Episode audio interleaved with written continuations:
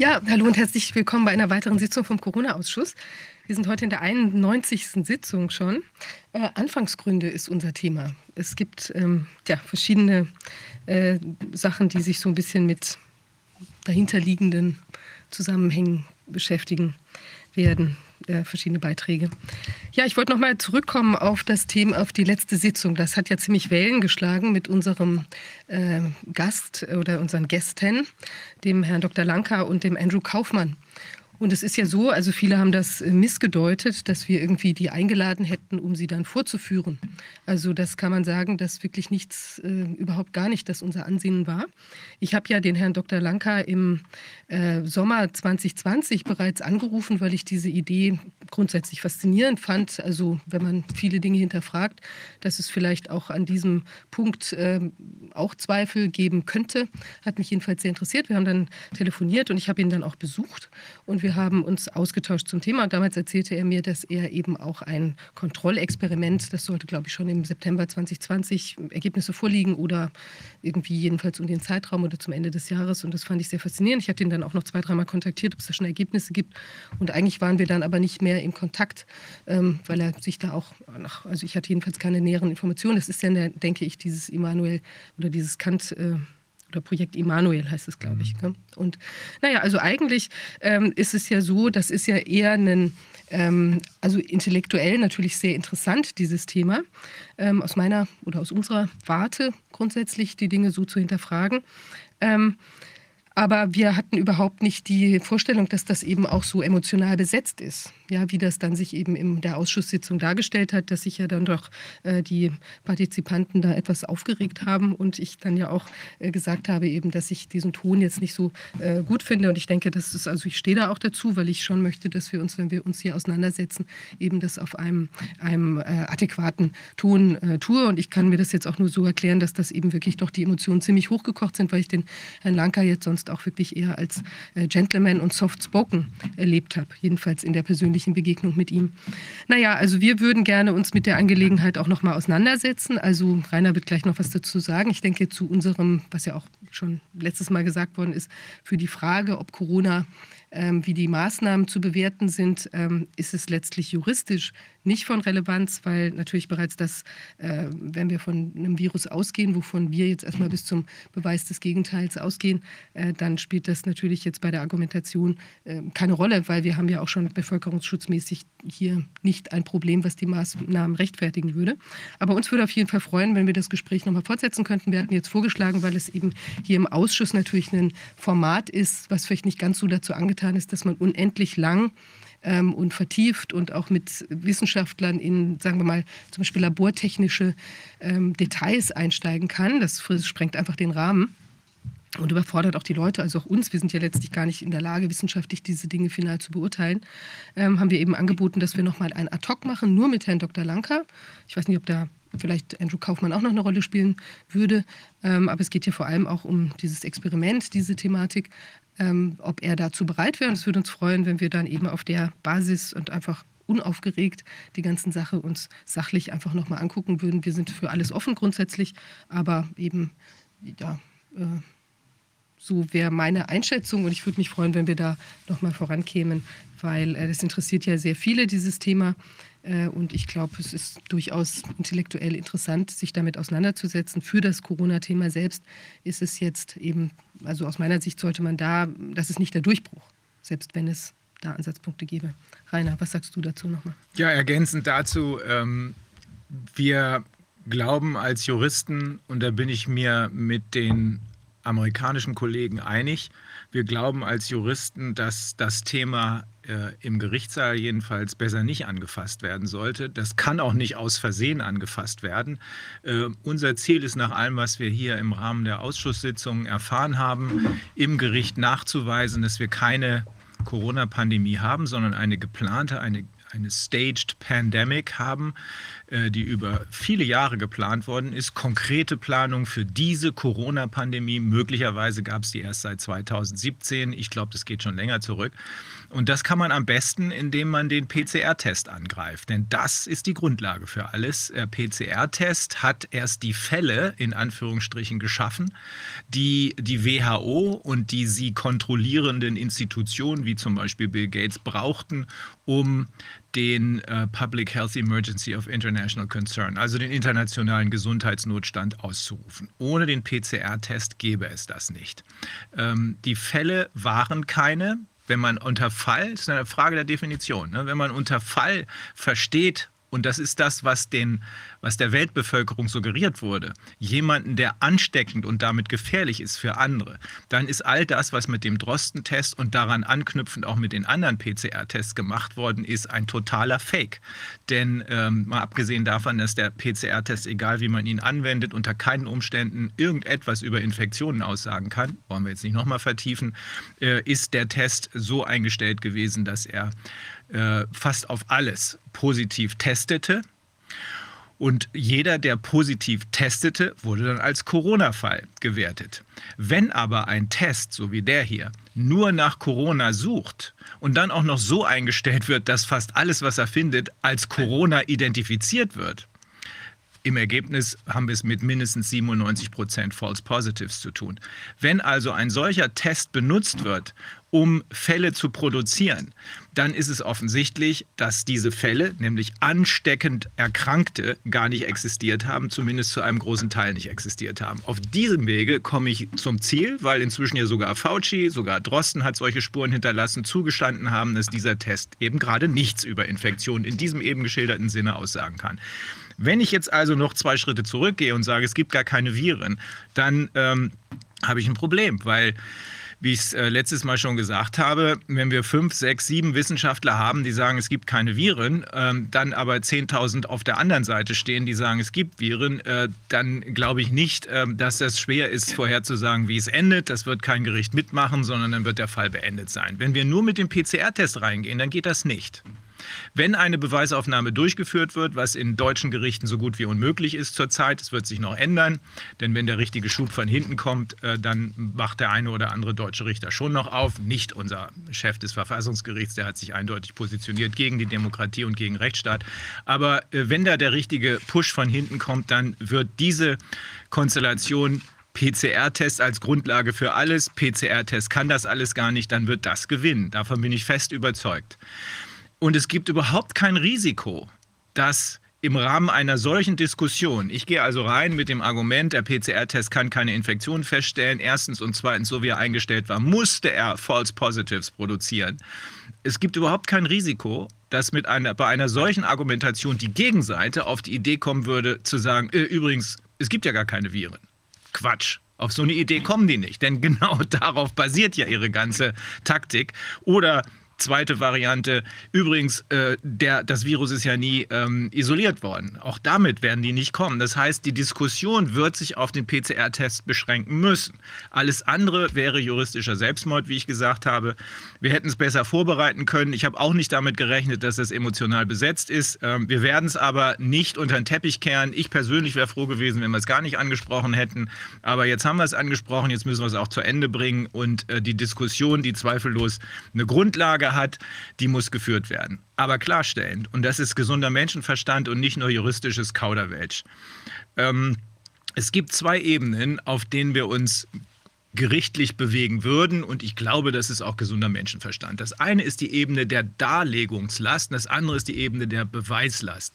Wenn ich also im Gericht meine, etwas beweisen zu können, zum Beispiel, dass der PCR-Test keine Infektion feststellen kann, dann muss ich das so plausibel darlegen, dass es schlüssig ist. Wenn es nicht schlüssig ist, äh, wenn es also keinen Sinn macht, meine Argumentation, dann komme ich gar nicht erst in die Beweisstation. Wir können das aber nachweisen. Ähm, der Gegner muss dann dagegen angehen und muss dann bestreiten, und zwar möglichst substantiiert bestreiten, was wir dann hoffentlich so weit schlüssig auf den Tisch gebracht haben, dass das Gericht an einer Beweisaufnahme nicht mehr vorbeikommt. Erst dann, wenn der Richter zu, der, zu dem Schluss kommt, der eine sagt A, der andere sagt B, beides könnte sein, ich will es jetzt wissen, erst dann muss er eine Beweisaufnahme machen. So, jetzt kommen wir zum Virus.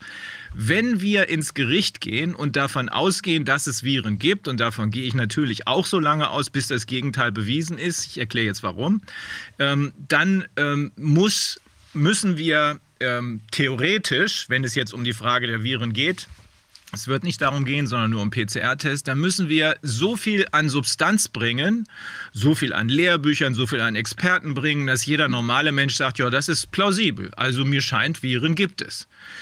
Und das können wir sagen. Nach allem, was wir in den letzten 100 Jahren gesehen haben, scheint es mir so zu sein. Ich bin nur Jurist, ich würdige das nur rechtlich. Ich kann es nicht aus eigener Sachkenntnis beurteilen, aber scheint es mir plausibel, dass es Viren gibt. Und in dem Moment, wo wir an diesem Punkt ankommen, reicht es nicht mehr aus, wenn die andere Seite einfach sagt, wieso, ich will da gar keine Theorien aufstellen, ich bestreite das einfach nur. Das reicht nicht mehr aus, sondern da ist so viel an Substanz da, dass einfaches Bestreiten nicht ausreicht, sondern dass die andere Seite vergleichbar mit der sogenannten sekundären Darlegungslast, dass die andere Seite mehr bringen muss als bloß bestreiten. Eine eigene Theorie, einen eigenen Test, den haben die, glaube ich, ne, hat Stefan Danker, glaube ich, gesagt. Äh, oder ein, dieses, äh, dieses äh, Experiment, genau, das durchgeführt das muss ist. dann Und wenn das überzeugender ist, so be it. Aber an dem Punkt sind wir noch nicht. Wir werden uns aber auf diese Diskussion nochmal einlassen. Ähm, juristisch, wie gesagt, wäre es nach meiner Überzeugung zum jetzigen Zeitpunkt absoluter glatter Selbstmord, äh, sich damit ins Gericht zu bewegen. Aber äh, wissenschaftlich ist es sicherlich interessant. Und da ja trotz der Tatsache, dass es um eine kleine Gruppe von Wissenschaftlern geht, die diese Viren gibt es nicht Theorie vertreten, offenbar ein großes Following existiert, meine ich, wenn wir es schon mal angefasst haben, zu meinem Bedauern, aber wenn wir schon mal angefasst haben, dann müssen wir es auch richtig zu Ende bringen und richtig angucken, weil sonst entsteht der Eindruck, wir würden hier irgendwas äh, verheimlichen wollen oder sowas und das ist nicht der Fall. Ich möchte wissen, was los ist, auch wenn es noch so böse ist. Ich will wissen, äh, wie ich kämpfen muss, äh, damit ich die richtige Waffe rausziehe und nicht aus Versehen mit einer Zwille auf den Panzer schieße.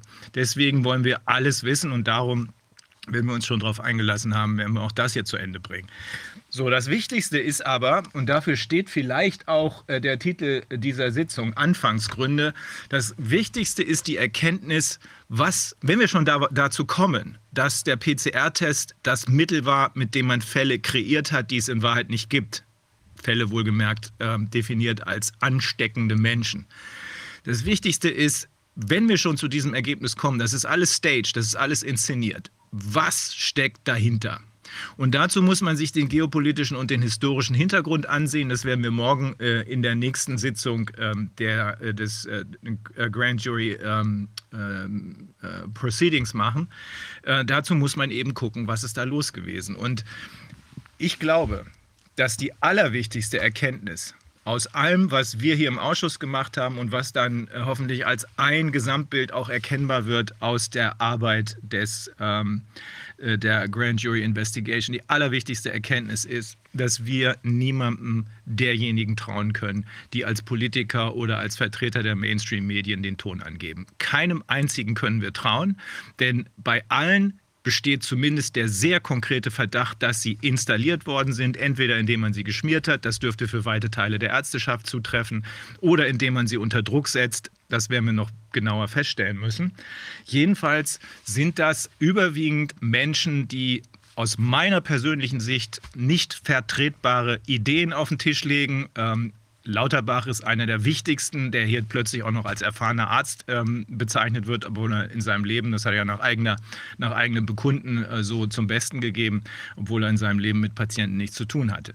Also diese Leute sind nach meiner festen Überzeugung installiert worden und das ist die wichtigste Erkenntnis. Wenn ich die einmal gewonnen habe, hier ist keine Kavallerie, unsere Politiker oder gar die ehemals vielleicht kritischen Medien, die uns helfen. Dann ist der zweite Schritt noch viel wichtiger, nämlich wir müssen es selbst regeln. Und wir können unser eigenes System aufbauen und wir werden unser eigenes System aufbauen, weil wir dafür da sind, die Demokratie, unsere Verfassung und den Rechtsstaat zu schützen vor genau diesen installierten Figuren. Und um das noch mal ein bisschen zu beleuchten, bevor wir gleich mit Dr. Andreas Johannes Grüner sprechen. Um das noch mal ein bisschen zu beleuchten, will ich gleich am Anfang den einzigen Einspieler des heutigen Tages bringen. Ein weiteres Video, was ähm, angeblich mit versteckter Kamera, das glaubt kein Mensch, das äh, wirkt auch wieder wie eine Inszenierung, mit eben diesem berüchtigten Klaus Schwab gedreht wurde.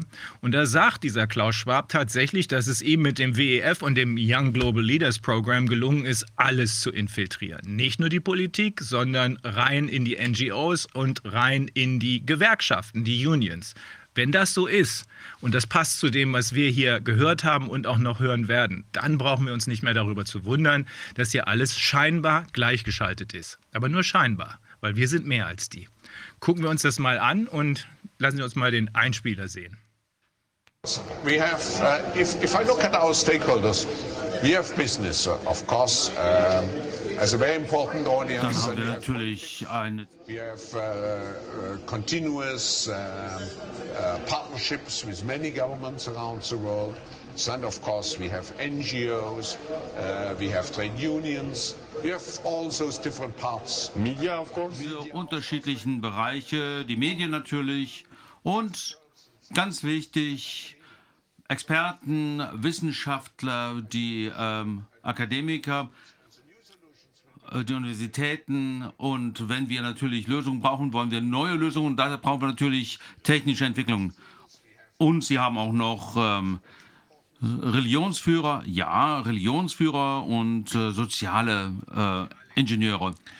Jane wollte noch ja, ergänzen. Ich wollte nur noch mal kurz zur eine Ergänzung zu dem, was, Wolf, äh, was Rainer gerade gesagt hat. Also ich bin jetzt nicht traurig darüber, dass wir dieses Thema, also die, die Virenfrage angefasst haben. Im Gegenteil, also mich fasziniert es intellektuell, weil ich einfach gerne wissen möchte. Und wenn da was dran sein sollte, dann wäre das natürlich hochspannend. Es würden sich ja auch viele Fragen stellen. Behandelt man die Sachen richtig? Wie geht man dann tatsächlich mit Übertragungsvorgängen? Weil irgendeine Art von Übertragung oder was auch immer passiert ja, weil die Leute eben Masern bekommen, wenn sie beisammen sind, dann auf einer Masernparty oder also es scheinen ja irgendwelche Dinge abzugehen. Also mich würde es auf jeden Fall extrem interessieren und ich hoffe auch deshalb, dass wir da nochmal in sachlicher Atmosphäre, ähm, die ich mir eben auch für die letzte Sitzung schon gewünscht habe, und mit mehr Zeit, ich glaube, es war auch ein bisschen naiv zu glauben, dass wir dieses Thema, was ja schon ein ziemlich dickes Brett ist, eben anfassen können in dem normalen Zeitrahmen, den wir hier jetzt auch haben, noch dazu mit zwei äh, Protagonisten sozusagen, die das dann vortragen. Ja, also ich hoffe, es kommt weiter ein oder es kommt ein neuer Anlauf zustande und dann werden wir mal sehen, was sich daraus ergibt und können sich dann ja auch alle äh, davon selbst ein Bild machen. Ja, dann fangen wir mal an, oder? Fangen wir mal an mit Herrn Dr. Andreas Johannes Grüner. Er ist Facharzt für Allgemeinmedizin und Notfallmedizin mit den Zusatzqualifikationen Anthroposophische Medizin und klassische Homöopathie. Er berichtet uns aus der Perspektive eines Notarztes, wie er die Jahre 2020 und 2021 erlebt hat. Kurz zusammenfassend, 2020 keine Spur einer Pandemie erkennbar. Das deckt sich mit dem, was wir auch im Fehlalarmpapier des Bundesinnenministeriums gelesen haben. 2021 hingegen, es zeichnet sich eine deutliche und nicht zu unterschätzende Übersterblichkeit ab, die sonst nur in Kriegszeiten oder im Falle von Naturkatastrophen erwartbar wäre. Die praktische Erfahrung im Notfalldienst legt nahe, die Übersterblichkeit und die Häufung von schweren Nebenwirkungen im zeitlichen Zusammenhang Zusammenhang mit dem neuartigen Covid-Impfstoff steht in einem Zusammenhang. Ein kausaler Zusammenhang schwerer Nebenwirkungen mit vorheriger sogenannter Impfung lässt sich entsprechend ärztlicher Diagnosepraxis in vielen Fällen begründet darstellen. Das ist ein, äh, ein hartes Urteil, aber es überrascht mich nicht mehr. Ähm, Herr Grüner, äh, wie kommen Sie dazu, zu diesem Ergebnis? Ja, Sie sind ähm, stumm. Ich bin stumm. Jetzt, nicht mehr. Jetzt hört man Sie. Mhm.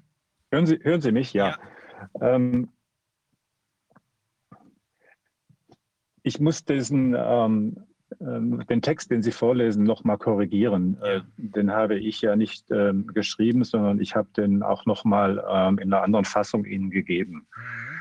Also diese Übersterblichkeit, die habe ich vermutet, aber die habe ich erst bestätigt bekommen jetzt durch die statistischen Zahlen. Mhm. Weil es ist natürlich nicht möglich, als Einzelner, der immer punktuell arbeitet, jetzt ähm, zu sagen, es gibt eine Übersterblichkeit. Das wäre natürlich ähm, einfach nicht möglich, weil dazu äh, muss man ein großes Kollektiv haben, auf, dem, auf, auf das man die Zahlen bezieht. Ja, also was ich beobachtet habe und warum ich ähm, an die Öffentlichkeit gegangen bin, ist einfach meine ganz praktische Erfahrung.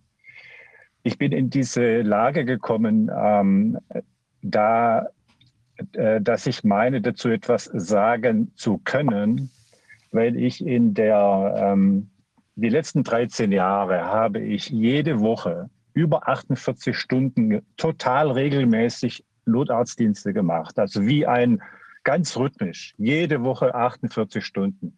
Das heißt, ich habe eine Routine gehabt über 13 Jahre, ähm, wo ich in eine Position gekommen bin, dass wenn etwas passiert wäre, was einen pandemischen Charakter gehabt hätte, dann hätte ich das als allererster mitgekriegt. Weil als Notarzt, wenn man jetzt auf verschiedenen Wachen arbeitet, und ich muss dazu sagen, ich bin freiberuflicher Notarzt. Das heißt also, ich habe auch einen höheren Freiheitsgrad. Ich gehöre jetzt nicht einer Klinik, ich gehöre keiner Organisation, sondern ich bin äh, als freiberuflicher Notarzt ange, ähm, ähm ein, ein Dienstnehmer, vor allen Dingen bei der, ähm, bei der Kassenärztlichen Vereinigung in Magdeburg. Das heißt also, mein Einsatzgebiet ist in Sachsen-Anhalt gewesen. Ähm, und dadurch habe ich eben eine Position gehabt, wo ich meine, dass wenn es wirklich eine Pandemie gegeben hätte, dann wäre ich der aller, allererste gewesen, der es mitgekriegt hätte. Weil, wenn man auf so einer Rettungswache arbeitet, dann hat man so einen Umkreis von 20 Kilometer und dann fährt man, dann fährt man hin, da wo gerade ein Sack Reis umfällt, wie man eben so schön sagt. Ja? Das heißt, ich bin immer der Erste, wenn es irgendwo brennt, wenn ich im Dienst bin. Und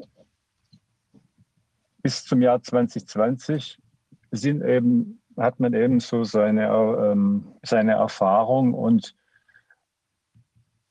das ist je nachdem, wie dieses Gebiet ist, wo man eben arbeitet, ob es da jetzt ein bisschen urbaner ist oder ein bisschen ländlicher, dann ist eben, sagen wir mal, äh, das ist ein bisschen unterschiedlich, ähm, was für Arten von äh, Notfällen man hat oder welches, in welche Situationen man reinkommt. Das kommt darauf an, ob man jetzt in der Nähe von einer Autobahn äh, Dienst hat, dann muss man natürlich da auch manchmal hin, wenn es da kracht. Aber die aller, aller, allermeisten Notfälle sind ja sowieso und das äh, ist meistens auch offiziell jetzt gar nicht so bekannt. Also sind wir beim Laien das sind nicht Unfälle, also Autounfälle, sondern sind natürlich vor allen Dingen internistische Erkrankungen und alles, äh, also die ganzen anderen Fachgebiete. Ne? Ja, und 2020 kam es dann zu dieser Ausrufung der Pandemie und ab da war also alles schlagartig insofern anders, als plötzlich ähm, das Einsatzaufkommen nachließ. Die Notaufnahmen waren wie ausgestorben. Es war gespenstisch still, wie ich das mehrfach auch äh, bei meinen Reden gesagt habe. In den äh, Intensivstationen, in die ich ja immer wieder einen Einblick bekomme, wenn ich Patienten abliefere, die intensivpflichtig sind, ähm, gab es keine Überlastung. Auch da war es eher weniger als sonst im Jahr 2020. Das heißt, was spürbar war, es war ein riesen psychologischer Schock im ganzen Land, auf der ganzen Welt. Der hat alles wie paralysiert. Äh, man weiß ja inzwischen, dass eben auch viele Menschen, die ähm, eine wirklich behandlungsbedürftige Erkrankung hatten, dass die eben aus Angst vor Ansteckung eben sich nicht gemeldet haben und dann ähm, eben nicht rechtzeitig eine Behandlung bekamen, zum Beispiel bei einem Schlaganfall und beim Herzinfarkt aus Angst vor Ansteckung, aus Angst ins Krankenhaus zu gehen. Das dürfte der psychologische Effekt gewesen sein. Es war dann auch spürbar, als dann so nach ein paar Monaten dann doch eben auch bei der Bevölkerung ankam, natürlich auch bei mir, ähm, dass es nicht so heiß äh, gegessen wird, wie es gekocht äh, wird. Dann äh, nahm das ähm, Einsatzaufkommen auch wieder ein bisschen zu. Ne? Also erstmal die Erstarrung und dann kamen wieder ähm, mehr Einsätze. Und jetzt muss ich halt dazu sagen, dass ich insofern auch eigentlich eine besondere Qualifikation habe, weil ich habe in meinem Leben nicht nur Notfallmedizin gemacht, sondern ich habe über viele Jahrzehnte auch ähm, und mache das immer noch. Also das sind ja meine beiden Berufsfelder. Also ich habe eine Praxis und ich bin Notarzt und ähm, ich habe eben über Jahrzehnte schon immer sehr, sehr ausführliche Anamnesen gemacht. Das heißt, ich kenne die Krankengeschichten der Menschen, die ich behandle, ähm, weil ähm, ich meine Diagnosen über die Wirklichkeit stelle, also über alles das, was ich mit meinen fünf Sinnen wahrnehmen kann und den anderen Sinnen, die man ja auch noch hat, den sechsten, siebten Sinn und was es alles sonst noch gibt. Und diese Qualität der Beobachtung, die habe ich eben dann eben schon ein paar Jahrzehnte geübt gehabt und die habe ich natürlich mit eingebracht in diese Notarzttätigkeit. Also ich bin 62 Jahre alt, also ich habe jetzt schon über 30 Jahre Berufserfahrung auf dem Buckel. Und es ist jetzt nicht so, dass ich also frisch von der Uni jetzt da als Notarzt irgendwo reingeschickt werde, der, sagen wir mal, nicht auf eine eine entsprechende Berufserfahrung und auch natürlich eine entsprechende Menschenkenntnis zurückgreifen könnte, die man sich eben natürlich erst im Laufe der Zeit erwirbt. Ja. Ähm, das heißt, für mich war es immer schon äh, natürlich absolut notwendig, dass ich eine Anamnese mache, also dass ich die Krankengeschichte erhebe, dass ich frage, was war denn vorher? Also das Allereinfachste, wenn irgendjemand was hat, wenn irgendjemand ein Symptom hat oder irgendwas passiert ist, dann erhebt man eine Vorgeschichte, eine Krankengeschichte. Das ist heute in der jetzigen Medizin immer mehr, sagen wir mal, aus der Mode gekommen, weil sich halt die ganze Diagnostik immer mehr auf das Apparative verlagert und auch gerade die junge Generation an Ärzten meint, also damit könnte man alles machen und die Anamnese sei nicht mehr so wichtig was natürlich ein Fehlschluss ist. Denn jede Krankheit hat ja, wenn man mal, Vorstadien, wo man sie noch nicht sieht und auch noch nicht merkt. Das weiß man ja auch aus der Immunologie, dass wir in, in jedem Körper findet ja dauernd ein Kampf statt zwischen äh, entarteten Zellen und den, in dem Immunsystem und, und Eindringlingen, von denen kriegen wir ja alles normalerweise, wenn wir gesund sind, in Anführungszeichen, nichts mit. Also wir sind gesund. Und dieses Gesundsein bedeutet, dass wir in einem Fließgleichgewicht leben, wo am Ende dann doch immer das Gute, also die Gesundheit siegt.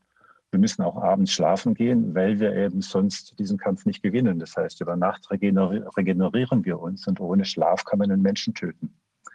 Also das ist eben ein Fließgleichgewicht.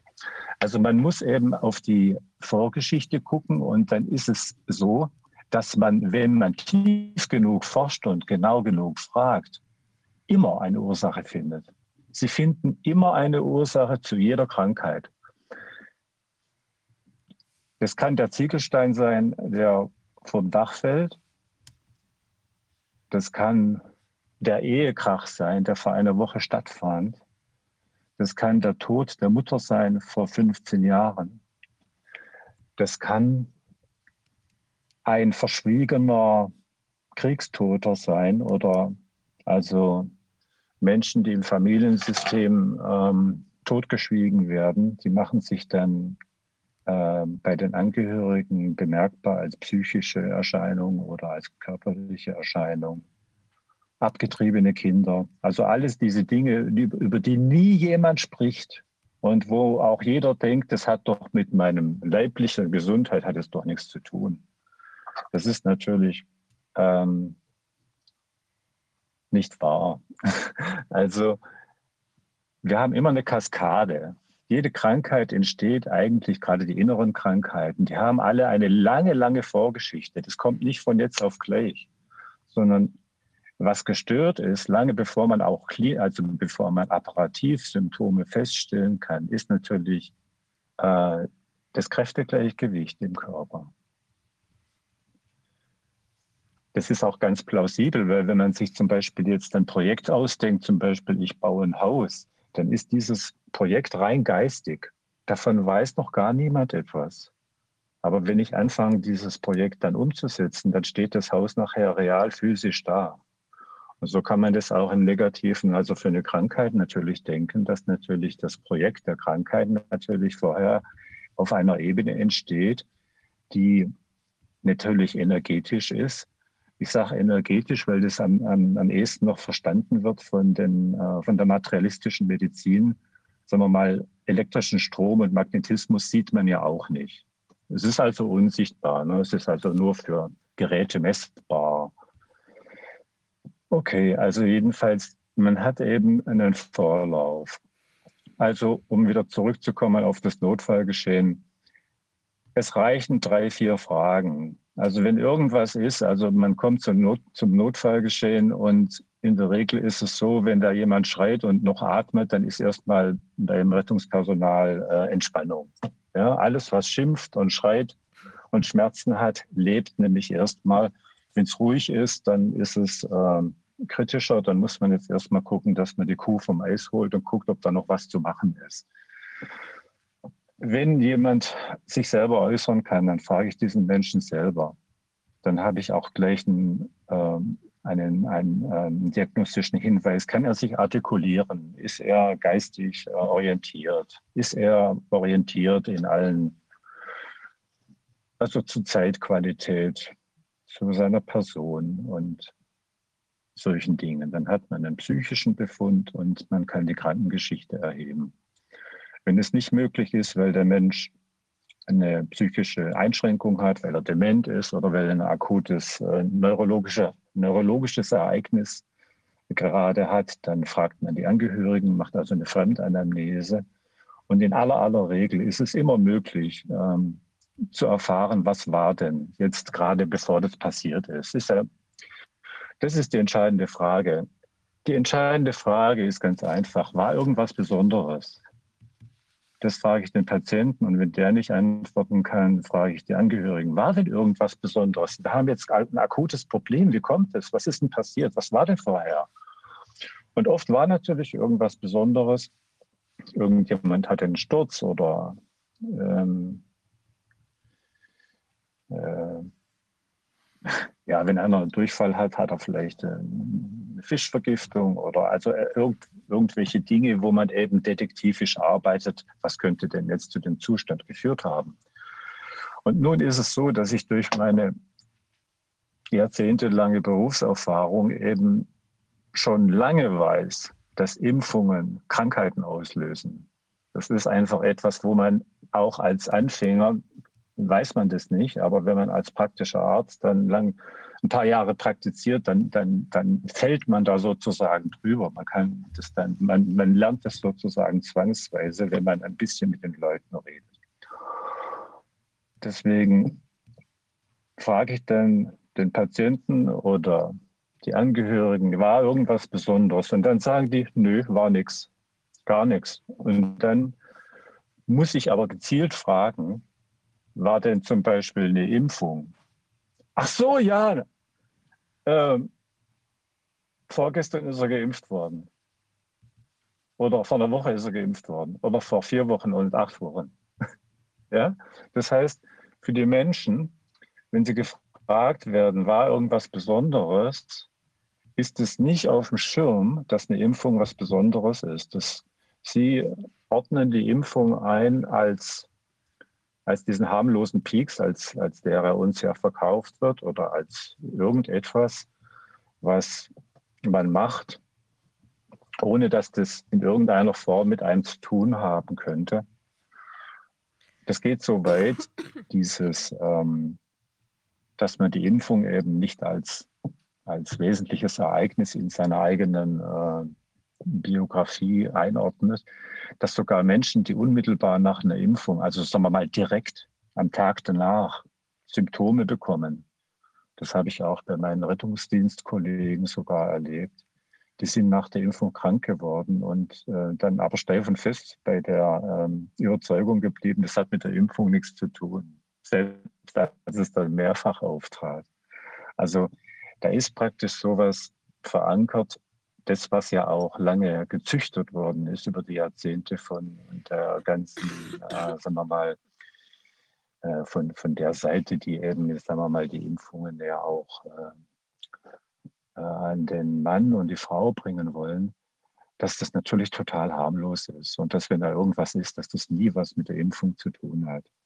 Gut, meine ärztliche Erfahrung ist eine andere. Und natürlich kann man jetzt von einem Ereignis einer Impfung mit einer anschließend auftretenden Krankheit nicht darauf schließen, dass ähm, das, das äh, sofort kausal in Zusammenhang steht. Ähm, ich habe da in einer Rede, die ich jetzt neulich gehalten habe, eben dieses äh, Beispiel von dem Restaurant verwendet. Ähm, also ein Patient mit Durchfall erbrechen, der am Abend vorher eben in einem Restaurant war und Fisch gegessen hat. Und wenn das der einzige Patient ist, der in diesem Restaurant Fisch gegessen hat und die anderen alle gesund sind, die auch Fisch gegessen haben, dann könnte es Zufall sein, dass der krank ist. Wenn aber alle Leute, die in diesem Restaurant Fisch gegessen haben, alle Durchfall und Erbrechen kriegen, dann kann ich klinisch die Diagnose Fischvergiftung stellen, ausgehend von Restaurant X. Und zwar mit einer 99,89-prozentigen Sicherheit. Einfach klinisch. Einfach nur durch die Zusammenschau der ähm, Ereignisse. Und diese Situation ist jetzt mit 2021 äh, eingetreten. Das heißt, ich mache ja immer Anamnese bei meinen Notfallpatienten und es gab natürlich vorher auch schon vereinzelt ähm, diesen Zusammenhang zwischen Impfungen und auftretender Krankheit, den ich ja schon seit Jahrzehnten beobachte. Aber seit 2021, als die ähm, Corona-Impfungen losgingen, ist das pandemisch geworden. Jetzt haben wir die Pandemie. Aber sie ist iatrogen. Also wir haben jetzt eine, ich habe ganz viele Patienten gehabt, die eben jetzt nach der Impfung krank geworden sind, schwer krank geworden sind und äh, viele Patienten, wo ich nur noch den Totenschein geschrieben habe. Im, Gefol im Gefolge der Impfung. Ja, äh, was, was, hatten, was hatten, woran sind diese Menschen verstorben und in welchem zeitlichen Zusammenhang zu der Impfung? Die sterben an schwer allen. krank geworden. Ja. Bitte? Oder schwer krank geworden. Ja, also die sterben an allen Erkrankungen und Todesursachen, die wir vorher auch schon hatten. Die Impfung ist ein Ereignis, das geht immer an die schwächste Stelle im Körper. Das hat also mit der persönlichen Konstitution zu tun. Wenn ich ein, ein, ein Herzpatient-Typus bin, dann, dann wird es sich im Herzbereich äußern. Wenn ich ein Nierentypus bin, dann wird sich das im Nierenbereich äußern. Wenn ich sonst eine andere Schwachstelle habe, eine Blutkrankheit oder sowas, dann wird also die, Impf, die, die Impfung schwächt sozusagen die Lebenskraft, sodass an der Stelle, wo dann, sagen wir mal, die Sollbruchstelle schon vorbereitet ist, dass es dann an dieser Stelle zu, zu äh, zu äh, Symptomen kommt. Aber das, was natürlich im Vordergrund stand jetzt an Symptomen, waren äh, thromboembolische Ereignisse. Das heißt alles, also Blutthrombosierungen, die eben an der Stelle, wo der Thrombus entsteht, ähm, zu schweren Symptomen führen, also die Sinusvenenthrombose zum Beispiel im, im Gehirn, oder die Lebervenen, Pfortaderthrombose. Und wenn solche Trompen dann verschleppt werden, dann kommt es zu Embolien, dann hat man eben ähm, Schlaganfälle oder andere Infarkte durch eingeschossene Embolien. Also diese Arten von Notfälle, die stehen im Vordergrund jetzt durch die ähm, Covid-Impfungen. Das ist meine klinische Beobachtung. Es gibt aber auch alle möglichen anderen Arten krank zu werden. Zum Beispiel, dass einfach die Immunität nachlässt. Also vorher, wenn jemand eben jetzt gesund war, und das kenne ich schon von früher, die Leute sind nach den Grippeimpfungen krank geworden. Also die Grippeimpfung sollte ja vor einer Erkältung schützen und das hat halt nicht oft nicht geklappt. Ja. Also die hatten ihre Grippeimpfung und dann lagen beide erstmal richtig schwer im Bett und hatten eine richtig böse Erkältung. Also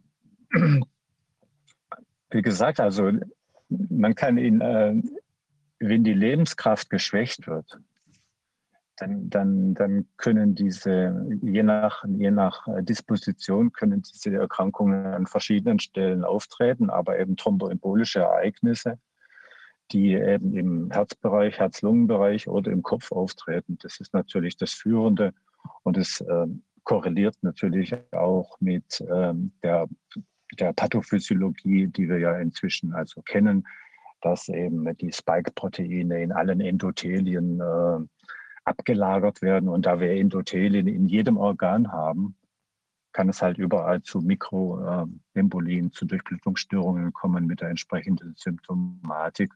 Und wenn eine endokrine Drüse zum Beispiel betroffen ist oder eine Speicheldrüse, ja, dann haben sie eben einen Ausfall eines endokrinen Organs, also eine ganz, ganz spezifische Symptomatik. Deswegen, ich, ich betrachte diese, das Schwierige an der an der Impfproblematik ist jetzt, das ist ja eine Vergiftung. Und, und Vergiftungen sind schwer nachweisbar. Jedes Medikament ist ein Gift. Das ist eine medizinische Grundwahrheit seit Galen. Also jeder Arzt seit der Antike weiß das. Die Dosis macht das Gift. Also jedes Medikament ist ein Gift. Und je nachdem, wie ein Gift wirkt und wenn das Gift möglicherweise noch verschiedene Wirkebenen hat, also verschiedene Mechanismen im Gift vorhanden sind, dann gibt es akute Ereignisse, mittelfristige Ereignisse und langfristige Ereignisse. Langfristige Ereignisse können zum Beispiel Autoimmunerkrankungen sein, die sich ja erst aufbauen müssen.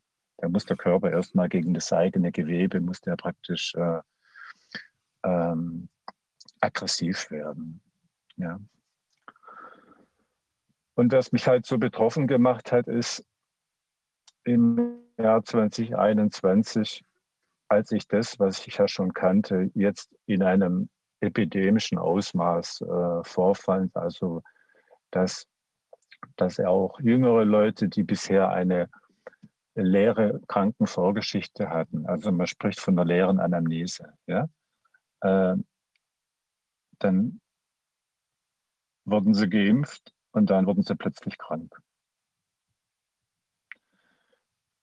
Und mir war eben, ich habe das kommen sehen natürlich, weil es war ja klar, dass diese, dass das ein großes Experiment ist, was jetzt hier mit diesen notfallzugelassenen Impfstoffen äh, an der Weltbevölkerung gemacht wird. Ich hatte natürlich gehofft, das kommt nicht so schlimm. Äh, also man hofft ja einfach, aber es kam so schlimm. Und es kommt immer noch schlimmer.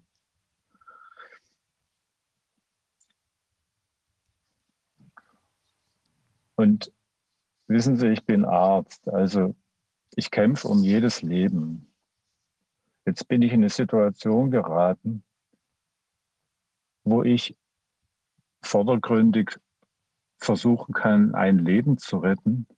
Und hinter meinem Rücken werden die Menschen ähm, in einem Ausmaß und in einer Dimension äh, durch diese Impfung äh, geschädigt, dass ich eben mir gesagt habe, ich muss jetzt an die Öffentlichkeit gehen und verhindern, dass die Menschen durch die Impfung krank werden. Denn damit habe ich äh, den Menschen am meisten geholfen.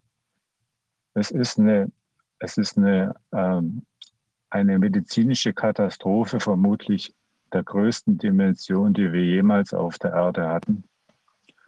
Und ich habe im Internet habe ich eine extra Webseite ähm,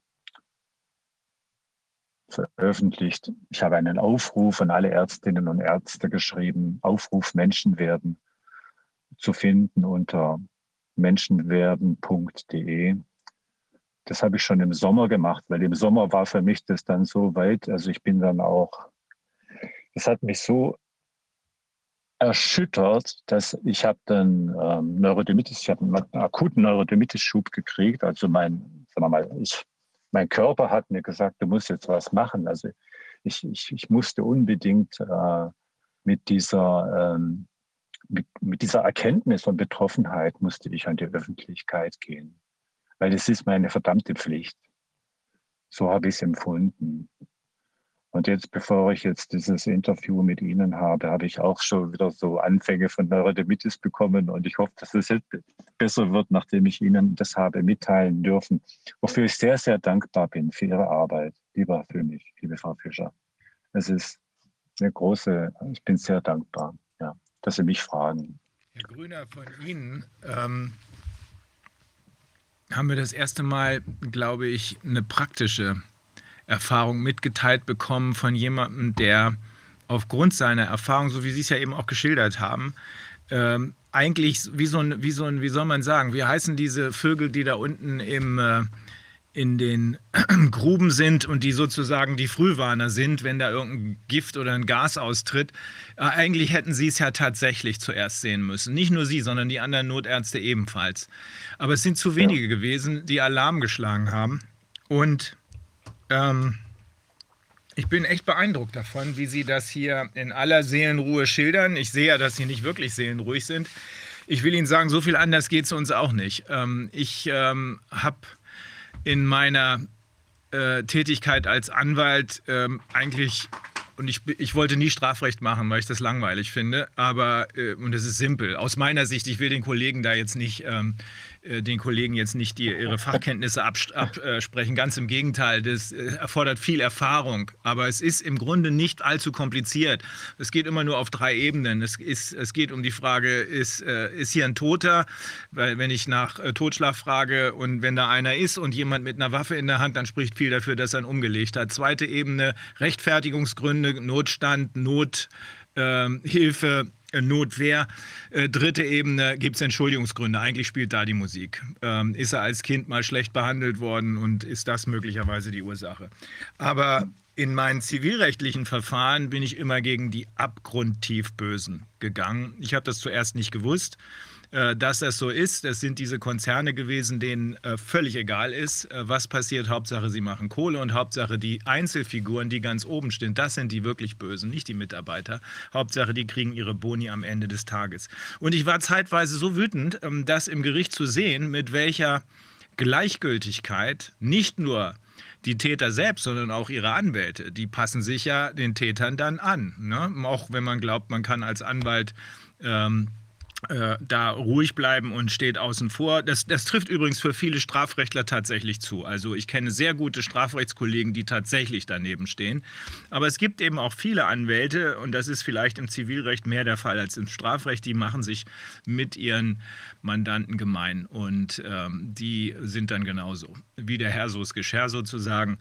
Und da wird man schon wütend. Aber ich habe dann über die Zeit gemerkt, dass ähm, Wut zwar wichtig ist, aber man muss sie kontrollieren können können, weil man sonst äh, eben die Kontrolle verliert. Äh, bei Ihnen, glaube ich, ist das noch viel wichtiger, weil Sie sonst gar nicht helfen können. Äh, wenn Sie an einem, ähm, an einem Notfalleinsatz teilnehmen, wenn Sie da der erste Notarzt sind, der da eintrifft, äh, dann äh, können Sie nicht verzweifelt hin und her rennen, sondern Sie müssen eiskalt ruhig und gelassen genau die richtigen Entscheidungen treffen. Geht nicht. Wenn man von Wut überwältigt wird, kann ja auch passieren, ne? weil sie wissen ja, wer dahinter steckt. Sie wissen ja, dass die Impfungen das Ganze sind und sie wissen auch, dass es Leute gibt, die diese Impfungen gepusht haben. In der Politik, in den Medien, natürlich in der Pharmaindustrie, die man kaum noch unterscheiden kann voneinander. Also ähm, das war das erste Mal wirklich, dass ich das plastisch und aus der Praxis gehört habe. Es hat mich sehr beeindruckt. Und das äh, finde ich absolut plausibel, was Sie schildern. Und ich frage mich, wo sind die anderen? Wieso halten die anderen den Mund? Das sind doch ganz viele. Wir wissen das, weil wir ja auch zwischendrin mit Whistleblowern, wir dürfen dann immer deren Namen und ähm, Funktionen nicht offenlegen, aber wir haben auch mit Whistleblowern gesprochen, mit ähm, Fahrern von ähm, von äh, äh Notfallwagen, äh, die haben uns genau das Gleiche geschildert. Und die haben uns auch gesagt, ja, nach den Impfungen, da ging es plötzlich los. Zuerst war Ruhe. Aber die Panik, die Sie eben beschrieben haben, die irgendwann dann wieder dem normalen Leben so ein bisschen Platz machte. Die Panik, die hat dazu geführt, hat uns einer der Fahrer erzählt, dass plötzlich eine Menge Leute äh, Suizidversuche unternommen haben, die ernst gemeint waren. Früher, so hat uns einer der Fahrer erzählt, sind von zehn Versuchen, ist einer gut gegangen, jetzt ist genau umgedreht. Ähm, und das ist das eigentliche Problem. Und das ist auch der Moment, wo ich persönlich nach wie vor wütend werde, aber mir dann sage, das klären wir noch. Das klären wir noch. Keiner wird entkommen. Aber was meinen Sie, warum die Kollegen ähm, da nicht alle ganz massiv Alarm geschlagen haben? Also ich meine, wir haben ja auch mitbekommen, Leute haben das aus Krankenhäusern gemeldet, dass da teilweise jetzt routinemäßig auch abgefragt wird, sind sie geimpft oder die Leute dann schon sagen, ach, ist, ist, der, ist der geimpft? Und haben dann auch schon eine gewisse Vorstellung, was der dann vielleicht für Symptome hat oder so. Das haben uns also Patienten mitgeteilt, beziehungsweise eben Leute aus dem Arztbereich. Also man ist sich schon bewusst, dass da Zusammenhänge bestehen, aber die Leute schweigen eben auch da. Und ähm, wie sehen Sie das? Also die sind ja eigentlich also an, an vorderster Front und müssten ja im Prinzip auch also irgendwie auch für die anderen Alarm schlagen, theoretisch. Meinen Sie, das ist dann eben auch wieder so eine kognitive Dissonanz oder was ist da Ihre Empfindung gewesen?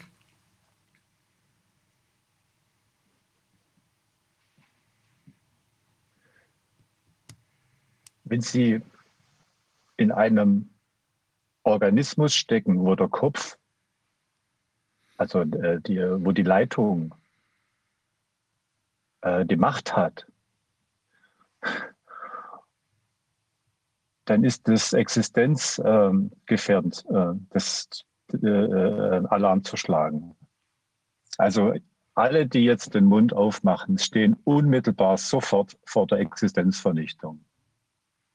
Das ist ein ganz primitiver Mechanismus. Das funktioniert aber tadellos. Es gibt ja keine Meinungsfreiheit mehr. Man kann ja nicht mehr offen sagen, was man denkt, weil andere meinen, sie müssten einen dafür sanktionieren. Also es, es ist ja eben so, dass die Leute sagen, dass diese Auffassung der Wirklichkeit ähm, äh, gelogen sei. Also es ist ja gar keine Dialogbereitschaft und Akzeptanz mehr da.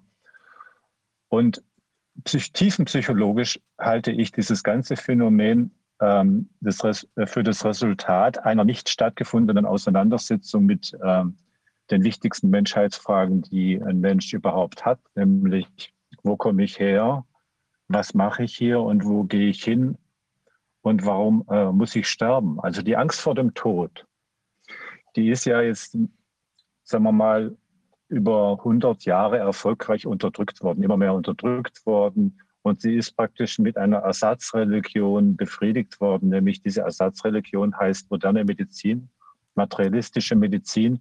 Und die verspricht uns rund um die Uhr, und das ist ja auch die Essenz vom Transhumanismus.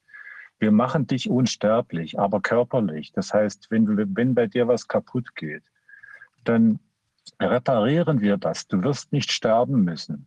Und das ist auch die Message, die dieser Klaus Schwab hat. Leute, wir machen das technisch, beruhigt euch, wir haben das alles im Griff. Und die haben es ja auch ausgesprochen. Also ich habe nicht vor zu sterben. Das ist ein Zitat. Ich weiß jetzt nicht mehr von wem. Elon Musk oder einer von den Leuten, die eben da so dazugehören. Es war nicht Elon Musk, es war ein anderer. Ich habe nicht vor zu sterben und zwar auf eine materielle Art. Und das ist praktisch nur die Spitze vom Eisberg, das was als, als, als wirklich als, als gesellschaftliche Grundhaltung inzwischen verbreitet ist. Also ich sehe es ja auch an den Patienten, die, äh, sagen wir mal, leider, also ich habe natürlich jetzt eine Klientel, die ein bisschen bewusster ist, aber sagen wir mal, in der normalen Kassenpraxis, da ist es schon so, dass der Mensch eben hingeht und sagt, ich habe ich hab hier irgendwas, ein Problem, äh, Herr Doktor, äh, machen Sie das mal weg. Also wie man in eine Kfz-Werkstatt geht. Und diese Angst vor, also und jetzt ist durch, ähm, und deswegen diese ganze Corona-Pandemie, das ist eben eine riesen psychologische Operation, die genau ganz bewusst auf diesem Wissen aufbaut, dass die Menschen den Tod verdrängt haben. Das heißt, ich kann die Menschen jetzt durch die Konfrontation mit ihrer Sterblichkeit sofort in einen Ausnahmezustand bringen. Ja? Also vor vor 100 Jahren hätte, hätte man das nicht machen können, weil da waren immer noch genügend Leute da, die würden sagen, ja, ähm, wenn du mir Böses tust, dann wirst du in der Hölle schmoren und ich weiß, dass, ähm, dass ich Hilfe habe im Himmel. Also da gab es eben noch diese Verankerung im Religiösen, die ist jetzt abhanden gekommen. Und dadurch sind die Menschen manipulierbar wie äh, Laborratten. Also wie, wie Skinner. Die kann man von einer Ecke in die andere jagen mit ähm, irgendwelchen ähm, Schockmeldungen. Also der Bodo Schiffmann hat immer eben äh, gesagt, man jagt eine Sau durch die Stadt oder so ähnlich, eine Sau durchs Dorf. Ja. Also diese ganzen medialen, ähm, also alles, was ja jetzt als Schlagzeile auftaucht in den, in, äh, den Medien, ist ja äh, geplant oder das ist ja auch äh, gezielt. Also das ist der Hintergrund. Ähm, die Existenzangst, wenn ich für meine Wahrheit, also für das, was ich als äh, wahr erkannt habe, eintrete. Und weiß aber, dass ich in der Minderheit bin. Ja, das ist wie früher auf dem Schulhof. Also dann überlege ich mir halt, ob ich, äh, also ich würde den kürzeren ziehen, ja. Und dann muss ich schon ähm, ziemlich viel, ähm, ja, das muss man sich trauen einfach. Und viele, viele von den Rettungsleuten, die sind voll im Bild, total im Bild. Die wissen ganz genau, was abgeht. Aber die haben, die haben halt noch drei, vier, fünf Jahre bis zur Rente und die sagen sich, meine Güte, was soll ich mir jetzt hier ins Bein schießen? Aber untereinander und, spricht man äh, dann Klartext, ja? Also wenn man dann auf dem Wagen sitzt und dann zum Beispiel sagt, oh Gott, das ist schon wieder, kommt, schon wieder, ja, der hat bestimmt wieder eine Impfung bekommen oder was? Es kommt darauf an, mit wem man einen Dienst hat, also mit, mit, welcher, mit welcher Schicht, ja. Also ähm, wenn man eben eine inhomogene Schicht hat mit Leuten, die eben auch ganz äh, Corona-gläubig sind und ähm, also auf Linie oder äh, sagen wir mal, die diese Infragestellung dieses äh, Szenarios nicht haben, dann wird das Thema halt um, umgangen. Wenn man einfach kein Knatsch will. Man, man, man sitzt ja irgendwie 50 Zentimeter voneinander entfernt und muss miteinander arbeiten. Und wenn man sich dann streitet, dann ähm, ist das auch zum Nachteil vom Patienten. Ja. Darf, ich, darf ich da nochmal fragen? Also wenn diese Leute, die jetzt da, sagen wir, die, die glauben jetzt die Corona-Narrative und sehen die Impfung auch als notwendig an, ja, also jetzt nur mal so, äh, denken ja. die dann, ach, das sind jetzt quasi Kollateralschäden, es ist aber doch für das Beste insgesamt der Gesundheit, dass die Leute eben diese Impfung bekommen haben und dass dann jetzt dieser Schaden, der ist halt jetzt Pech für den Einzelnen. Aber wenn Sie jetzt sehen, auch so, das sind ganz, ganz viele, dann müsste ja bei denen auch irgendwie so ein ein kleines Fragezeichen merkt man da gar nicht. Oder wie erklären die sich das dann? Doch, also es gab auch Leute, die waren anfangs äh, nicht fragend, sind aber fragend geworden, nachdem sie die zweite Impfung hatten und immer mehr mitgekriegt haben, wie die Patienten darauf reagieren. Und jetzt merken, dass die Politik die dritte, vierte, fünfte, das ist ja in Ultimo geplant, die jetzt schon fragen. Also es gibt ja jetzt auch einen Widerstand der Geimpften. Es ist nicht nur so, also die fühlen sich eben auch hinters Licht geführt, um es äh, höflich zu sagen.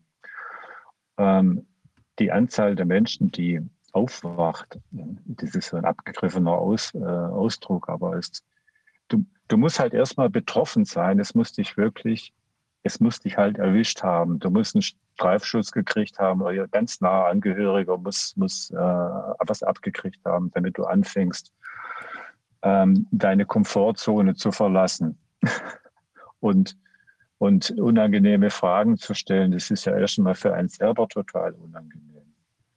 Und dann bis zu dem Punkt, wo man sich dann sicher ist, dass man, äh, dass man das dann auch noch gegenüber anderen vertreten kann. Also ich bin ja, sagen wir mal, ein bisschen spirituell ähm, orientiert und wir leben halt in dieser Menschheitsentwicklung, wo wir jetzt äh, aus, diesem, äh, aus diesem Zeitalter der Gruppenseele, das heißt dieses Wir-Gefühl und äh, da treten wir jetzt hinaus in das Individual, in, die, in, die, in, in das Individualgefühl und nicht und dieses Individualgefühl, das ist, äh, also die Anthroposophen sprechen von der Bewusstseinsseele. Wir lebten bisher in der Verstandes- und Gemütsseele und sind jetzt dabei, in eine Qualität zu kommen, die eben, sagen wir mal, richtige gute Menschheitsführer wie Martin Luther King oder Mahatma Gandhi oder auch John F. Kennedy, ja, die hatten, die hatten ein Ich, die hatten ein eigenes Standing, die hatten eine Verbindung auch zu ihrem Herzen und zu ihrem Gewissen. Oder was äh, Antoine de Saint-Exupéry ähm, sagt, äh, man denkt nur mit dem Herzen gut oder man sieht nur mit dem Herzen gut.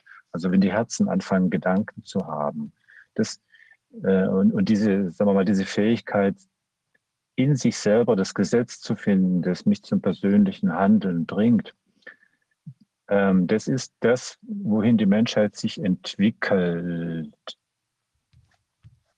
entwickeln muss und auch entwickelt. Man sieht es ja überall, dass wir brauchen keine äußeren Gesetze mehr im Idealfall. Die Entwicklung geht dahin, dass jeder Mensch sein moralisches Gesetz in sich selber findet. Und weil das jetzt aber so ist, dass diese individuelle Kompetenz, auch die moralische Kompetenz unglaublich erwachsen ist, schlägt natürlich das System, das bisher über, über ähm, Gesetze von außen uns kontrollieren konnte, nochmal brutal zu. Das ist immer so, wenn es praktisch eine, eine, eine, Evolution, eine evolutive Veränderung in, in der Zeitgeschichte gibt, dann ist dieses Neue, das ist ja immer eine Infragestellung des Alten. Und alle Menschen, die mit dem Alten verbunden sind, aus welchen Gründen auch immer, und das ist nicht bös gemeint, die fühlen sich bedroht. Ja, die fühlen sich bedroht, einfach weil es soll ja alles so bleiben, wie es war. Und das sind die Menschen, die eben diese neue Qualität in die Welt bringen, die sind immer erst alleine. Also das, das ist einfach, das sind Menschen wie Sie, ähm, ähm, also Leute, die sich halt nicht scheuen, ähm, kompromisslos die Wahrheit zu suchen. Es geht immer um Wahrheitssuche und diese Wahrheitssuche kann sich auf die äußere Welt beziehen und äh, bezieht sich aber genauso auf die innere Welt. Deswegen sehe ich Corona als notwendig an. Also ich bin auch der tiefen, tiefen Überzeugung, dass das natürlich äh, weltgeschichtlich notwendig ist, um diese Schläfrigkeit, in der sich natürlich jetzt auch jeder befunden hat, bis, bis, bis es wehgetan hat, um diese Schläfrigkeit eben auch ähm, zu überwinden. Also Corona als Katalysator sozusagen zu einer neuen Bewusstseinsebene. Auf jeden Fall. Also es gibt keine Zufälle. Und ähm, es gibt ja schon sehr herbe Ausdrücke auch in der Bibel, also gerade im Alten Testament, also Auge um Auge, Zahn um Zahn oder wenn du eben jetzt gestohlen hast, dann hacke dir die rechte Hand ab. Ja, also es gibt das durch die Bilder in der Bibel. Ähm, es ist eine relativ unangenehme Geschichte, dass wir tatsächlich, also sagen wir mal, wenn ich ein kleines Kind habe, dann bin ich ja sozusagen, dann, dann erziehe ich das Kind so gut es geht. Und ich muss ja immer aus etwas heraus handeln, wo ich dem Kind voraus bin. Also werde ich dem Kind zum Beispiel wirklich vielleicht, das werde ich mal grob anfassen, damit es mir nicht äh, auf eine Straße rennt, äh, die gefährlich ist. Dann werde ich das hart am, am Arm anfassen. Ich werde es vielleicht sogar auch mal ähm, ähm, ich werde ihm vielleicht mal sogar einen Schmerz zufügen müssen, damit es weiß, wie ein Schmerz ist, wenn es jetzt jemand anderem was getan hat. Ja. Alle Eltern, die jemals Kinder gehabt haben, die haben natürlich irgendwann auch mal gemerkt, okay, jetzt müssen dem Kind auch mal einen Stups geben, damit es merkt, äh, das tut ja weh, wenn ich dann Mama ins Auge fasse und die Nase festhalte und sowas. Ja. Und diese Position des Menschen zu seinem eigenen kleinen Kind, das hat natürlich die nächsthöhere äh, Ebene über uns. Diese Position hat diese Ebene zu uns. Und das ist immer gut gemeint. weil das, was eigentlich die Essenz von uns Menschen ist, das ist ja eben nicht und gerade nicht die körperliche Unsterblichkeit letzten Endes. Und da ist eben der ganz große Spalt. Und das ist auch der wahre Spalt, also das ist die wahre Kluft, die jetzt durch die Gesellschaft äh, läuft. Menschen, die im Materialismus denken und äh, auch sich die Unsterblichkeit eben als eine körperliche Unsterblichkeit vorstellen, einfach weil die Technik immer besser wird. Es gibt ja ganz viele und ich muss auch zugeben, ich habe da früher selber davon geschwärmt. Also ich habe mit Begeisterung Science Fiction gelesen und Perry Roden und äh, Star Trek und sowas, ja, also wo das ja dann alles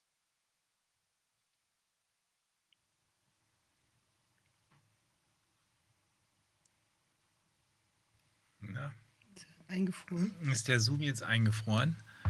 Ähm, sonst könnte jetzt, bevor Herr Grüner hoffentlich gleich wiederkommt, könnte die Regie mal das Bild einspielen, äh, was ich eben noch mal rübergeschickt habe. Also, ähm, Herr Grüner gehört sicherlich zu den wenigen, aber die werden immer mehr, sagt er ja selbst, Ärzten, die den Mund aufmachen. Viele sehen, was los ist aber viele haben nicht den Mut, was zu sagen. Möglicher auch, möglicherweise ja auch, weil sie, auch das ist ja eben zum Ausdruck gekommen, äh, Angst haben, dann äh, keine Existenz mehr zu haben. Aber es gibt Leute, die machen den Mund auf. Das hier ist einer, Professor Wolfgang Föhringer, mit dem würden wir gerne sprechen. Ich lese es mal vor. Äh, der größte Witz, die Idee, Herrn Lauterbach als Gesundheitsminister zu installieren, ist der größte Witz, seitdem Caligula seinen Gaul zum Konsul ernannt hat.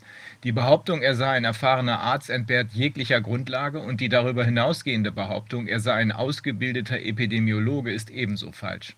Herr Lauterbach wird von keinem ernstzunehmenden Wissenschaftler in irgendeiner Weise als Fachmann oder ähnliches akzeptiert. Ich habe bei 50-jähriger ärztlicher Tätigkeit als Gesundheitspolitiker für die CSU durchaus die Kompetenz zu beurteilen, wer hier welche Mindestvoraussetzungen mit sich bringen könnte. Gott schütze uns vor Herrn Lauterbach. Ich glaube, dass ähm, ich wollte gerade Herrn äh, Dr. Grüner danach fragen. Ich glaube nicht, dass er dem widersprechen würde. Also das sind so die beiden Antipoden. Jemand wie Dr. Grüner, der echte ärztliche Erfahrung hat, und zwar genau da, wo es wirklich wehtut, in der Notfallmedizin, und jemand wie Herr Lauterbach, der so tut, als wüsste er, wovon er spricht. Wobei ein noch größerer Witz dann ja eigentlich der Spahn war. Ja, das kann man wohl ohne, sagen. Ohne zumindest äh, scheinbare Qualifikationen. Ja. Ja, also das man war ja sagen. in your face. Ja, aber er hat ja wenigstens nicht so getan, als sei er Arzt, ist sondern genau nur als sei er Bankkaufmann. Und dann muss er leider zugestehen, dass er noch nicht mal davon was versteht. Also möglicherweise ist Herr Dr. Grüner jetzt rausgeflogen. Ähm, wir werden mit ihm auf jeden Fall in Kontakt bleiben, weil ich glaube, der hat uns noch viel mehr zu berichten. Äh, Ich fand das jedenfalls ganz beeindruckend, äh, wie er das geschildert hat, was er da wahrgenommen hat. Und ich hoffe, dass das, ähm, wie auch das hier, was wir eben gesehen haben, dass das viele weitere Ärzte, Menschen aus der, ähm, aus der Gesundheit äh, dazu bringt, den Mund aufzumachen und das zu sagen, was sie gesehen haben und was sie weiterhin sehen. Also falls er nochmal wiederkommt, äh, ich würde noch gerne eine Frage stellen. Ich, also ich sage es jetzt nur einfach hier, dass wir ihn dann vielleicht nochmal, und zwar würde mich nochmal der zeitliche Zusammenhang interessieren von den jeweiligen Sachen, die aufgetreten sind äh, zu dem ähm, Zeitpunkt der Impfung. Das wäre nochmal ganz interessant, weil er da vielleicht auch sozusagen vielleicht eine Art kleine Statistik oder Erfahrungsbericht nochmal liefern könnte. Das wäre noch sehr interessant. Also falls er nochmal kommt, äh, dann wäre ich dankbar, wenn wir da eine Info bekommen könnten, weil dann können wir vielleicht diese Frage gerade nochmal loswerden. Ansonsten sprechen wir jetzt vielleicht einfach mit dem nächsten Gast. Dr. Thomas Binder. Das ist ein Facharzt für Kardiologie und allgemeine Medi innere Medizin. Ähm, das ist eine Geschichte, wie wir sie ähm, auch von den Juristen kennen, nämlich von der Kollegin Beate Bahner. Ähm, er wurde im März 2020 nach Veröffentlichung eines kritischen Artikels unter anderem zur Sterblichkeit von SARS-CoV-2, nämlich weniger als 0,1 Prozent Mortalität, in seiner Praxis brutal verhaftet und wegen Selbstgefährlichkeit bei Corona-Wahnsinn sechs Tage lang psychiatrisch zwangsverwahrt und dann ambulant auch noch etwas zwangsmediziert wegen angeblicher Manie.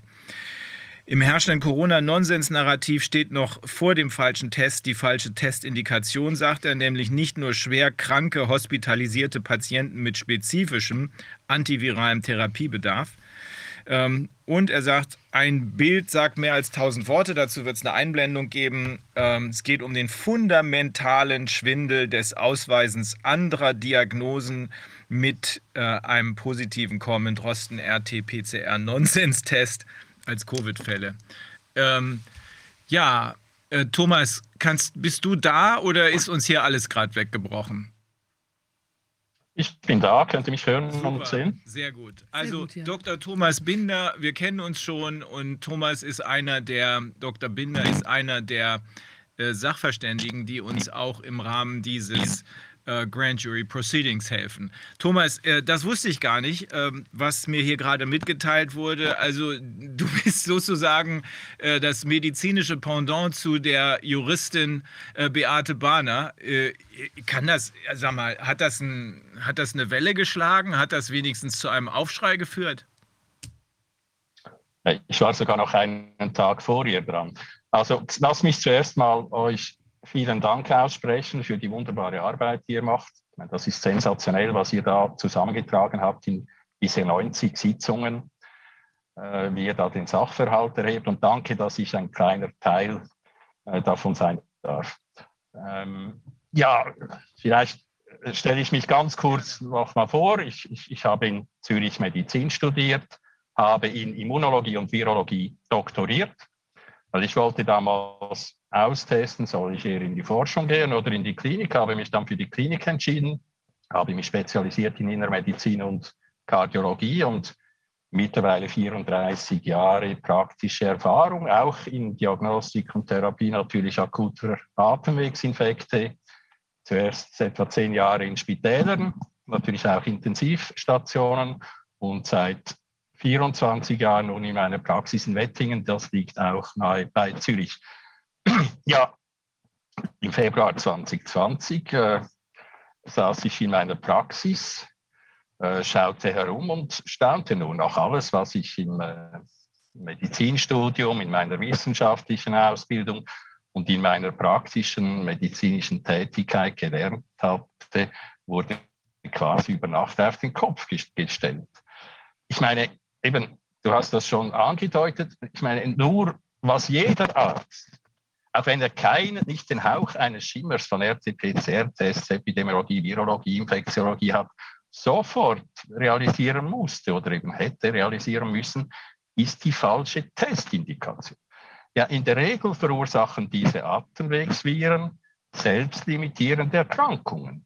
Wie, haben, wie sind wir vor 2020 damit umgegangen, wenn wir Grippe- oder Erkältungssymptome hatten? Ja, wir haben uns selbst therapiert. Und meistens waren wir nach, nach sieben Tagen wieder gesund. Und nur wenn es nach ein paar Tagen schlechter ging, gingen wir zu unserem Hausarzt und der hat dann vielleicht eine komplizierende sekundäre bakterielle Pneumonie diagnostiziert. Die konnte man immer noch ambulant antibiotisch behandeln. Und das dauerte dann halt 14 Tage. Und nur ganz schwere Fälle musste dann der Hausarzt hospitalisieren. Und da wurde dieses ganze äh, über Jahrzehnte, Jahrhundert eingespielte Prozedere über Nacht auf den Kopf gestellt, indem Leute, die nur ein leichtes Kratzen im Hals hatten, ins Spital rannten und schrien, Hilfe, Hilfe, testet mich, ich muss vielleicht sterben.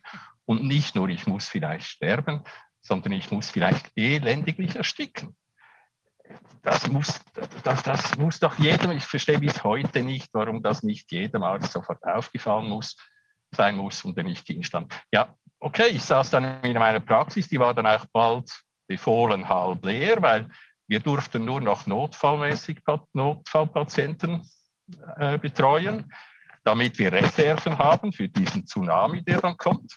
Und da saß ich dann in einer halbleeren Praxis und da hatte ich plötzlich Zeit. Und äh, wenn ich Zeit habe, kann ich denken und wenn ich Zeit zu denken habe, dann werde ich offensichtlich gefährlich. Ähm, ich meine, dieses, dieses Corona-Narrativ, das ist nun wirklich Nonsens von A wie keine epidemiologisch relevante asymptomatische Übertragung, über I wie falsche Testindikation, T wie falscher Test, und V wie falsche Vakzine bis Z wie Zero Covid. Das, ja, das muss, da muss man weder Arzt noch, noch Wissenschaftler sein, um dies eigentlich verstehen zu können. Man braucht ein, eine gewisse Grundintelligenz und ein bisschen gesunden Menschenverstand. Und naja, und dann habe ich, was ist meine Aufgabe als Arzt? Ich habe, wenn ihr zu mir kommt als Patient, dann muss ich euch selbstverständlich über eure, eure medizinische über eure Krankheit informieren, über euren medizinischen Zustand in einer Art, dass ihr dies als medizinische Laien verstehen könnt und dann informiert entscheiden könnt, wie wir weiterfahren. Und genau dasselbe habe ich hier gesehen vis-à-vis der Gesellschaft. Ich habe sofort als meine Aufgabe als Arzt gesehen, die Bevölkerung über diese Krankheit eben der Gesellschaft aufzuklären in einer Art, dass dies auch Laien verstehen können und dann informiert entscheiden können, wie sie damit umgehen. Ja, ich habe dann also sofort E-Mails geschrieben an Kollegen, an mir bekannte Journalisten, an mir bekannte Politiker, habe erklärt, die Testindikation ist falsch, der Test ist falsch. Es gibt, es hat noch nie epidemiologisch relevante asymptomatische Übertragung eines Atemwegsvirus gegeben. Diese, diese CFR, die Fallsterblichkeit, die uns anfangs als 2% erklärt wurde, dass die natürlich nicht relevant ist. Relevant ist die IFR, die Infektionssterblichkeit, die locker 100 Mal niedriger ist wegen der extremen Dunkelziffer der ja nicht getesteten. Oder in der Schweiz gab es einen, einen Biologen, der sich Epidemiologe nennt, der äh, verbreitete die Behauptung, 5% der Patienten werden auf der Intensivstation landen. Und da ist natürlich das Problem dasselbe. In der Intensivstation wird jeder getestet, aber nicht alle Infizierten in der Bevölkerung werden getestet. Und das sind dann eben auch, diese Relation ist dann locker eben auch irgendwo 100 Mal tiefer und meine 100 Mal mehr oder weniger Intensivpatienten, das ist schon relevant. Und dann habe ich das, ich hatte keine Antwort bekommen, das war mal das Erste. Einfach schweigen, schweigen, einfach nicht mal eine Antwort, du spinnst ja oder so, keine Antwort. Und dann habe ich in sozialen Medien, Twitter und Facebook äh, das gepostet, weil ich kam ja auch nicht in die Medien, kein Journalist reagierte. Und ich schrieb Blogs. Und in einen, ein, ein großer Blog dann, das war am Donnerstag vor Ostern 2020, da in diesem Blog habe ich alles dieses erklärt. Wirklich so, dass es jeder mit, ich sage jeweils mindestens drei vernetzten, nicht gewaschenen Hirnzellen versteht. Und dieser Blog wurde in 24 Stunden 20.000 Mal angeklickt. Da dachte ich, oh, okay. Ich verstand zwar nicht, weshalb ich, simper Arzt da, äh, die, die, die Schweiz äh, informieren musste oder, die halbe Welt, aber ja gut, ich habe es jetzt getan und ich wollte dann an Ostern eine Woche mit meiner Frau in die Ferien verreisen und dachte, ja, jetzt kommen andere Kollegen und die verbreiten dieselbe Information und die Aufklärung geht viral wächst exponentiell und in einer Woche ist dieses Corona-Nonsens-Narrativ erledigt.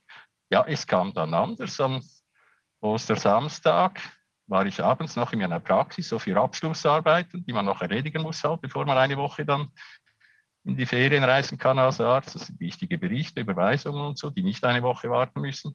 Ihr Anwälte habt ja auch eure, eure äh, Deadlines, die ihr unbedingt einhalten müsst. Das ist bei uns äh, ähnlich. Und dann wurde ich am Ostersamstag in meiner Praxis von einer Antiterroreinheit, an diesem Einsatz waren 60 Polizisten brutal verhaftet. Wahnsinn. Wobei, es, es ist schon wichtig, oder? Ich meine, wir kennen jetzt Fälle wie Sam White in England, ich glaube in den USA auch einen Fall, in Kanada glaube ich einen Fall, wo Leute von Behörden oder sagen wir Ärzte Ärzteverbänden angegriffen werden und als wahnsinnig bezeichnet werden, oder? Es ist schon wichtig zu, festzuhalten, dass ich nicht primär vom Staat attackiert wurde wegen meiner Aufklärung, sondern es lief so. Eine mir bestens bekannte Person äh, las diese E-Mails, die ich auch informiert habe, sofort, ein guter Bekannter, las diese E-Mails, las meine Tweets, meine Blogs und die wähnte dann in diesen Tweets und Blogs und so eine Bedrohung zu sehen, eine Bedrohung von Behörden, aber auch der ganzen Gesellschaft, eben weil ich so Dinge behaupte wie ja, dieses Virus ist für die breite Bevölkerung nicht gefährlicher als Influenza, wahrscheinlich sogar weniger gefährlich, etc. pp.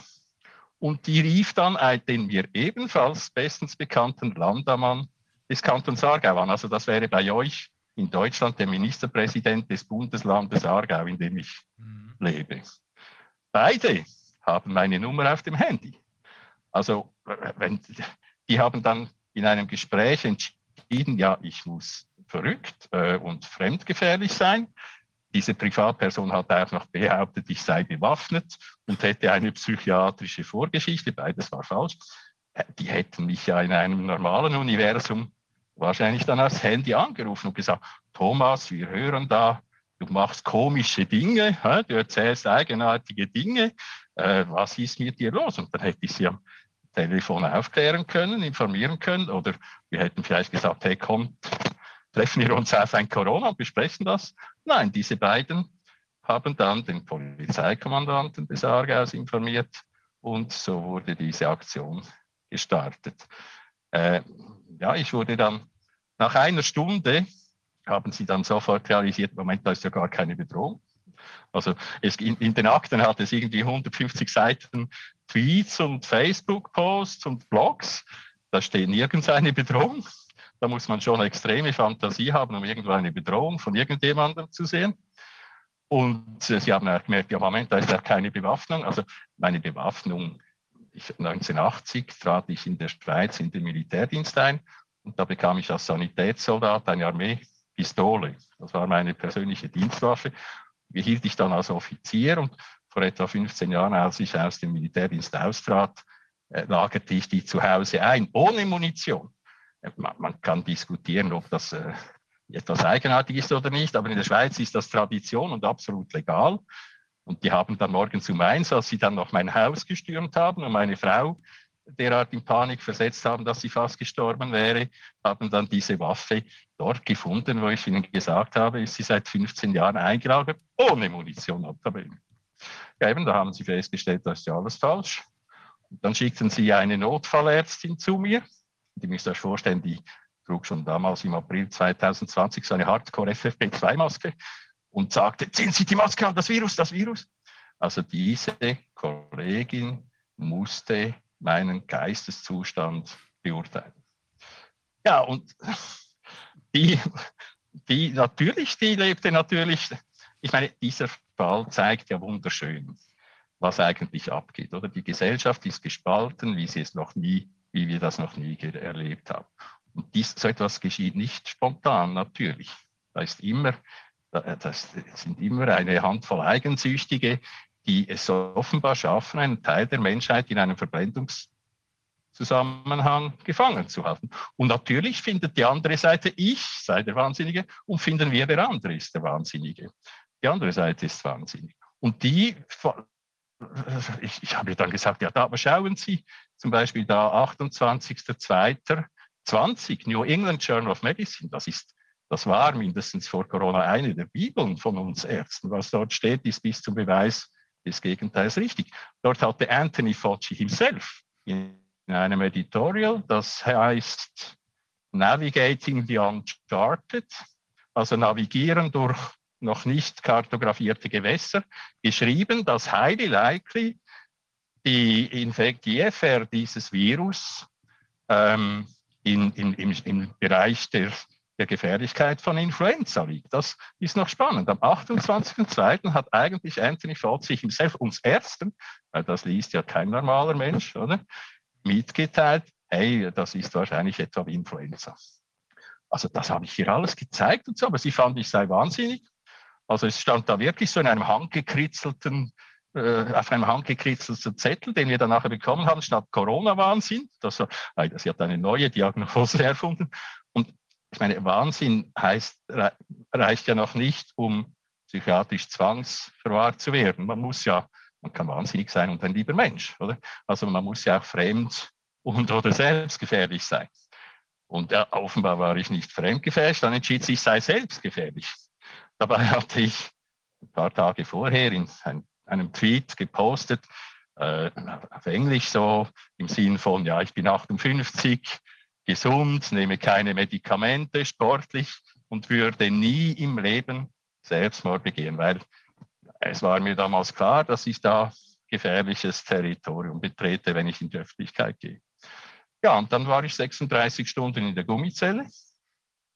Nach 36 Stunden fand, Stunden fand die erste Einvernahme statt. Nach 36 Stunden traf ich zum ersten Mal auf meinen Anwalt. Bis dann wusste ich gar nicht, was man mir vorwirft. Und da war ich noch sechs Tage weiter in der geschlossenen Psychiatrie, bis mich dann das, äh, ich glaube, Verwaltungsgericht war das, wo ich natürlich äh, Einsprache erhoben habe, wieder rausließ. Ein Psychiater hat mich dann, hat mir dann noch die Diagnose Manie angehängt. ja, ich war natürlich vielleicht ein etwas hyperaktiver Aufklärer, aber ich glaube, das ist verständlich. Ich dachte, ja, ich hab, diese Information muss jetzt raus, oder? Die muss sich exponentiell verteilen. Da war ich halt vielleicht bis morgens um eins, zwei dran, diese Blogs zu schreiben.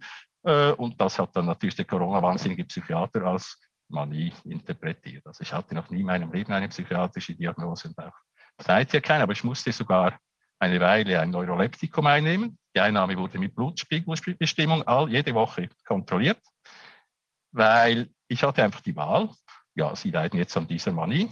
Sie können entweder sechs Wochen bei uns stationär zur Therapie bleiben oder nach Hause gehen, aber dann müssen Sie dieses Medikament schlucken. Ja, und da musste ich wohl oder übel den sauren Apfel beißen und habe dies dann ein paar Wochen genommen. Ähm, erfreulicherweise stiegen dann meine Leberwerte an. Ich habe die dann rasch kontrolliert und dann konnte ich es absetzen. Und ich konnte mich dann auch aus dieser psychiatrischen Fessel des Kantons befreien, zu einer privaten Psychiatrin gehen. Und die hat mir dann sofort bestätigt, ich bin kerngesund. Und da muss ich aber eine, eine, ein Jahr lang, etwa einmal im Monat vorbei. Und ich habe sie dann jeweils über Corona aufgeklärt und sie hat viel über Corona gelernt in diesem Jahr. Ja, ich habe jetzt vielleicht viel geredet, vielleicht zu viel. Das ist wichtig. Ähm, was die da mit dir gemacht haben, also das war ja Zwangsmedikation. Das ist eine Körperverletzung, ne? ist ganz klar. Eine ganz klassische Körperverletzung. Ähm, das muss Konsequenzen haben. Und ich würde diese Leute auch nicht vom Haken lassen. Auch bei euch in der Schweiz gibt es noch ein paar ordentliche Anwälte. Ähm, natürlich, first things first, erstmal das Ding hier beenden, aber dann keinen von diesen Leuten vom Haken lassen. Die, ähm, ich glaube nicht, äh, was ich immer wieder höre, ja, das muss, wir müssen das alles, die Gesellschaft muss heilen und so. Ja, das muss sie, aber nicht so. Nicht so, dass die Täter davonkommen. Dieses Mal muss das Ganze Konsequenzen haben für die, die übrig sind. Ich glaube ja auch, so wie ähm, äh, Dr. Grüner das erklärt hat. Ich glaube ja auch an äh, so eine gewisse Spiritualität, die uns zu Hilfe kommen wird, wenn wir uns äh, richtig aufstellen. Und äh, ich glaube, dass wir als ähm, Anwälte dann nur noch ähm, geringfügige Aufräumarbeiten zu erledigen haben werden. Aber die müssen wir dann eben auch erledigen. Und solche Leute, die sowas machen, äh, ich habe eben, als du es geschildert hast, habe ich gesagt, da kommt eine mit so einer FFP2-Maske zu einem Zeitpunkt, als äh, selbst Fauci noch gesagt hat, wir brauchen keine besonderen Maßnahmen. Auch Drosten hat das gesagt. Eine Maske brauchen wir schon mal gar nicht. Und ausgerechnet die soll dich auf deinen Geisteszustand untersuchen. Also umgedreht wäre das wahrscheinlich sinnvoller gewesen, aber kommt ja vielleicht noch. Ähm, es ist jedenfalls erschreckend zu sehen, mit was für Methoden da gearbeitet worden ist. Das Beruhigende ist, dass das jedes Mal ans Licht gekommen ist. Es ist bei Beate Bahner ans Licht gekommen, es ist bei Sam White ans Licht gekommen und dass das jedes Mal Schockwellen schon ausgelöst hat in der Bevölkerung, weil äh, das ist dann eine Nummer zu hart. Bei uns nennt sich äh, die gesetzliche Grundlage für solche Eingriffe und Einweisungen, das ist das sogenannte Psych-KG. Und äh, man kann Leute einweisen in eine geschlossene Anstalt, ähm, äh, wenn sie für sich selbst oder andere gefährlich sind. Das ist richtig, das geht. Nur äh, auf der Grundlage, auf der das bei dir abgelaufen ist, ich, es ist mir unbegreiflich, weil eigentlich gehört dazu eine richterliche Anhörung im Beisein eines Anwalts. Dich also erstmal 36 Stunden schmoren zu lassen, das wäre nicht erforderlich gewesen. Das hätte man umgedreht machen können. Äh, dann wäre ein Schuh draus geworden. Aber wie gesagt, es wird noch Konsequenzen haben müssen. Ist, äh, hast du von ähnlichen Geschichten bei Kollegen gehört oder bist du da in der Schweiz dann hoffentlich eine Ausnahme? Vielleicht noch kurz einfach, selbstverständlich gehen wir strafrechtlich und zivilrechtlich vor. Ja. Bisher haben wir uns aber entschieden, noch ein bisschen zu warten. Solange Staatsanwälte und Richter ihre Arbeit verweigern, hat es keinen Sinn. Ja. Wir erachten die Chancen als jetzt langsam steigend, weil doch das Narrativ im freien Fall ist. Also ich denke, langsam werden wir die Sache an die Hand nehmen. Wir hatten eine Administrativbeschwerde eingereicht, das ist, war das Einfachste. Da musste ein Juraprofessor musste ein Gutachten erstellen, das sind etwa 120 Seiten. Wenn man das durchliest, steht eigentlich überall, ja, dass sie es falsch gehandelt haben, aber im, im Fazit unten schreibt er, ja, es war eigentlich praktisch alles richtig. Und äh, die, die Zeitungen haben natürlich auch dieses Fazit dann abge, abgedruckt, also auch da in der, in der regionalen Diffamierungszeitung bin ich natürlich immer noch der durchgeknallte Terrorist, der da Leute bedroht hat und eigenartige Dinge erzählt und selbstverständlich zu Recht von der Antiterroreinheit die die Klapsmühle spediert wurde. Aber das Schöne daran ist ja, ich meine, ich habe ein paar ältere Patienten verloren, die halt jetzt beim besten Willen nicht glauben können, dass sie das Schweizer Fernsehen, für das sie jeden Tag einen Franken bezahlen müssen, damit sie sie umfassend, ausgewogen, objektiv informieren, sie belügt und der Binder die Wahrheit sagt. Aber die meisten meiner Patienten kannten mich so gut, dass sie sofort reagiert haben, also auch wenn sie von Corona keinen Schimmer haben, das ist jetzt too much, das ist nicht der Thomas Binder, den wir kennen, das ist faul von A bis Z. Und äh, das, es ist ja so, dass, dass jetzt diese neue Medizin, die, die, Menschen, die Menschen, die aufgewacht sind, verlieren ihr Vertrauen in die bisherige Medizin, in die bisherige, ihre bisherigen Hausärzte. Und wir werden ja alle überrannt. Also ich könnte äh, fünf Kollegen anstellen, um den Ansturm zu bewältigen. Also wir haben von dem her materiell äh, keinen Schaden genommen, im Gegenteil. Ähm, pardon, jetzt habe ich aber deine eigentliche Frage vergessen. Ja, ob's, neben dir, ob du hoffentlich eine ah. Ausnahme bist oder ob es neben dir vergleichbare ja. Fälle gegeben hat. Ich glaube, die trauen sich das immer nur einmal, dann kommt die Schockreaktion aus der Bevölkerung, die testen. Und wenn die Bevölkerung sagt, oh shit, das geht aber ein bisschen weit, dann trauen sie sich das nicht nochmal. Ist das auch bei dir so gewesen?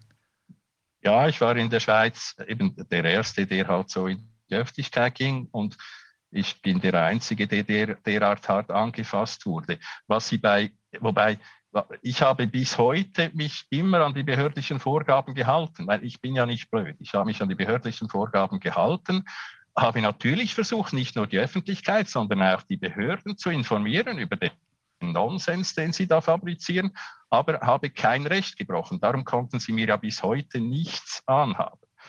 Mhm. Äh, in der Schweiz haben, und so ist das, äh, weiß, ist auch in Deutschland, ist der Hauptvorwurf der Kollegen gemacht wird, dass sie Maskenatteste, Atteste, vor allem Maskenatteste aus der Ferne erteilt haben, ohne den Patienten gesehen zu haben. Das ist natürlich ein heikles Thema. Ich meine, selbstverständlich, die Masken sind unnütz und, über, und nur schädlich für asymptomatische, früher gesund genannte. Äh, einer, der wirklich krank ist oder im Spital, da ist es etwas anderes. Aber für die breite Öffentlichkeit sind Masken sinnlos und nur, äh, nur gefährlich. Natürlich bräuchte die ganze Menschheit so einen Attest, oder? Aber, aber äh, es ist natürlich andererseits so, dass wir natürlich nie einen Attest aus der Ferne ausstellen durften bisher und auch immer noch nicht. Also wir müssen selbstverständlich jeden Patienten, dem wir irgendeinen Attest ausstellen, befragen und körperlich untersuchen und dann auch in der Krankengeschichte genau notieren, weshalb äh, stellen wir jetzt dieses Attest aus. Und wenn wir das tun und eben auch bei Maskentaten, dann sind wir unangreifbar. Also ich habe auch Maskenatteste ausgestellt, aber selbstverständlich nur nach eingehender Befragung und Untersuchung der Patienten. Und wenn sie dann einen medizinischen Grund gaben, hatten, und es gibt genug Gründe, diese, äh, für diese, an, an, an diesem Maskentragen zu leiden, äh, ich habe das nur so gemacht und da konnte ich nie angegriffen werden. Also dies, dies war das Problem. Es ist natürlich klar, dass meine dass sie, ob bewusst oder unbewusst, wahrscheinlich eher unbewusst, weil eben es war primär nicht der Staat, der nach mir, der da hinter mir her war. Aber ich meine, mein Fall zeigt auch die Hyperreaktion. Es ist ja die sämtliche Vernunft, sämtliche Verhältnismäßigkeit blieb ja in diesem Corona-Skandal auf der Strecke, oder? Eben anstatt, dass mir diese zwei Leute aufs Handy anrufen, Thomas, wir hören da eigenartige Sachen von dir, oder? Schicken Sie mir die Antiterroreinheit in die Praxis, oder? Also das, das ist ja Wahnsinn. Und das hatte natürlich aber sicher auch einen gewissen erzieherischen Effekt auf die anderen Ärzte in der Schweiz, die natürlich dann sagen, oh, oh, vielleicht halte ich doch besser meine Klappe und haare mal der Dinge, die da weiterkommen. Und ich habe noch mal eine Frage zu diesen zwei Personen. Also das ist ja schon eigentlich erstaunlich, wenn da auch so ein Näheverhältnis bestand. Also haben die das denn dann wirklich so geglaubt? Ist das vorstellbar oder kann es sein, dass sie tatsächlich irgendwie voraus einem Gehorsam ähm, sich hier vielleicht auch profilieren wollten oder können, können da auch andere oder politischere Motive dahinter stellen, stecken? Ich glaube nicht. Also ich glaube auch vom, zu diesem Zeitpunkt waren vermutlich beide diese Personen halt auch total hirngewaschen, wie halt fast alle hirngewaschen waren. Oder? Und ich, ich, glaube, die haben tatsächlich das geglaubt. Und ich glaube, möglicherweise zumindest die eine dieser Personen, die nicht äh, der Landamann des Kantons Aargau ist, die andere Person, die glaubt vermutlich heute noch, dass äh, sie, äh, dass sie von Corona mehr versteht als ich als Arzt. Diese Person ist, hat nichts mit Medizin zu tun, oder? Äh, dass die, die, die glaube glaub ich bis heute, dass sie von Corona mehr versteht, als ich als Arzt, der, der noch in Immunologie und Virologie dissertiert hatte. Äh, ja, es, es klingt unglaublich, aber ich denke, die waren schon primär einfach, einfach hirngewaschen und glauben zum Teil heute noch, dass sie in die richtige Richtung fahren und dass wir die Geisterfahrer sind. Ich meine, dieses Phänomen war ja schon bemerkenswert. Also auch mit der, mit der Verhaftung von der oder der Einweisung da von der ähm, Beate Bahner. Ist ja schon interessant, dass da im deutschsprachigen Raum im Prinzip zwei Leute, also einmal jetzt wie Sie aus dem ärztlichen Bereich und dann eben die Beate Bahner mit der, mit der äh, als Anwältin, ähm, da, also das muss ich sagen, das hatte mich auch mit der An also mit Beate Bahner hatte mich auch sehr beeindruckt. Da ich, ich hatte ja, ich weiß gar nicht, wann die, wann das genau war, dass das bei ihr passiert ist. Es war Ostersonntag, bei ihr, bei mir Ostersamstag. Okay, und ich hatte ja davor diese, also schon im, im März diese Petition gestartet äh, mit eben diesen, dass wir da saubere Corona-Daten fordern und habe mich da ja auch als Anwältin zu erkennen gegeben und habe dann ähm, eben auch äh, tatsächlich für einen Moment auch gedacht, dass es bei ihr passiert ist, wow. Also wer weiß, was da jetzt auf einen zurollt, ist das jetzt, werden jetzt alle kritischen Anwälte plötzlich mit irgendwelchen äh, Vorwürfen dieser Art äh, überzogen. Und insbesondere, weil sich ja auch so, vielleicht in Deutschland mehr noch als an anderen Stellen, ja doch ein, ein gewisser anwaltlicher Widerstand auch bildete. Also ich wurde jedenfalls auch angerufen von anderen Anwälten, die auch gesagt haben, was ist denn hier los und so. Und ähm, das ist ja schon, also da kriegt man ja schon so ein Gefühl, als sei das fast eine konzertierte Aktion gewesen. Aber vielleicht waren es eben auch tatsächlich solche internen Vorgänge, dass die Leute halt dann auch dachten, äh, wow, das kann nicht sein. Oder irgendwie sprengt der jetzt die Narrative und macht damit aber auch eine Gefahr für die anderen, die dann ihm vielleicht aufsitzen. Und in Wahrheit ähm, ist es eben knallgefährlich, sich jetzt zum Beispiel ohne Maske nach draußen zu bewegen oder was immer da gerade im Raum stand. Ja.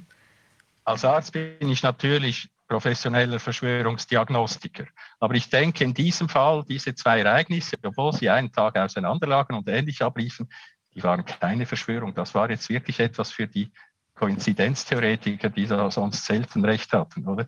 Ich denke, in Deutschland und der Schweiz herrschte halt dasselbe Klima, oder? Und, und wenn das Klima dasselbe ist, dann kann man gleich überreagieren, unverhältnismäßig reagieren, unverhältnismäßig reagieren, ohne dass jetzt da der Schweizer Polizeikommandant und der deutsche Polizeikommandant miteinander telefoniert haben. Also für mich ist das doch wesentlich wahrscheinlich. Aber natürlich, äh, das ist klar, äh, da, da, gibt es eine Verschwörung von wenigen, aber da müssen wir uns auch bei dieser Verschwörung ist immer wichtig, dass wir uns, viele Leute haben das Gefühl, ja, da ist der hinterste und letzte äh, Journalist und Arzt und so, ist da Teil dieser Verschwörung. Nein, das ist ja ganz anders. Das ist eine, immer eine Handvoll Psychopathen, die starten so eine Banalität des Bösen, oder? Und dann springen ganz viele Eigeninteressierte auf diesen ihnen offerierten Zug, vermeintlich in ihr, in ihr Glück, in Wirklichkeit immer in unser aller Verderben auf und, und, und haben auch verschiedene Interessen. Also äh, nicht jeder, der da mitmacht, hat dasselbe Interesse. Am Schluss kann man einfach interessiert sein an, dass man da berühmt wird, Anerkennung bekommt, äh, Geld verdient ohne mit der, mit der Grundintention dieser Verschwörung irgendetwas am Hut zu haben. Aber und letztlich machen ja diese Banalitäten des Bösen immer erst eigentlich macht die schweigende Mehrheit diese möglich. Oder? Und das, das sehen wir ja jetzt auch wieder. Ich sage immer wieder, es herrscht keine Pandemie eines Killer-Virus, es herrscht eine Pandemie von Feiglingen. Und natürlich zuallererst bei uns Ärzten. Also natürlich braucht es die total das Narrativ, wie gesagt, das herrschende Corona-Narrativ ist derartiger Nonsens von A bis Z. dass es natürlich nur überleben konnte, überhaupt, äh, das ist eine Totgeburt, das ist eine intellektuelle Totgeburt. Das konnte überhaupt nur auf die Welt kommen und jetzt zwei Jahre lang überleben, weil die Medien die totale Narrativkontrolle haben. Und äh, natürlich braucht es diese, aber als Arzt suche ich natürlich, bezeichne ich natürlich immer zuerst uns Ärzte als Schuldige, weil äh, im Vordergrund steht da ein medizinisches Problem und wenn jeder Arzt ich meine, ich, ich, bin kein Held, oder? Ich, ich werde immer, du bist unser Held und so Blödsinn. Ich wollte nie ein Held sein und ich werde auch nie ein Held sein. Ich habe bloß meinen Job als Arzt äh, verrichtet, wie ich ihn vor 2020 selbstverständlich verrichtet hatte. Und wenn nur jeder meiner Kollegen auch nur seinen Job getan hätte und auch gleich hingestanden wäre, wäre nach einer Woche dieser und, die Medien zugelassen hätten, dass wir eben unsere andere Sicht auch in die Öffentlichkeit bringen können, dann wäre dieses Nonsens-Narrativ nach einer Woche erledigt gewesen. Man hat euch benutzt. Und zwar schon seit langem. Ähm, ich habe gerade neulich wieder mit der Gruppe der Experten gesprochen, die sich mit, ähm, ja, mit Eugenik und äh, Genozid befassen, äh, weil auch das spielt ja hier eine Rolle. Äh, einige der Psychopathen verfolgen jedenfalls dieses Ziel. Und ähm, darunter war auch äh, Vera Sharaf, das ist die Holocaust-Überlebende, die war damals acht Jahre, als ähm, die, als sie gerettet wurde. Und ähm, sie sagte nochmal, es sind vor allem die Ärzte, die es damals möglich gemacht haben und die es heute möglich gemacht haben. Nur diesmal geht es viel weiter. Diesmal geht es einfach viel weiter, denn ich glaube auch genau wie du, dass äh, das, was mit dir und mit äh, Beate Bahner gemacht wurde, äh, dass vielleicht auch das, was mit Sam White gemacht wurde, dass all das eine Überreaktion der Blockwarte war. Also diese Blockwart-Mentalität, die ist ja in vielen Menschen offenbar drin. Ähm, und die wird dann durch so ein paar Psychopathen, die diese Banalität des Bösen, wie du sagst, in Gang setzen, die wird ausgenutzt. Ne? Und das wissen die. Die Ausnutzer sind ja die, die hinten die äh, Fäden ziehen, die mit ihren äh, kaputten äh, Psychologen und Psychiatern das ganze Panikmodell entwickelt haben. Und die wissen ganz genau, dass sie alleine keine Chance hätten, sondern sie brauchen die ganzen Blockwarte. Sie brauchen die Medizin, weil, äh, und dazu haben sie ja auch gebracht, indem die medizinische Ausbildung ja eine ist, die jedenfalls nichts mehr mit Hinterfragen zu tun hat, schon seit längerer Zeit. Ähm, das wirkt nicht bei jedem, bei dir zum Beispiel nicht. Aber das Gleiche haben sie mit den Juristen gemacht. Äh, ganz, ganz offensichtlich. Und da war es eine äh, konzertierte Aktion, also das Vorgehen gegenüber den beiden Weimarer Richtern und gegenüber den Sachverständigen, die sie eingesetzt haben, und gegen der Familienanwältin und gegenüber einem Freund, nur weil er oder seine Frau mit einem der Richter befreundet war. Das war meiner Ansicht nach eine echte konzertierte Aktion, die sich weniger gegen die Beteiligten, die da durchsucht und beschlagnahmt wurden, äh, richtete, weil bei denen war sowieso klar, äh, die hätten sich ja gar nicht erst so exponiert, wenn sie nicht gewusst hätten, äh, was ihnen blühen könnte und wenn sie nicht den Mumm gehabt hätten, das auszuhalten. Nein, das war ein Signal an die übrige Justiz, wenn ihr nicht auf Linie seid, dann prügeln wir euch auf Linie. Auch das hat nicht funktioniert, denn selbst in dem rauchenden Trümmerhaufen, den ich als deutsche Justiz äh, seit Jahren sehe, gibt es immer noch Leben. Da gibt es immer noch einige Leute, die den Rechtsstaat trotzdem verteidigen werden. Und äh, genau wie du es gerade gesagt hast, so sehen wir das auch. Wir machen einfach nur unseren Job. Das gehört dazu. Ne? Und wenn wir das, äh, auch wir müssen ja unsere Mandanten aufklären. Wir müssen ihnen sagen, hm, du kannst den Weg gehen, du kannst den Weg gehen. Der hier ist erfolgversprechender. Du kannst sagen, es gibt keine Viren, würde ich dir nicht gerade empfehlen. Du kannst aber auch sagen, der PCR-Test, äh, über den führt äh, die goldene Brücke zum Sieg. Aber wenn das nicht mehr nützt, wenn ich also auf der Einzelebene, so wie du es ja eben auch beschrieben hast, dem einzelnen Patienten kann ich das erklären, äh, dem einzelnen Mandanten kann ich es erklären. Wenn ich sehe, dass hier ist eine Massenpanik, die hier angezettelt worden ist, ja, dann muss ich es eben öffentlich machen und dann muss ich so viel wie möglich Leute gleichzeitig ansprechen. Und das ist unser Job. Ich glaube, das ist wirklich unser Job. Es, es, geht gar nicht anders. Wir können doch nicht dastehen und sagen, oh, ich warte mal, bis die Welle über mich hereinbricht. Hey, da steige ich aber lieber aufs Brett und reite die Welle runter. Oder hier jetzt ähm, müssen wir eben alles tun, was wir können. Alles tun, was wir können. Die Mediziner, die Juristen, jeder von uns, um das, was wir als Wahrheit erkannt haben, an die Öffentlichkeit zu bringen. Dann bricht das Kartenhaus zusammen, denn du hast es ja selber gesagt, das war eine Totgeburt. Die Sache mit dem äh, PCR-Test sowieso. Das, dieses ganze Corona-Narrativ, das war eine Totgeburt und jetzt gerade fliegt ihnen alles um die Ohren so ein paar Halbwilde, die sie uns äh, als äh, Politiker installiert haben, die halten noch ein bisschen durch, die wackeln aber auch schon so hin und her. Äh, ich meine, es ist ja nicht umsonst, dass hier die Witze über äh, Politiker gemacht werden, die offensichtlich nicht ansatzweise wissen, was sie tun. Vielleicht wissen sie auch so gerade eben, wer sie sind, aber auch das ist zu bezweifeln. Ja, offensichtlich haben sie es geschafft, sage ich jeweils, über die letzten 30, 40 Jahre. Wenn man zurückschaut, gibt es den Beginn des Zeitalters des Narzissmus. Das waren so die späten 70er Jahre. Es gibt eine Titelgeschichte im Spiegel, ich glaube etwa 1979, Narzissmus, Antlitz einer Epoche. Oder?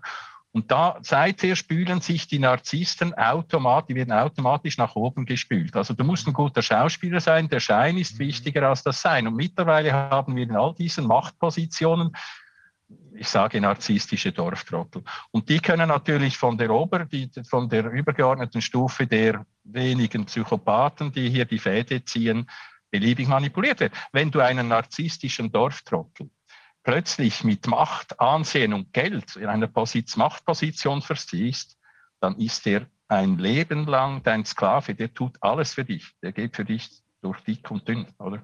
Also ich rede da so von dem, dem Niveau Spahn, Drosten und so weiter. Oder? Und, und äh, Lauterbach, Klaus Lauterbach. ja, eine Schande ist ja, ich wurde ja in, in Twitter hatte ich immerhin etwa 46.000 Followers. Für einen Schweizer ist das sehr viel. Also ich war in der Schweiz im Gesundheitswesen, kam ich gleich nach unserem Gesundheitsminister Alain Berset, der übrigens Politologe ist und die Chefin des Bundesamtes für Gesundheit, eures RKI-Äquivalentes, ist auch Politologin. Auch noch spannend, oder? Ähm, was da überhaupt für Leute installiert sind, oder? Die von Tuten und Blasen, äh, von medizinischen Tuten und Blasen nicht den Hauch eines Schimmers haben. Äh, ja, jetzt habe ich den Faden verloren. Manchmal rede ich ein bisschen zu viel. Äh, mit der Reichweite, mit der medialen ah, Reichweite. Ja. Ah, eben. Ah, ja, genau. Ich hatte mit Twitter begonnen.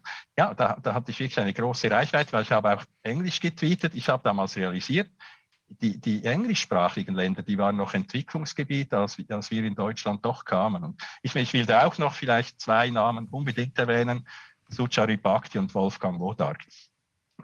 die, die, denen gebührt diese Ehre schon. Oder? Also ich muss sagen, ich habe das sofort durchschaut, weitgehend. Und wollte natürlich auch an die Öffentlichkeit gehen, aber stellt dir vor, ich konnte ja nicht nur 99 Prozent sicher sein. Wenn ich damit an die Öffentlichkeit gehe und dann kommt der Tsunami dieses Killer-Virus trotzdem, dann bin ich als Arzt sofort erledigt.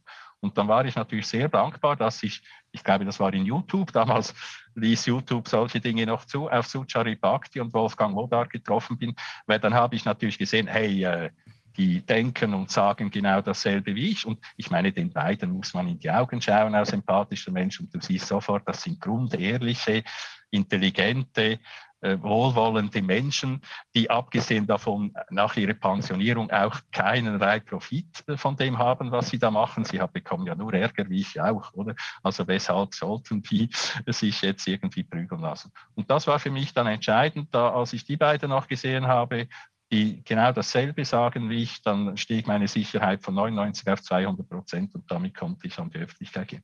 In Twitter hatte ich eben lustige Duelle. Also zum Beispiel habe ich dem Schweizer Bundesamt für Gesundheitswesen am, ich glaube, 27. März 2020 getweetet, hey, schaut mal. Und dann habe ich das Video von Wieler gepostet, wo ein damals noch mutiger Journalist ihn an einer Pressekonferenz gefragt hat, ja, was ist denn ein Corona-Toter? Und Wieler hat geantwortet, ein Corona-Toter ist jeder mit einem positiven RT-PCR-Test verstorben. Das war am äh, März 2020. Und am gleichen oder am nächsten Tag haben italienische Gesundheitsbehörden in einem Video auch gesagt, ja, wir unterscheiden nicht zwischen mit und an Covid verstorben. Und da habe ich das dort getweetet. Bundesamt für Gesundheitswesen. Hey, schaut mal, wenn das bei uns auch ist, sofort Marsch halt, Hirn wieder einschalten, Neubeurteilung der Situation. Oder? Das wurde dann irgend hunderte Male geteilt. Der Ursprungstweet des BAG, wo ich das hingetweet hatte, wurde irgendwie 20 Mal geteilt, aber ich wurde dann natürlich sofort blockiert.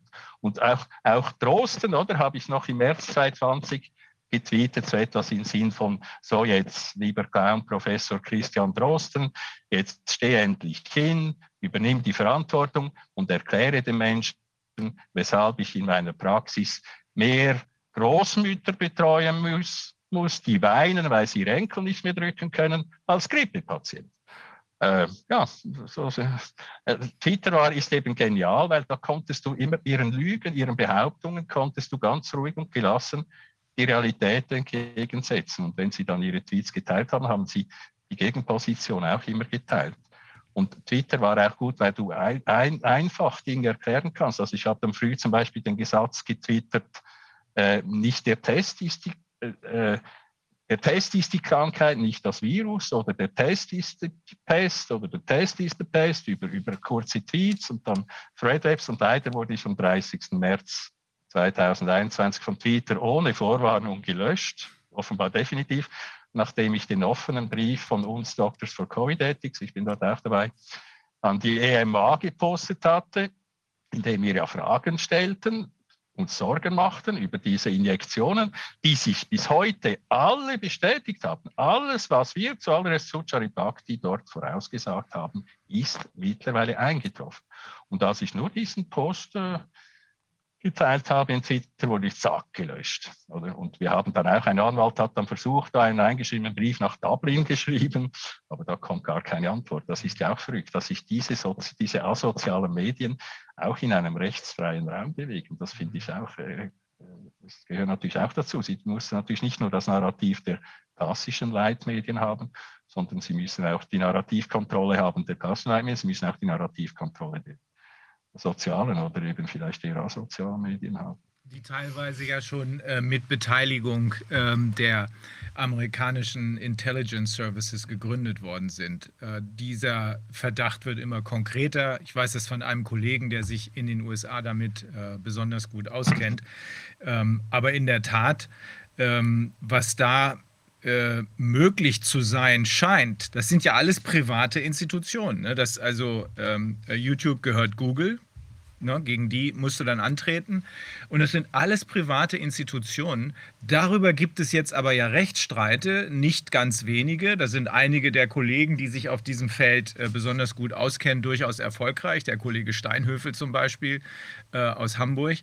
Ähm, es ist, es müsste eigentlich jedem Richter auch klar sein, dass, wenn das zugelassen wird, dass Private darüber entscheiden, wo die Grenzen der Meinungsfreiheit sind. Und das tun die ja faktisch. Dann brauchen wir gar keine Gerichte mehr. Es müsste also jedem Richter klar werden, dass er sich selbst abschafft, wenn er das durchwinkt. Ähm, deswegen hoffen wir, dass hier doch noch einige, einiges an Vernunft vorhanden ist, äh, denn das würde die gesamte Justiz komplett überflüssig machen. Und da wollen diese Leute ja hin, diese paar Psychopathen, die die Demokratie, den Rechtsstaat abschaffen wollen. Sie wollen ja, dass sie keine Justiz mehr benötigen, weil sie hier Fiat-mäßig von oben herab entscheiden, was richtig und was falsch ist. Da muss man wieder zurückkommen auf, ähm, die andere Variante ist nämlich folgende, wieder zurückkommen auf das, was ähm, Dr. Andreas Grüner vorhin gesagt hat. Wir wissen doch sowieso alle, was richtig und falsch ist. Ne, wir wissen das. Und deswegen brauchen wir am Ende wahrscheinlich wirklich keine Justiz mehr, weil diese eingebaute, äh, äh, das ist ja auch die Grundüberzeugung, auf der das Naturrecht basiert, weil diese eingebaute Fähigkeit von jedem Menschen, der nicht völlig irre ist. Diese eingebaute Fähigkeit reicht aus, zu erkennen, das ist richtig, das ist falsch, das ist gut, das ist böde, böse. Sowas weiß man. Aber noch sind wir nicht ganz so weit, noch müssen wir ähm, dieses Tal durchschreiten. Das Licht am Ende des Tunnels sozusagen ist immer deutlicher erkennbar. Aber es ist natürlich besonders ärgerlich, äh, sich auch noch mit so einem Kram rumärgern zu müssen, dass man also in den asozialen Medien, das sehe ich genauso wie du, dass man in den asozialen Medien äh, nach Herzenslust äh, verunglimpft werden kann, als sonst was bezeichnet werden kann und sich kaum dagegen wehren kann. Der, das, das Beste, was man tun kann, ist, wenn es geht, zu ignorieren oder aber durch eigenes äh, vernünftiges Tun dagegen zu setzen. Ähm, also ich weiß nicht, wie oft Viviane schon, äh, die kannst du gar nicht angreifen, weil äh, die Tatsache, dass jemand nicht nur Jurist, sondern auch noch Volkswirt und dann auch noch Hutmacherin ist, wie ist das mhm. vorwerfbar? Ne? Aber die Dorftrottel von der anderen Seite haben sogar das versucht zu benutzen. Äh, geht gar nicht. Ich denke, Nerven behalten und einfach weitermachen dann funktioniert es. Es läuft ja. Es läuft ja. Ne? Die Trucker in Kanada haben äh, Justin in seine Höhle zurückgeprügelt, denke ich mal. Äh, man sieht ihn jedenfalls nicht mehr, man hört ihn auch nicht. Wir haben gestern Abend mit einer ehemaligen ARD-Journalistin gesprochen, die da ist und sich das anguckt und sie sagt, ja, er wird nicht mehr gesehen. Er scheint aber immer noch, weil auch er zu den ähm, ja, sehr gut zu führenden Marionetten gehört. Auch er hat keinerlei Substanz. Ähm, er scheint aber immer noch nicht gemerkt zu haben, dass sein hocharroganter Auftritt ähm, äh, nicht mehr zieht. Und äh, er wurde wohl in seinem eigenen pa äh, Parlament kurzfristig gesichtet, dann schlug ihm aber wohl eine Welle von ähm, ja, nicht gerade Wohlwollen entgegen, dann ist er wutentbrannt gegangen. Das ist das Letzte, was man von ihm hört. Also man kann schon sagen, die Trucker haben durch ihr Tun, Actions speak louder than words, sagt man ja immer, haben durch ihr Tun die Dinge klargemacht in Kanada. Ist noch nicht das Ende, aber ich glaube, so muss man damit umgehen. Wir müssen einfach tun, was wir am besten können und zeigen, dass wir es gut können. Aber ich glaube, die Rolle der ja, Medien. Ja, oh, Entschuldigung, ja. Es sind ja diese, das ist ja das Schöne, es sind ja diese geerdeten, bodenständigen Menschen, die sofort realisieren, was, was gut und böse ist, was wahr und falsch ist, oder? Es sind die Akademiker, die total versagen, oder? Und ja. ich sage immer, eben schlimmer als Ignoranz, etwas nicht wissen, ist die Arroganz zu wähnen, etwas ganz genau zu wissen, ohne Zweifel. Und das, das ist die Haltung, der Mehrheit der akademischen Elite, die, die können in ihrer arroganten Ignoranz gar nicht auf die Idee kommen, einmal falsch zu liegen.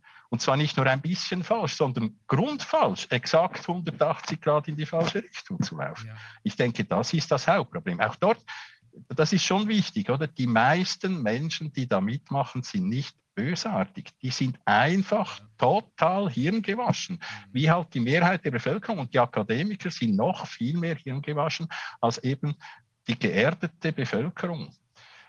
Das, das finde ich wichtig. Dass, und eben generell, wir haben, du hast Psychopathen angetönt, vielleicht war das auch ein Vorteil ein bisschen von mir, weshalb ich sofort alles gesehen habe. Dass das Thema Psychopathie hat mich seit meinem Studium interessiert. Das war eigentlich immer ein Tabu. Und das war Robert D. Dieser kanadische Psychiater, der die Psychopathen zuerst hat der Massenmörder in äh, Hochsicherheitsgefängnissen besucht. Der hat diese Psychopathie studiert und eigentlich den Begriff der Psychopathie dann klarer definiert. Und es ist derselbe Robert D. Hare, der dann aber der dann eben später auch ganz klar gesagt hat, hey, die, die, Leute, die meisten Leute denken, ja, das Böse, dies, das personifizierte Böse, das gibt es, aber eben das ist in einem Hochsicherheitstrakt und sehen wir irgendwo in einem Kino als Hannibal Lecter oder so. Oder? Aber die, die laufen nicht frei herum. Und es gab dann ein wichtiges späteres Buch von äh, Robert D. Hare und Paul Bobiak, glaube ich, heißt sein Kollege. Es heißt Snakes in Suits. Snakes in Suits. Und das sind eben die sozialisierten Psychopathen, die frei herumlaufen und eben als Narziss, Psychopathen sind schwere Narzissen, dazu eben auch schwere bösartige Narzissen. Also die werden, wurden eben auch in diesem Zeitalter des Narzissmus nach ganz oben gespült und besetzen jetzt diese Machtpositionen und laufen eben in der Finanzindustrie und, und offenbar sichtlich jetzt auch in der Pharmaindustrie und fast überall äh, in den obersten Machtpositionen äh, sitzen sie und laufen frei herum. Ich meine, zum Beispiel, nur schon ein Beispiel. Ich meine, wie oft wurde Pfizer vorbestraft? Ich glaube 71 Mal, oder? Also, ich meine, also eine, eine Zulassungsstudie der Firma Pfizer äh, müsste man jetzt ganz genau lesen. Und also vielleicht noch zu diesen Injektionen. Also auch da, man, man, man braucht drei vernetzte, nicht gewaschene Hirnzellen, um nur schon zu verstehen, dass nur schon die Idee, diesen Bauplan für ein körperfremdes Eiweiß in einen Körper zu initiieren und dann keinerlei Kontrolle darüber zu haben, wo dieses körperfremde Eiweiß, von welcher Zelle, weil die Zelle, die es wagt, das zu produzieren, die wird vom Immunsystem zerstört, ohne Kontrolle darüber, wo im Körper dieses fremde Eiweiß produziert wird und in welcher Menge. Also wenn, wenn wir beim einen wird halt vor allem das in Herzmuskelzellen produziert, diese Herzmuskelzellen werden vom Immunsystem zerstört, dann hat man eine Myokarditis. Beim anderen ist es halt die Leber, da hat man eine Hepatitis, eine Leberentzündung. Und ich meine, auch eben die Dosis vielleicht, vielleicht wir nehmen jetzt an, wir drei werden gespiked, wahrscheinlich sind es alle nicht, aber das ist Privatsache. Wenn jetzt du, äh, äh, Viviane, zum Beispiel, sagen wir, eine Billion Spike-Proteine produzieren würdest, oder nach der Injektion, und der einer 10 Billionen und ich 100 Billionen, das ist ein Riesenunterschied. Also ob wir gleichzeitig eine oder 100 Schlaftabletten einnehmen, ist ein Unterschied, oder? Also schon das wissen wir nicht. Wir kennen ja die effektiv wirksame Dosis in jedem Individuum nicht. Paracelsus war ein weiser Mann, er hat schon gesagt, die Dosis macht das Gift. Also auch, auch sowas muss doch ein, ein, ein Arzt mit drei vernetzten Hirnzellen sofort riechen. Das ist doch absurd. Und diese Idee ist absurd. Und äh, Robert Malone hat jetzt Gott sei Dank nach 30 Jahren realisiert, dass seine Idee nicht so clever war und der steht jetzt auf der richtigen Seite, aber, aber andere. Oder? Aber ich meine, so einfach eben das ist wichtig. Ihr habt ja auch eigentlich, glaube ich, heute noch als Thema eben so vor lauter Bäumen den Wald nicht übersehen. Und ich denke, das ist auch eines unserer Probleme, eines der Probleme unserer Zeit. Wir haben doch, und das ist in jedem Gebiet so, nicht nur in der Medizin, auch in der Jurisprudenz, überall Ingenieurwesen und so. Ich sage immer, wir haben super Spezialisten für jedes einzelne Blättchen eines Baumes, aber diejenigen, die den Wald noch sehen, sterben aus. Und, und eben da hatte da, da, hattet ihr und, und ich und Sucharit und Wolf, Wolfgang, wir haben irgendwie all diese, diese, diese, diese Informationen im Kopf und wenn wir dann etwas sehen, dann da kommt noch natürlich die unbewusste Intelligenz, die Intuition dazu, dann schmeckt, dann riechen wir sofort, da stinkt was und dann gehen wir dem nach und ja, das ist ja alles falsch und so. Wir sehen das quasi auf einen Blick wir haben irgendwie die, die Möglichkeit behalten, diese Vogelperspektive zu, zu, zu einzunehmen, einnehmen zu können, den Wald zu sehen. Und die meisten, die rennen nur noch einem Blättchen nach und suchen die Wahrheit dieses Problems und des Universums in einem Blättchen eines Baumes, anstatt den Wald zu sehen. Irgendwie hat man diese neoliberale Revolution, Rainer Mausfeld gefällt mir da auch sehr gut, den kennt ihr ja, ja. sicher auch. Ich meine, er erklärt ja auch in in etwa eineinhalb Stunden in den Videos eigentlich deutsch und deutlich, wie diese neoliberale Revolution abläuft, dass wir dass die Gesellschaft atomisiert ist, wird, wir werden vereinzelt. Es geht ja so weit, dass wir mittlerweile nach unten schauen müssen, ob wir noch Männlein oder Weiblein sind, oder? Also wir sollen ja so völlig, es soll uns jegliches Selbstvertrauen, jegliches Selbstbewusstsein genommen werden, dass wir am Schluss nicht einmal mehr wissen, wer wir sind. Und dann sind wir natürlich äh, wunderbare Manövriermasse, die einfach wie die Lemminge hinter den Wahnsinnigen herläuft. Ja. Ich wollte noch eine Kleinigkeit sagen. Also einmal dieses, was ja schon interessant ist, also wann gab es denn jemals so einen medialen Aufschrei, wenn jetzt irgendein Arzt, sagen wir mal, wenn es tatsächlich so gewesen wäre, irgendwo ausgeflippt ist, wäre? Ja?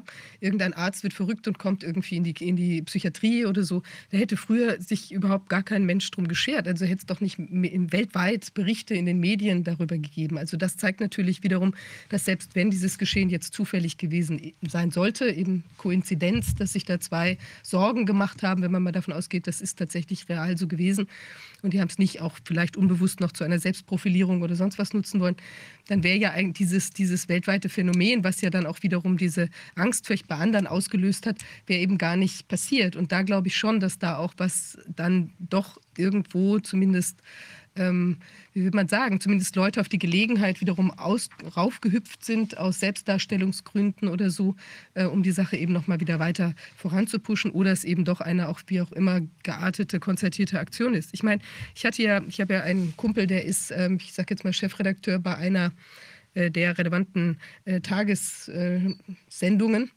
Und ich hatte dann auch mit dem gesprochen, als die ganze Sache losging. Und da war der durchaus auch in Sorge ganz am Anfang. Sage, ja, die Wirtschaft und so weiter würde sich auch große Sorgen machen. Das war am Anfang meine größte Sorge, weil man das ganze ja noch gar nicht so vollumfänglich durchschauen konnte, was sich da alles abspielt. Aber das, da habe ich eben den Eindruck, das ist dann doch auch aus vielleicht Karriereüberlegungen oder weil man da nicht anecken möchte oder so, ist das dann auch nicht groß weiter verfolgt worden. Und ich glaube, dass zum Beispiel diesen, diesen Aspekt, dass mir die eigene Haut ähm, näher ist als das, was sich eben draußen so abspielt, also unabhängig davon, wie hirngewaschen ich jetzt bin. Ich glaube, dass das eben doch eine ganz große Rolle spielt bei ganz vielen Leuten. Oder dann, das ist der, aus der gleichen Freundesgruppe, ähm, dieser Sascha Lennertz, ähm, das ist ein Journalist bei der, bei der Welt, der dann einen sehr unappetitlichen Artikel über mich geschrieben hat, ja, wo er irgendwelche Anwürfe und irgendwelche, naja, ich mich wieder in irgendwelche, zumindest in einem Satz, in eine Näheverbindung zu jemand anderem gebracht hat, der dann wiederum äh, angeblich so und so drauf ist oder so. Also so komische, also es war also ein sehr unerfreulicher Artikel. Aber das ist ja jemand, der, den kenne ich schon seit 26 Jahren, der hat sich ja dann, ähm, in, also unter Ausnutzung des freundschaftlichen Vertrauens, dann das Interview mit mir erschlichen ähm, und dann eben so Kram geschrieben, äh, wahrscheinlich auch aus der Hoffnung heraus, sich damit jetzt als investigativer Journalist bei der Welt nochmal irgendwie andererweise profilieren zu können, dass er der tolle Typ ist, der jetzt dieses Interview bekommen hat. Es war ja der Welt nicht bekannt, dass er das eben unter Ausnutzung von Vertrauen gemacht hat. Und ich glaube, dass eben diese auch karri karriere-taktischen Spielereien, ja, dass die eben durchaus eine sehr große Rolle spielen, weil also der war, als ich ihn im persönlichen Gespräch gegenüber saß, und der hat mich zwei Tage meines Lebens gekostet oder anderthalb, ja, weil wir so lange miteinander gesprochen haben, ähm, der hat durchaus den unseren Aspekten, war der total aufgeschlossen gegenüber sodass das auch überhaupt nicht zu erwarten war, dass er dann einen solchen Artikel schreibt und eben auch mich noch in dem Vertrauen gelassen hat, dass er da auch nicht äh, diese Sache jetzt äh, quasi umdrehen würde, wie er auch mir gegenüber sich artikuliert hat. Also insofern, das sind natürlich schon lauter Tricksereien, wo ich jetzt nicht nur davon ausgehen kann, dass die Leute mh, hm, wirklich einfach nur so hirngewaschen sind, sondern die sind doch durchaus auch klarer Gedanken fähig und ähm, nutzen das teilweise auch nach meiner Einschätzung knallhart für ihr eigenes Vorankommen und eben, weil sie vielleicht hoffen, in diesem neuen System, was sie vielleicht spüren, kommen, ähm, vielleicht um sich da äh, profilieren zu können, sich da ein Pöstchen zu sichern oder so irgendwas in der Art. Also ich glaube, solche Dinge spielen wahrscheinlich nach meiner Einschätzung doch auch eine viel größere Rolle als nur dieses, ähm, ah, ich bin jetzt so crazy auf dem Corona-Trip.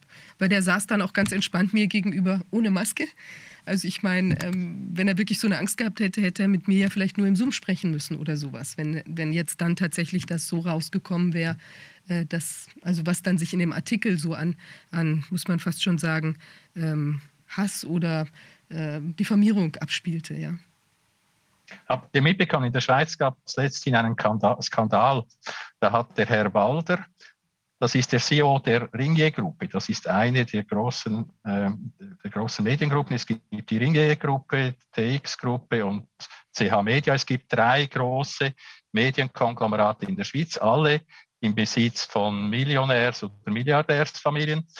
Da wurde ein Video geleakt, wo dieser Herr Walder, CEO der Ringier-Gruppe, da, da ist zum Beispiel Blick dabei, das ist das, Schweizer Pendant zur Bildzeitung, äh, erzählt hat, ja, er hätte natürlich sofort allen seinen Journalisten befohlen, in dieser, in diesem, in dieser Pandemie des Jahrhunderts der Schweiz, in der größten Katastrophe äh, der Schweiz seit dem Zweiten Weltkrieg, ausschließlich und sofort und ausschließlich der Linie der Regierung zu folgen. Also diese in diesem Krieg gegen dieses Virus bedingungslos zu unterstützen und gar nicht zu hinterfragen. Und etwa eine Woche später kam noch, wurde noch ein E-Mail vom selben Herr Walter publik, wo er dasselbe allen anderen CEOs der, dieser Medienkonzerne geschrieben hatte. Also äh, äh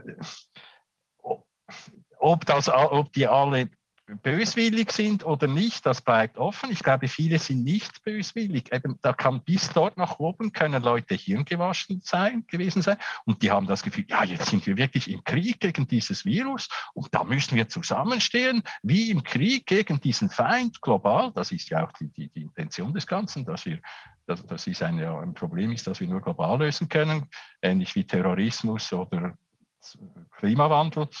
Ähm, so werden wir ja in diese, in diese globale Weltregierung, Weltherrschaft hineinverführt. Und das finde ich noch interessant. Also das, wenn man wieder von Verschwörungsgeschwurbel redet und so, also das, das war ja auch wieder eine Verschwörung, oder? Also da, das war, wurde ja nicht öffentlich. Diese Verschwörung wurde jetzt öffentlich durch dieses Leak. Also das sind schon auch interessante Mechanismen, die da spielten. Und erfreulicherweise wird immer mehr publik. Und das ist schon so, da bin ich mit euch der Meinung. Wir haben ganz viele auf unserer Seite, aber die meisten trauen sich noch nicht öffentlich zu uns. Ich meine, ich bekomme seit zwei Jahren Mails und Messages und Danke, Herr Binder, da, ihr auch natürlich, oder? Wir alle werden überhäuft mit dem und ja, super, was ihr macht. Und dann frage ich zurück, ja, aber machen Sie doch mit, ja, ich kann im Moment nicht, die Familie, der Job und so. Oder?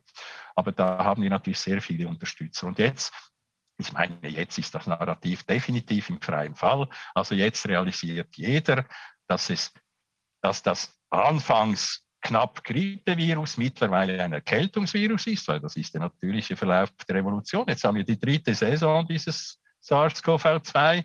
Wir sollten auch nicht von Alpha und so weiter reden. Es gab SARS-CoV-2 19, 20 und 21. Die Beta-Coronaviren gibt es in unseren nördlichen Breiten von November bis April. Und im Sommer gibt es keine. Dann wird mit dem falsch positiven Test eine permanente Positivitätsrate von einem Prozent aufrechterhalten, um der Bevölkerung den Eindruck zu geben, ja, das ist auch im Sommer da. Und ich meine, stellen, stellen wir uns das nochmal vor. Also im Hochsommer testen wir auf ein Erkältungsvirus, das im Hochsommer gar nicht da ist und tragen Masken gegen ein Erkältungsvirus, das gar nicht da ist und schwitzen bei 35 Grad. Ich meine, es ist absolut, es ist verrückt und es ist unglaublich, was da abgegangen ist. Also wie ist ja. das eigentlich bei den beiden Leuten gewesen, die ähm, diese beiden Personen, von denen du sprichst, die äh, dich damals äh, äh, zwangspsychiatrisiert und zwangsbehandelt haben, haben die sich inzwischen mal bei dir entschuldigt? Dann würde ich Ihnen nichts, dann würde ich Ihnen nichts, aber auch gar nichts verzeihen. Dasselbe gilt ja. für den Mann, von dem Viviane eben gesprochen hat.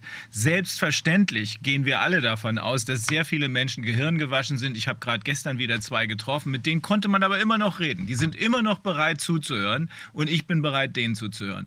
Aber das hier sind andere Fälle. Das sind hinterhältige, bösartige Leute, zu denen es keine Möglichkeit der Rückkehr gibt. Da gibt es nach meiner persönlichen Überzeugung nur unter Lebensgefahr die Möglichkeit, denen nochmal zu vertrauen. Solche Menschen haben sich so weit ins Abseits äh, befördert, dass sie, was immer sie machen, alleine machen müssen oder mit ihrer Gruppe von ähnlich veranlagten Psychopathen weitermachen müssen. Ich will mit denen nichts mehr zu tun haben, mein Leben lang nicht mehr. Wenn einmal die Brücke weg ist, dann ist sie weg, die baue ich nie wieder auf. Das ist genauso. Also, ich meine, wenn die mir dann in die geschlossene Psychiatrie, nach, außerhalb der Gummizelle durfte ich dann das Handy ja wieder haben, auch in die geschlossene Psychiatrie, wenn die mich da angerufen hätten, oh Thomas, sorry, wir haben da äh, das falsch beurteilt und so, es tut mir leid. Ich meine, ich bin jetzt der letzte Mensch, der nachtragend wäre und nicht verzeihen könnte, oder? Aber bis heute, bis heute haben sich diese zwei Personen bei mir nie entschuldigt. Oder? Nichts, absolut nichts. Und natürlich habe ich zu denen keinen Kontakt. Und wie gesagt, das sind Leute, die nicht ganz unbekannt sind im Kanton Aargau. Die erste Person ist noch anonym, aber wir haben natürlich die Indizien, obwohl in dieser Administrativuntersuchungsbericht der Name geschwärzt ist, wissen wir natürlich, wer es ist. Und der andere ist immerhin der damalige Landammann des Kantons Aargau, immer noch jetzt der Regierungsrat des Kantons Aargau. Also die werden schon noch äh, zur Verantwortung gezogen werden. Da müsst ihr euch keine Sorgen machen. Ich meine, Pardon, aber bei mir sind sie an den Falschen geraten. Also vielleicht kann eine Geschichte ja auch ein bisschen Mut geben. Also, ja. oder? also ich meine, trotz allem, was mir passiert ist, also bin ich nicht eingeknickt. Also im Gegenteil, oder? Also ich, ich gehöre jetzt zu den Letzten, die immer Recht haben müssen, oder? Die sitzen im Parlament, oder?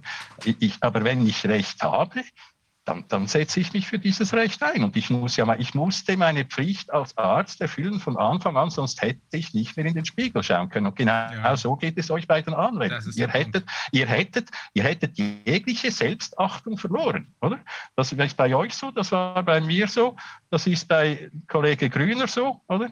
Wir mussten, wir mussten da hinstehen. Also ich will mich nicht jetzt mit dem berühmten Martin Luther ver vergleichen, aber hier stehe ich, ich kann nicht anders. Das, das, das, das ist das, das passt doch gut dazu. Ich, ich, ich, hatte gar keine Wahl. Ich musste sofort zu handeln und, und, und ihr auch und wir alle.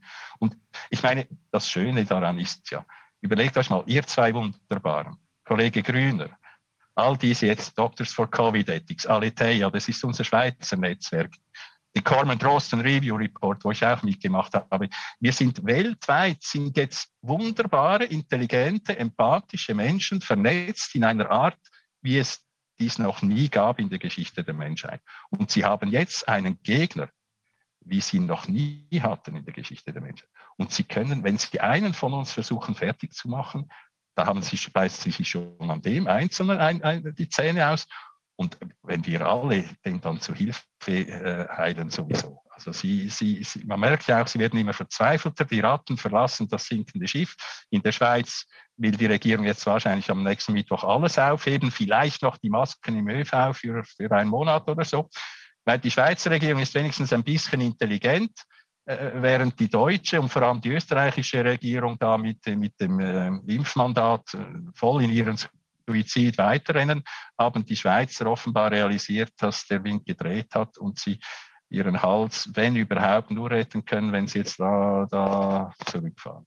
Aber gleichzeitig müssen wir auch wissen, das war natürlich Akt 1 der Agenda, das beleuchtet ihr auch schön. Also wir dürfen dann nicht etwa euphorisch werden, sondern jetzt macht ihr genau das Richtige.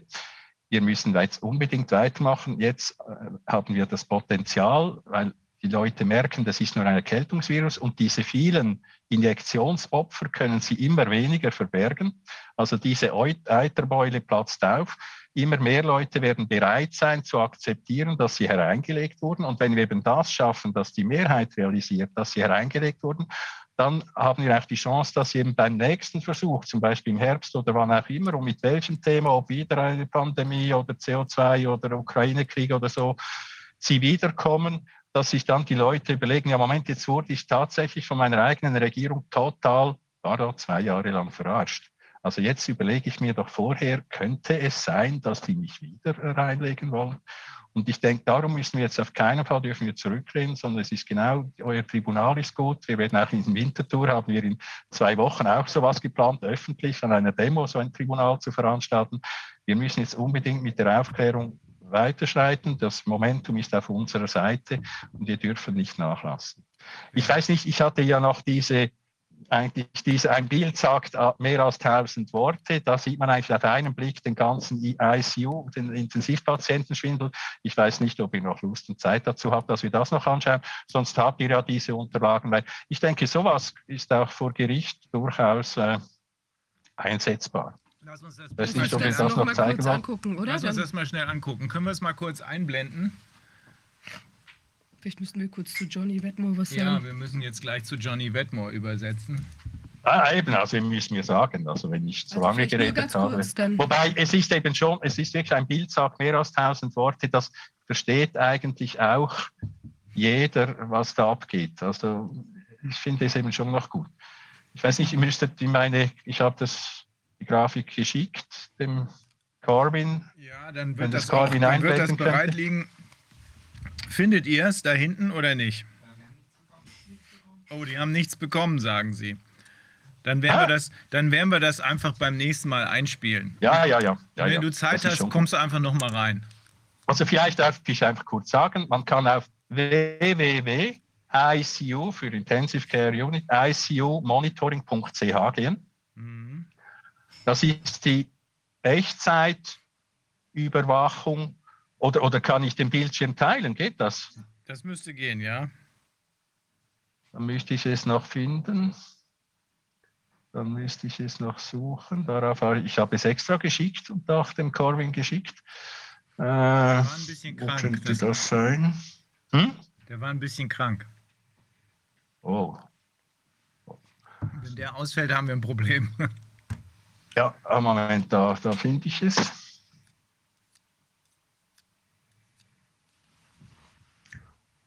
Ja, meine Lieben. Ja, seht ihr was? ja, wir sehen's. Guck mal, da ist es. Okay. Also das ist das Near Real-Time Monitoring of Intensive Care Occupancy der ETH Zürich. Das ist äh, die Aluhut-Universität ETH Zürich, die berühmteste Universität der Schweiz in der Welt. Und man kann auf www.icumonitoring.ch gehen. Also das ist die fast Echtzeitüberwachung der Intensivstationsbelegung in der Schweiz. Und wir sehen hier auf der X-Achse das Datum, auf der Y-Achse sehen wir die Anzahl Intensivbetten. Die schwarze Kurve ist das Total aller belegten Intensivbetten. Die grüne Kurve sind die Non-Covid-Patienten, also Herzschlag, Hirnschlag und so weiter. Oder? Und die gelbe Kurve sind die Covid-Patienten. Man sieht hier auch erste Welle, zweite, dritte, vierte, fünfte Welle. Gehen wir, starten wir doch mal hier. Ihr seht jetzt dafür auf meinen Cursor, weil ich den Bildschirm teile. Ist das richtig? Mhm. Ja. Also gehen wir, gehen wir hier in den Sommer. Da sehen wir, da war die Zwischengrippesaison, da gab es keine, kein Coronavirus. Da, ist, da sind eben ein Prozent der Tests, die, die sind falsch positiv. Also das ist ja auch noch wichtig zu wissen, dass diese falsch positiven Rate von 1% ist natürlich stark abhängig von der Prävalenz des Virus. Ich erkläre das jeweils so, wenn wir 1000 Männer mit einem 99% spezifischen Schwangerschaftstest testen, werden 10 positiv sein. 10 Männer positiv, Schwangerschaftstest positiv sein. Jetzt haben wir ein Problem. Äh, das heißt eben, alle, wenn die Prävalenz des Virus null ist, wenn kein Virus da ist und eben die Prävalenz der Schwangerschaft bei Männern null ist, keine Schwangerschaft bei Menschen möglich ist, sind dann eben alle Tests falsch positiv, nicht ein Prozent. Viele auch Laien, sogar Experten wissen das nicht. Also gehen wir hier im Sommer, schauen wir im Sommer, da hatten wir diese ein Prozent falsch positiven. Und dann plötzlich im Oktober schoss die Kurve der Covid-Patienten auf den Intensivstationen ab. Jetzt würde man doch erwarten, also jetzt kommen diese Covid-Patienten, dann, dann gibt es doch keinen Grund, dass plötzlich weniger Herzschläge, Hirnschläge und so weiter gibt, oder? Und wenn ihr schaut, im exakt gleichen Zeitpunkt, wie die Covid-Patienten nach oben geht, geht die Kurve der Non-Covid-Patienten nach unten und im fast selben Ausmaß. Und dasselbe, wenn die Kurve abfällt, die, die Covid-Patienten abfallen, steigen die Non-Covid-Patienten an. Diese Kurven sind praktisch spiegelsymmetrisch zu einer Achse zwischen beiden. Die Gesamtzahl der Intensivpatienten bleibt sehr stabil. Es gab da zwei Höcker, das ist in der Grippesaison, da haben wir einfach mehr Atemwegsinfekte. Aber jetzt überlegt euch, entweder, wenn da wird für jeden Patienten, der in die Intensivstation kommt mit der Diagnose Covid, entweder verschiebt da irgendeine supernatürliche Instanz, die meisten würden sagen Gott, eine nicht notfallmäßige Operation, eine anderweitige virale Pneumonie, bakterielle Pilzpneumonie, einen Herzinfarkt, eine, einen Hirnschlag, eine Lungenembolie, eine Ortendissektion oder eine Massenkarambolage auf der Autobahn mit vielen Schwerverletzten. Oder die Erklärung ist die, dass eben zum Zeitpunkt des Eintritts ins Spital jeder, auch asymptomatische, früher gesund genannte Patient mit dem Corman-Drosten Nonsense-Test getestet wird und dann je nach Testresultat in die grüne oder gelbe Kurve geht. Das heißt, die Patienten werden einfach geschiftet. Wenn ich jetzt da hinten wenn ich hier bin und ich habe einen Herzinfarkt und der Test ist positiv, zack, bin ich in dieser Kurve. Mit anderen Worten, dies zeigt doch wunderbar, wie die meisten Covid-Diagnosen aus dem faktenfreien Vakuum erfunden wurden. Es werden einfach andere Diagnosen durch einen positiven Corman-Drosten-Nonsens-RT-PCR-Test falsch als Covid bezeichnet. Und das gilt nicht nur auf der Intensivstation, das gilt für alle Kranken und alle Fälle. Und vielleicht noch, dies ist ja auch die Erklärung dafür, überlegt euch. In Deutschland gibt es pro Kopf etwa dreimal mehr Intensivplätze als in der Schweiz und in Schweden etwa halb so viele wie in der Schweiz. Und trotzdem gab es nirgends eine wirkliche Belastung der Intensivstation. Das kann ja nicht sein. Also wenn wir Schweizer am Limit wären, müsstet ihr deutschen Wahnsinnsreserven haben und in den Schweden müssten die Patienten auf den Gängen herumliegen. Und was man hier auch noch sieht, sind die totalen Reserven an Intensivbetten. Das ist diese gestrichelte Kurve. Die wurde nämlich da auf 1500 erhöht im April 2020. Und in der angeblichen Pandemie des Jahrhunderts wurden diese kontinuierlich abgebaut auf mittlerweile unter 900. Und zwar weltweit. Und Weltweit. Weltweit. Mhm. Diese Grafik findet man für jedes Land, aber ich denke, es ist selten so schön dargestellt wie in dieser Grafik der ETH Zürich. Man kann auf www.monitoring.ch gehen, auf National Trends klicken und erhält diese Grafik. Und überlegt euch nochmal, oder es kommt natürlich, ja, eben da, da wurden Operationen verschoben. Ja, Moment, das waren die Reserven. Oder? Es gab keinen Grund, zumindest national, da Operationen zu verschieben. Diese Kurve hätte da gerade weitergehen müssen. Und wenn dann die Reserven irgendwann knapp geworden wären, hätte man vielleicht Operationen verschieben und dann würde die Kurve irgendwo da hinten vielleicht langsam runtergehen. Mhm. Aber niemals instantan reagieren die, äh, reagiert die eine Kurve auf die andere. Also dies ist ein, das, das, das versteht jeder, auch jeder Wissenschaftler, der solche Kurven lesen kann. Ich bin überzeugt, das ist auch ein wichtiges Beweismittel vor einem Gericht. Ja. Wahnsinn, ja. Ich glaube, das reicht. Thomas, danke. Das war beeindruckend. Ich glaube, ich werde dich nochmal zur Immunologie befragen, ähm, weil ich glaube, wir brauchen auch insbesondere in dem äh, Proceeding, äh, brauchen wir noch klare Worte zur natürlichen Immunität. Äh, das äh, fehlt uns noch ein bisschen, denn äh, das scheint auch äh, im Moment ein Push zu sein von der anderen Seite, dass es natürliche Immunität faktisch gar nicht mehr gibt. Äh, ne? Man will deswegen ja auch die Umdefinition der äh, Herdenimmunität, die gar nicht mehr durch natürliche Immunität erreichbar sein soll. Das ist so, als würde man sagen, äh, die Erde ist eine Scheibe, ähm, sondern nur noch per Impfimmunität. Und das, obwohl wir genau wissen, dass für diesen Zusammenhang Corona überhaupt gar keine Immunität erreicht wird durch die sogenannten Impfungen, sondern im Gegenteil Gegenteil, ähm, nichts dafür spricht, dass da auch nur irgendetwas immunisiert wird. Noch nicht mal, dass da wenigstens schwere Verläufe verhindert werden. All das scheint eine glatte Lüge zu sein, aber das kommt raus. Thomas, wir müssen an dieser Stelle ähm, äh, zu dem äh, Johnny Wetmore überwechseln. Aber wir sind ja in den nächsten Tagen noch äh, im Gespräch. ich danke dir nochmal ganz herzlich. Danke nochmals herzlich für die Einladung und natürlich Venceremos. Auf jeden Ciao. Fall. Tschüss, Thomas. Okay, now we switch to English um, and to Johnny Wetmore. Johnny, I'm Johnny sorry, Wetmore. I have Johnny to, Wetmore, uh, tut mir leid ähm, nochmal, dass ich Sie so lange habe warten lassen. Ich weiß nicht, ob Sie der Unterhaltung folgen können, ob Sie die englische Übersetzung gehört haben von dem Interview. Sind Sie da? Ja, könnt ihr mich gut hören? Ja, können wir. Ja, super. Ja, hallo, wie geht's? Ich habe versucht, so viel zu hören, wie ich konnte. Ich habe es nur auf Deutsch hören können und mein Deutsch ist nun wirklich nicht so gut. Es gibt ein bisschen äh, Deutsch. Es war schon etwas Meditives, äh, mir eine andere Sprache anzuhören, aber das ist natürlich ein bisschen schwierig, wenn man sich sowas anhört. Er hat auch eine wunderbare Stimme, äh, sehr ähm, ausdrucksstark. Ich habe ein paar Sachen verstanden. Ich habe verstanden, worüber Sie gesprochen haben, denn dieselben Wörter sind ja immer wieder äh, aufgetaucht, nämlich Kontrolle zum Beispiel. Das ist eines der wichtigsten Themen, mit dem wir uns hier auseinandersetzen müssen.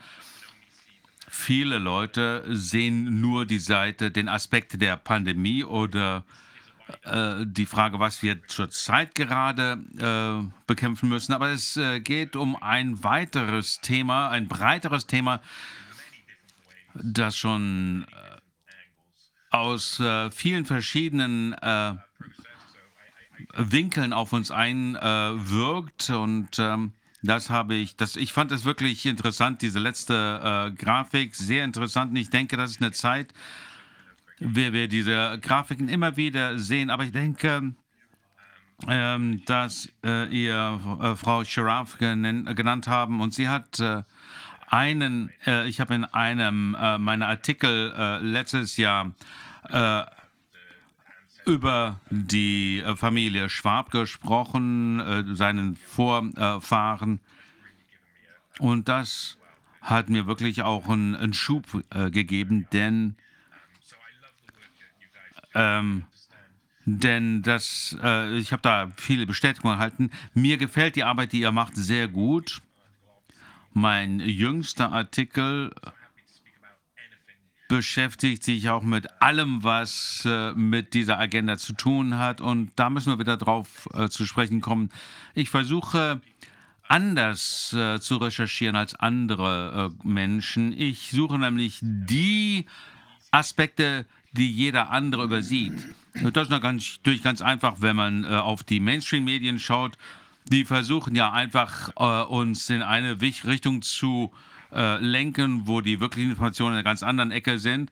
Äh, und da gibt es natürlich jede Menge äh, Geschichten, die man erzählen kann. Was richtig wichtig ist, ist zu verstehen, welches sind die wichtigen Geschichten, insbesondere in einer Zeit wie der jetzigen.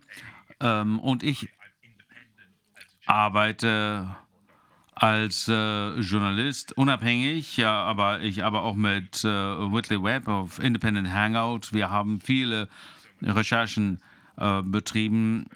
Ähm, wir haben da sehr viel Arbeit gemacht, um Steuerungs- und Kontrollmechanismen äh, offenzulegen von äh, geheimen Organisationen, ähm, von äh, Stiftungen, ähm, die nichts mit den Regierungen zu, äh, äh, zu, tun haben, die ja angeblich die Macht haben.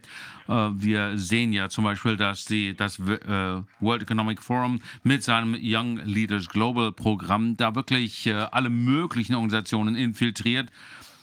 Ähm, Macron und so weiter, die üblichen äh, Verdächtigen, auch Blair, glaube ich, war schon einer der Absolventen von diesem Programm.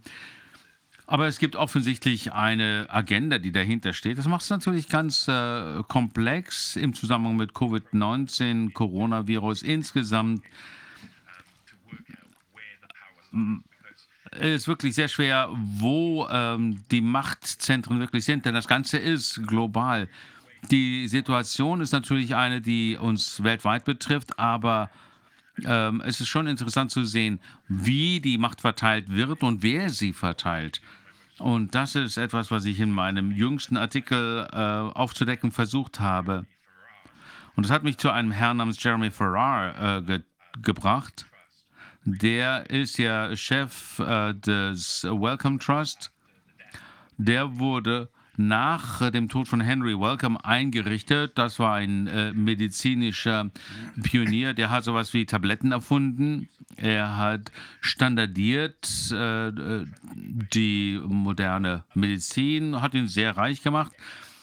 Bis in die 90er äh, Jahre gab es da einen privaten äh, Bereich, Wellcome PLC äh, mit einem ähm, britischen, äh, einer britischen Sektion, amerikanischen Sektion und die haben ATC äh, ähm, kontrolliert und die haben ja dann äh, die, das, äh, das AIDS-Medikament vertrieben.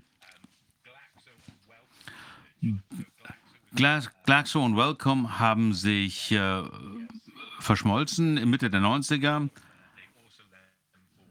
und dann haben sie Smith Klein Beecham aufgekauft und all diese Unternehmen sind verschmolzen und haben daraus drei, vier aus äh, unterschiedlichen äh, Unternehmen, aus drei, vier unterschiedlichen Unternehmen eins gemacht. Ich hoffe, dass ich mich hier klar ausdrücke, dass Sie mir folgen können. Also Glaxo Smith Klein war das Ergebnis.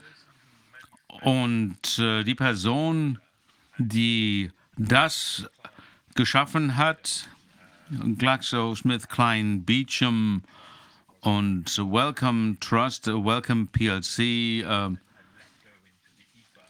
äh, wurde dann wirklich ähm, von Glaxo äh, übernommen.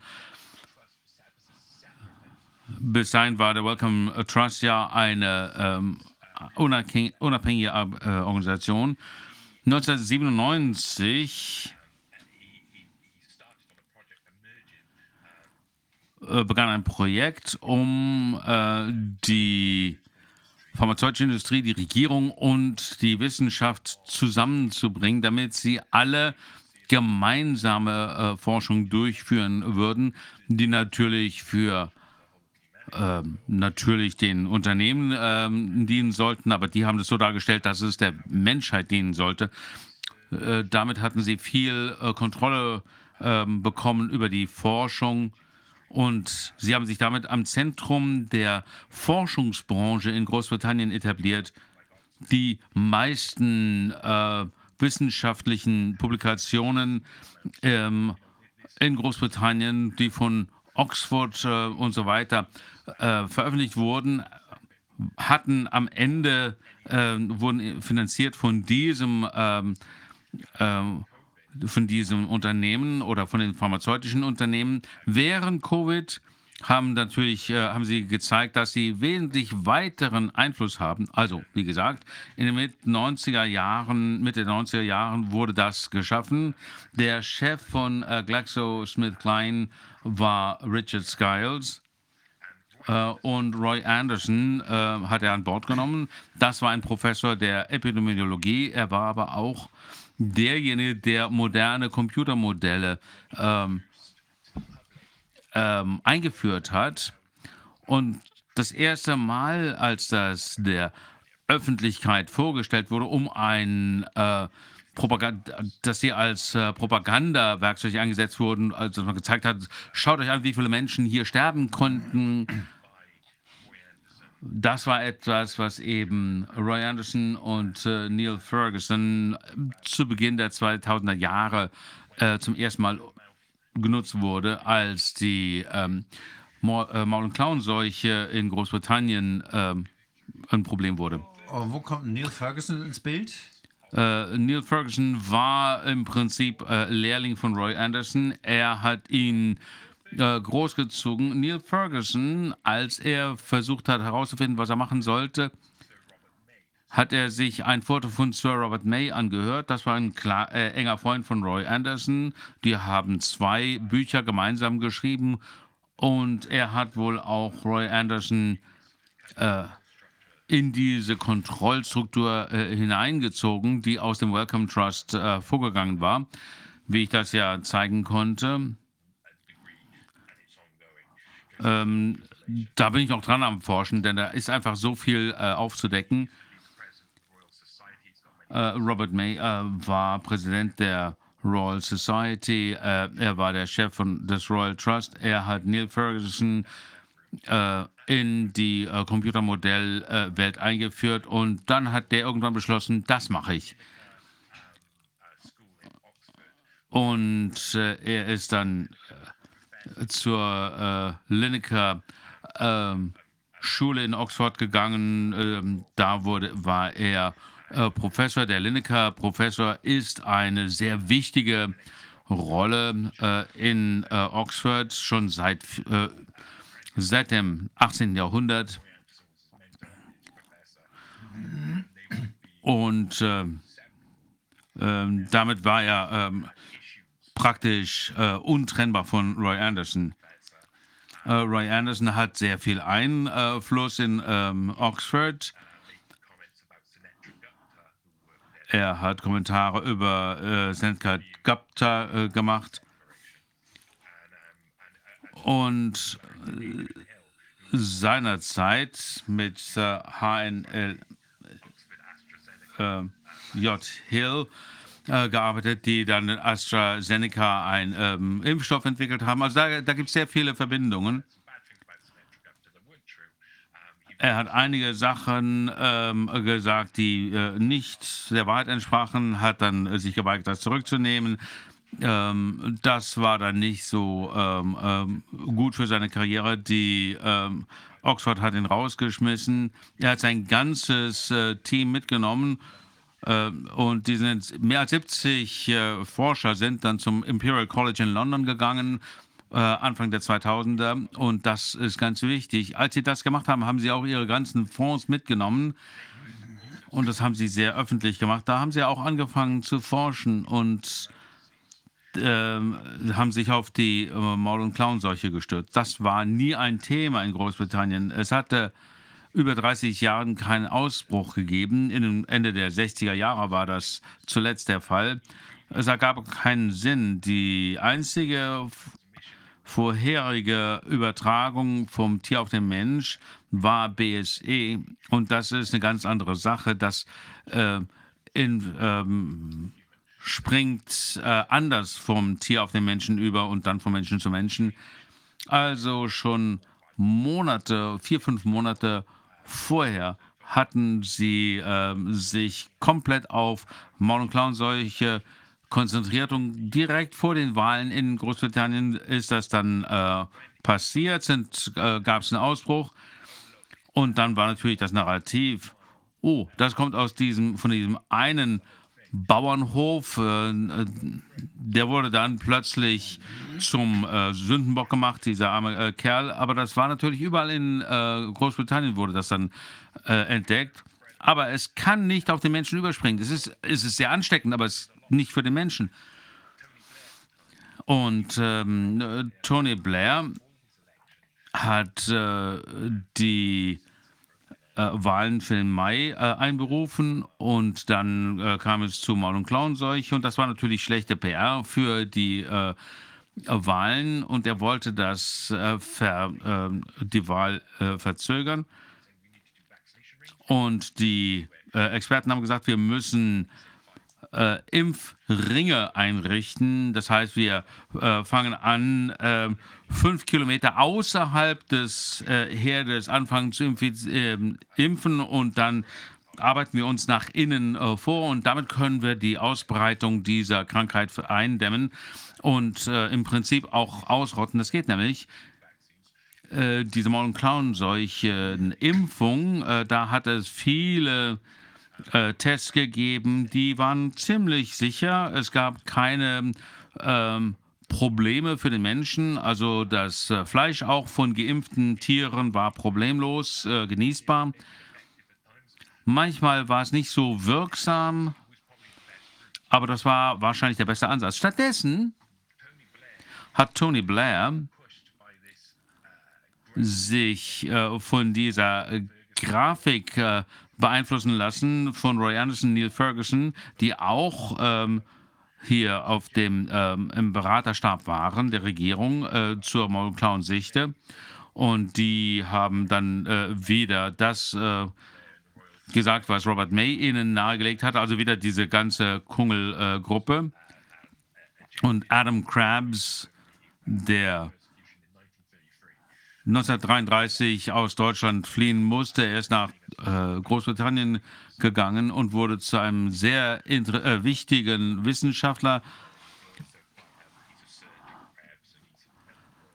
Und äh, sein Sohn ist ähm, auch ein ähm, ähm, Chirurg ähm, ähm, und sehr angesehen, aber das spielt hier keine Rolle.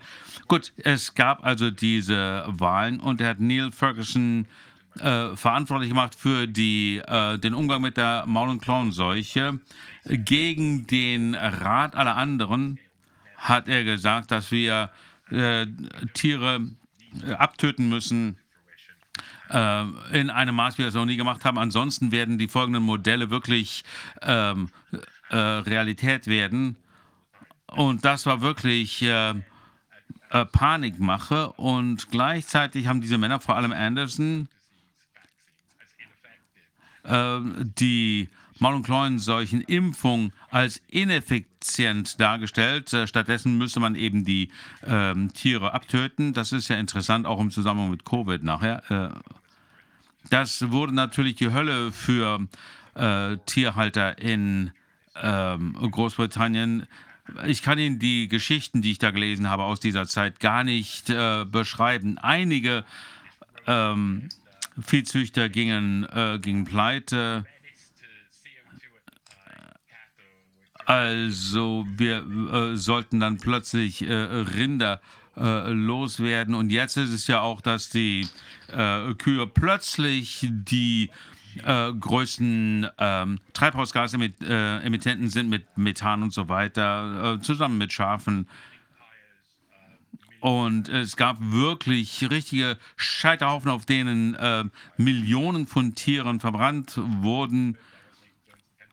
Man konnte eine Zeit lang überhaupt nicht äh, aufs Land fahren, weil das so verstopft war und die Polizei uns wirklich äh, nach Hause äh, schickten mussten. Das heißt also, es war so eine, eine erste Art von Lockdown. Also die Taktik äh, von Anderson Ferguson war, die schwersten, äh, schwerstmöglichen äh, Maßnahmen zu ergreifen, die Gesellschaft so weit in den Lockdown zu schicken, wie sie äh, nur konnten. Und die ganze Krise war letztendlich über Statistiken manipuliert, die unterschiedlich äh, dargestellt wurden, als sie äh, ursprünglich erstellt waren, äh, worden waren, genau wie bei Covid jetzt auch. der, äh, das Ministerium für äh, Landwirtschaft hat äh, äh ursprünglich ähm, die Anzahl der infizierten Tiere äh, veröffentlicht und dann kam man näher an die Wahl. Und äh, Tony Blair hat das dann auf Juni oder Juli verschoben und Anderson, Ferguson haben dann das Modell derart äh, manipuliert, äh, um dass man zeigen konnte, dass sie wirklich genau am Wahltag enden würde. Und was sie wirklich gemacht haben, war, dass sie äh, die Abschlachtung der Tiere beschleunigt hatten. Und das hatten sie natürlich dann aus den, äh, aus den Medien rausgehalten. Gibt es irgendwo eine tatsächliche Grundlage dafür? Gab es die äh, Maul- und Klauenseuche wirklich oder ist das ausgedacht? Na gut, das ist wirklich sehr eine interessante Frage. Im Per Bright Institut, einem der biochemischen, ich würde sagen Waffen, aber ich würde sagen äh, Forschungsinstitute in Großbritannien, äh, waren 500.000 der sieben unterschiedlichen Arten von Maul- und Klauenseuchte äh, äh, vor Ort. Und äh, einige davon ent, äh, entwichen aus dem Labor, äh, einige dieser Proben. Und zunächst wurde die Frage gestellt, ob das aus dem Labor ähm, entwichen war, aber ich denke, dass äh, das Problem so groß war, dass sie das nicht zugeben lassen, äh, zugeben wollten. Es wurden Fragen gestellt. Äh, die Tatsache, dass es ein Forschungszentrum für Maul- und Klauenseuche war, ist natürlich sehr verdächtig. Und Jahre später wurden diese äh, Untersuchungen nochmal ähm, überprüft.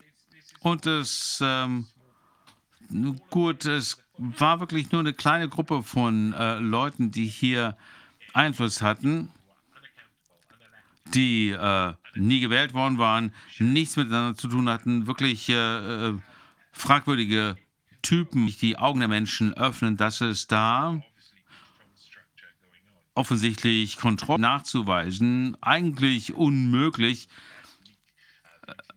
Selbst die besten äh, Datenleaks oder Whistleblower, äh, die wir je hatten, werden uns das wohl jemals äh, darlegen können. Aber es zeigt, äh, wir, wir können ja sehen, wie die darauf reagieren. Und das ist das Interessante, denn zunächst mal wollte ich verstehen, äh, ob es wirklich ein, äh, eine Freisetzung aus dem Labor in Wuhan gab. Ähm, und ich wollte einfach mal wissen, wo das herkam. Entschuldigung, kann ich kurz fragen? Äh, in Bezug auf die Maul- und Klauenseuche. Was glauben Sie, war der Grund dafür? War das, ging es um die Wiederwahl oder war das eine Übung für zukünftige Pandemien oder sowas? Oder haben Sie viel Impfstoffe verkauft dadurch? Nun, ich glaube, dass Tony Blair äh, immer wieder die gleichen äh, katastrophal aussehenden Grafiken erzeugen für alles Mögliche, um äh, auf mögliche Virenausbrüche hinzuweisen. Und das war nicht das erste Mal, dass sie äh, vor Viren gewarnt hat, hm? sondern es war das erste Mal, dass sie in der Lage waren zu sagen, guck mal, hier ist der Beweis und deswegen müssen sie jetzt unseren katastrophalen Grafiken glauben. Und in den nächsten zehn Jahren hat man dann gesehen, dass es Vorhersagen gab zur äh, Vogelgrippe mit 10 Millionen Toten. Es waren aber nur 500. Und Vorhersagen aller möglichen Formen von SARS. Und im Laufe der letzten 20 Jahre haben die scheinbar immer wieder versucht, ein angstbasiertes Ereignis ähm, zu initiieren. Aber solange kein Mysterium um den Virus aufgebaut wird und der Virus tatsächlich so wie eine wirkliche Bedrohung auszusehen scheint, ist es unmöglich für sie, ähm, diese übermäßigen Maßnahmen umzusetzen. Also die Maul- und Klauenseuche war etwas, wo sie versucht haben, das, oh, das ist ungefähr der gleiche, das gleiche Schema, was Sie angewendet haben, wie bei Covid. Sie haben mal versucht, die Leute, die einzusperren, Lockdowns zu machen und zu impfen und so. Und 2002, 2001 ähm, war das auch sehr interessant zu beobachten. Da gibt es, ist viel passiert, was Ablenkung einfach ist. Das heißt, wenn Sie da eine Übung hätten machen wollen, um zu sehen, wie die Kontrollstrukturen aussehen, dann war die Maul- und Klauenseuche mindestens ähm, ein beängstigendes Virus für Menschen und die Menschen würden halt dann lieber sagen, oh, die sollen das mal machen. Die Bevölkerung sagt, nee, nee, das ist eine Epidemie und ähm, wir müssen äh, einfach tun, was die Experten sagen. Das ist ganz anders, wenn es an, um Viren, um menschliche Viren geht und wirkliche Infektionen.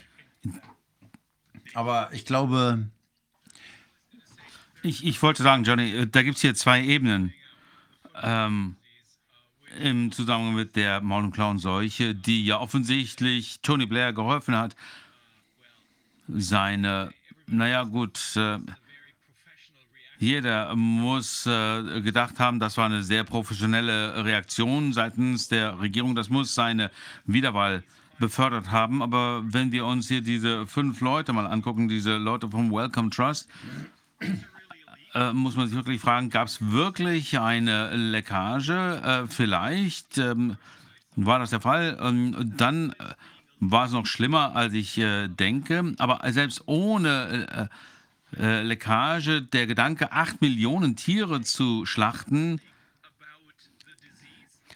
die wissen ja nichts über die Krankheit, die arbeiten nur mit Computermodellen. Ähm, äh, vielleicht einer von denen äh, weiß das, weil er ein Zoologe ist, kein ähm, Tierarzt. Aber wenn man sich diese Leute anschaut, das ist ja nur ein Teil des Bildes, der Welcome Trust und dann die anderen äh, wichtige ähm, Gesundheitsorganisation ist die Bill und Melinda Gates Foundation und äh, beide haben eine riesige Rolle gespielt, als man äh, 2019 eine entsprechende Übung in Deutschland hatte. Da waren die dabei, Drosten war da, äh, Tedros war da und Wheeler, äh, der RKI-Chef, war da. Aber wenn man sich die Leute anguckt, und das machen sie ja, sie schauen sich die Leute an, die die ganz wenigen Leute, die hinter den Kulissen äh, das Ganze äh, anscheinend orchestrieren. Wie kann man acht Millionen äh, Tiere keulen? Ich weiß nicht, ob man äh, Tiere tötet oder Menschen. Das ist doch schlimm. Ja, ich glaube, es läuft auf, ähm, in, in, meinen ganzen Studien läuft es immer auf einen Punkt hinaus, wenn ich diese Leute angucke. Sie neigen dazu, ähm, diese malthusischen Ideen zu verfolgen, die Ideen, dass die Bevölkerung außer Kontrolle ist und die Ressourcen äh, knapp sind. Wir könnten alle ein besseres Leben leben und mehr haben, wenn es weniger Menschen auf der Erde geben würde. Ähm, das ist, äh, ist, irgendwie immer so ein Hin- und Herschwappen, äh, wie Thomas vorhin gesagt hat. Äh, das ist die grundlegende Ideologie dahinter. Und ich komme immer wieder zu dem Schluss. Und äh, das ist, wird jetzt einfach mit einem modernen humanistischen Anstrich versehen. Äh, die Idee, dass wir viel der menschlichen Bevölkerung einfach loswerden müssen. Das da kommt es immer wieder drauf hinaus. Und deswegen, ich habe meine Nachforschung nicht da angefangen zu diesem Thema. Ich bin, habe mit Maul und Klauen solche angefangen und als ich mir diese Artikel angesehen habe, dann geht es nur darum, wie das verdeckt worden war und die äh, Verantwortung äh, von den eigentlichen Akteuren genommen wurde. Ich hatte nicht erwartet, dass ich herausfinden würde, dass die ähm, überall diese ähm, Haufen von äh, Verbrennungen machen würden. Das war schrecklich zu sehen. Ähm, vielleicht eine kleine Anekdote dazu. Was man nicht versteht, ist, dass wenn diese Dinge umgesetzt werden, dann werden sie zu Standardverfahren. Ähm, das ist das Richtige und die Menschen setzen das einfach völlig emotionslos um. Sie haben ihre Aufgabe, sie haben ihre Arbeit und sie machen das einfach. Und ähm, wenn noch ein bisschen äh, Druck ausgeübt wird, dann funktioniert das in 90 Prozent der Fälle. Äh, man weiß das natürlich, ähm, dass es gar nicht so viel Druck braucht. In dem Moment, wo man ein bisschen Druck macht, dann äh, schnellt äh, die ähm, Befolgung der ähm, ähm Raten auf 90 hoch. Wir, gibt, wir kennen ja dieses ähm, Experiment mit dem elektrischen Stuhl, wo das ausprobiert wurde, dass Menschen Autoritäten einfach so folgen. Und ich glaube, dass viele dieser Menschen, einfach das Gefühl haben, sie stehen über allen anderen. Sie sind etwas Besseres. Ich kann die ganz oft gar nicht verstehen. Ich kann nicht verstehen, warum sie tun, was sie tun. Ähm, was ich dann immer versuche, ist, die Beweise zu dokumentieren. Und ähm, ich bin nur natürlich eine kleine Meinung. Aber mein erster Entwurf, ich war so wütend, dass diese Leute nach äh, der Maul, nach diesem Desaster der Maul- und Klauenseuche, das einfach unter den Teppich gekehrt wurde und es keine Fragen gab. Äh, dazu hat man äh, die auf die Bühne gestellt und das in drei unterschiedliche Bereiche gestellt, aufgestellt, die Fragen. Also es gab Befragungen zu drei verschiedenen Bereichen und die konnten einfach äh, zwischen die einzelnen Arbeitsbereiche der Ausschüsse durchrutschen. Und äh, Neil Ferguson wurde eine äh, Verordnung des äh, British Empire gegeben. Er wurde geadelt sogar äh, von der Königin. Das heißt, diese Typen wurden überhaupt nicht zur Rechenschaft gezogen. Ähm, Dr. Kiching, der ein Berater war, musste zurücktreten. Er wurde, war entsetzt darüber, wie eine kleine Gruppe von äh, nicht gewählten Leuten, die offensichtlich äh, völlig die Kontrolle übernehmen konnten, die Gesellschaft komplett umkrempeln konnten, aufgrund fälschlicher Wissenschaft, denn das ist, was es am Ende war. Und das hat ihn so wütend gemacht. Also in dem ersten Entwurf meines Artikels war auch ich so wütend. Ähm, ich war äh, bisschen wie Robespierre. Ich äh, hätte meine Mistgabel in die Hand genommen. Aber es gibt natürlich wichtigere Dinge als das. Und der Punkt in meiner Arbeit ist, das kann natürlich sehr emotional sein manchmal, weil man sich darauf einlässt und äh, sieht, dass die Menschen um einen herum betroffen sind. Ähm, und das natürlich dann mit, den, mit dem tatsächlichen Leben zu tun hat. Und aber hier, als ich ähm, noch weiter eingedrungen bin in die Materie und geguckt habe, wer steckt dahinter und das gesehen habe, dass diese Typen alle von dem Welcome Trust finanziert werden und dann diesen Holmes gefunden und äh, den, den, äh, die anderen äh, da kann man dann schon sehen, wer die Leute sind, die hier die Hauptdarsteller sind. Die sind alle, stehen die miteinander äh, in Verbindung. Und was ich da sehe, ist kleine Menschen, die dort installiert werden, um eine Aufgabe zu erleben, einen Job zu machen, der ihnen gestellt wird. Das sind normalerweise sehr kleine Einheiten und sie müssen gut vernetzt sein, nicht nur zum System insgesamt, äh, irgendwie über die Regierung oder vielleicht ist das System noch mehr, was dahinter steckt, sondern sie müssen auch miteinander gut vernetzt sein, damit das funktioniert, damit diese Kontrollstrukturen funktionieren, muss man oft, und das findet man auch in verschiedenen Ländern, da wo ich mir das das hin, äh, wo ich mir das anschaue, äh, wenn ich mir angucke, was in England passiert, das ähm, hat aber sehr viele ähnliche Muster weltweit, die man eben sieht. Äh, ganz ähnlich dieser kleine Gruppe von Briten in diesem Fall.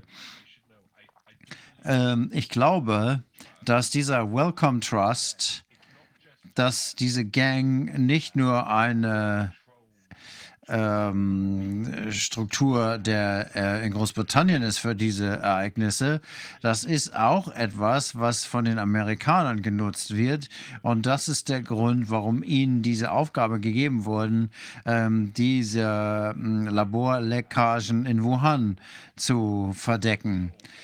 Denn das äh, ich bin immer noch offen, hier Informationen aufzunehmen, die zeigt, wo das hergekommen ist und was passiert ist. Aber diejenigen, die das vertuscht haben, die sind alle enge Freunde und das müssen sie auch sein. Um jemandem zu trauen, sich gegenseitig zu trauen, man kann Leute nicht vertrauen, die nicht damit drin hängen. Und diese kleine Gruppe von Leuten, die sind ähm, äh, sehr, sehr ähm, eng verantwortlich und äh, verbunden mit einer größeren Gruppe unter ihnen und über ihnen ähm, durch die ganze Gesellschaft. Wie hat das angefangen? Sie äh, haben ja uns erläutert, äh, wie es zu dieser, äh, dieser Verschmelzung äh, kam, die zu GlaxoSmithKline geführt hat und dann ähm, gleichzeitig einer der ähm, äh, wichtigsten äh, pharmazeutischen äh, Produzenten vor dieser Verschmelzung ist einfach verschwunden, wurde zum Wellcome Trust und das wurde neben der Bill und Melinda Gates äh, Stiftung zu einem der wichtigsten, äh, einflussreichsten ähm, Gesundheitsstiftungen weltweit. Und wer steckt hinter dieser Entscheidung? Der Entscheidung, diesen Welcome Trust zu schaffen und äh, diese Welcome Trust Gang zu äh, installieren. Ich glaube nicht, dass die sich das ausgedacht haben, sondern es muss jemand sonst gewesen sein, der ihnen gesagt hat, was sie machen sollen. Ich bezweifle auch, ähm, äh, dass es hier ähm, eine Sache der Freundschaft ist, äh, sondern ähm, ja, natürlich. Ich bin ziemlich sicher, dass die, äh, diese Leute äh, gar nicht direkt mit der äh, Kontrolle und Macht was zu tun haben und irgendwo sitzen und sich ins Fäustchen lachen, sondern bei all dem gibt es einen, eine wichtige Verbindung, auf die ich natürlich am Schluss hinweise. Es ist nicht nur eine komplizierte Struktur, sondern auch ein kompliziertes Umfeld. Erstmal sind alle diese Leute gut mit der Rolf äh, Society äh, vernetzt und das ist eine sehr kleine äh, Gruppe. Da gab es äh, sehr bedeutende Namen in der Vergangenheit, die da Mitglied waren. Albert Einstein, äh, Isaac Newton. Das sind also die, äh, der Ort, wo all die äh, Granden der Wissenschaft hingehen, um sich äh, miteinander äh, zu vernetzen. Und sie werden äh, häufig vom House of Lords gebeten, ähm, ihre Meinung äh, zu äußern, ihre Expertise zu geben. Und äh, das ist im Prinzip eine sehr illustre äh, Gesellschaft, die gut vernetzt ist, äh, vernetzt ist und dann eben auch andere Leute, die sehr viel Einfluss haben, äh, haben gute Verbindungen dahin, zum Beispiel Elon Musk und andere äh, Superreiche. Ich denke, dass das nicht alles böse Leute sind, aber ich denke, dass es da viele ähm, Komitees, äh, Komitees und einzelne Gruppen gibt, die von der Regierung eingesetzt werden, um bestimmte Aufgaben umzusetzen, die Regierung nicht selber umsetzen kann. Also, wenn äh, es hier sowas gibt wie die Maul- und Klauenseuchte kurz vor der äh, Wahlen, dann will die Regierung da nichts mit zu tun haben, sondern sagt, äh, äh, geht auf diese Gesellschaft zu und sagt, ihr müsst da was machen, um uns hier zu helfen. Wie kommt man eigentlich in diese Royal Society rein? Wird man da gewählt oder vorgeschlagen? Man gibt ihnen äh, irgendetwas und dann wird man mit äh, ähm, einberufen. Das erklärt natürlich einiges, ja. Ja. Was interessant war, war, dass Roy Anderson äh, äh, äh später hat äh, Roy Anderson für die, das britische Verteidigungsministerium gearbeitet und er war bei irgendeinem, äh, in irgendeinem Wissenschaftsgremium von Bell und Melinda Gates äh, Stiftung, äh, wenn man sich die Liste anschaut, der Titel und Ehrentitel und äh, ähm, die dieser Typ hat, ähm, das kann keiner haben. Er ist äh, Gouverneur des äh, Regierungsinstituts und Titel, äh, die alle irgendwie orwellisch klingen. Um in diese Gesellschaft aufgenommen zu werden, dann müssen sie einen Sponsor haben und man muss irgendwie aus, äh, ausgewählt werden. Und man muss natürlich auch die entsprechenden äh, Ziele verfolgen. Äh, und die Ziele sind natürlich, wir sind die Royal Society und wir äh, leiten alles. Die äh, denken, dass sie das haben, aber sie, ähm, sie haben diese Macht nicht, aber sie denken, dass sie haben. Sie sind eine von vielen Gruppen, die äh, ein bisschen Einfluss haben und denken, dass sie sehr viel äh, Einfluss haben. Viele von den Leuten, sie sind im Ruhestand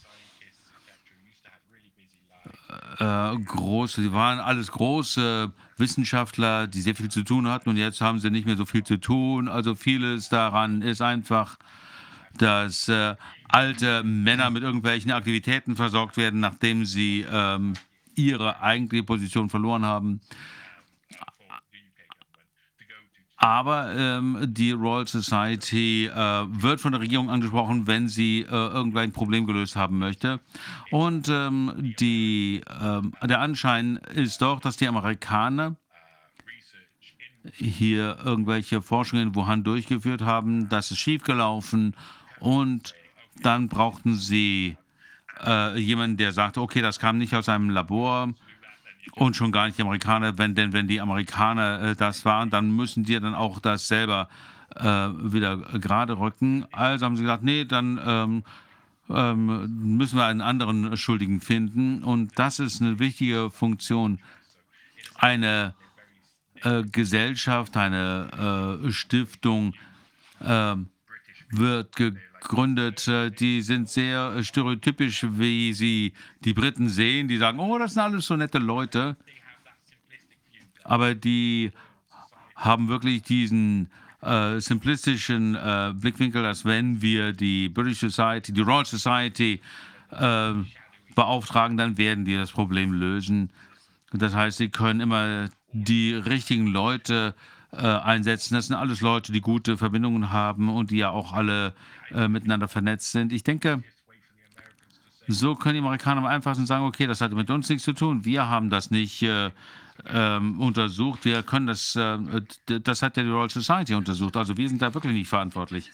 Ich frage mich gerade, ob das auch die Quelle des Narrativs ist, dieses äh, Social Engineering mit diesen Themen äh, Social Distancing, die Kurve abflachen und so weiter. Irgendeiner muss sich das ja mal ausgedacht haben. Das haben wir uns schon öfter gefragt. Da wollte ich noch äh, drauf hinausgehen, äh, als ich gesagt habe, das ist sehr wichtig im Zusammenhang mit den Trusts. Ähm, und ähm, ich habe einen Artikel über das Schaffen von Vertrauen geschrieben. 70 Prozent aller Regierungen weltweit, Parteien beider Seiten, ähm, 70 Prozent der Unternehmen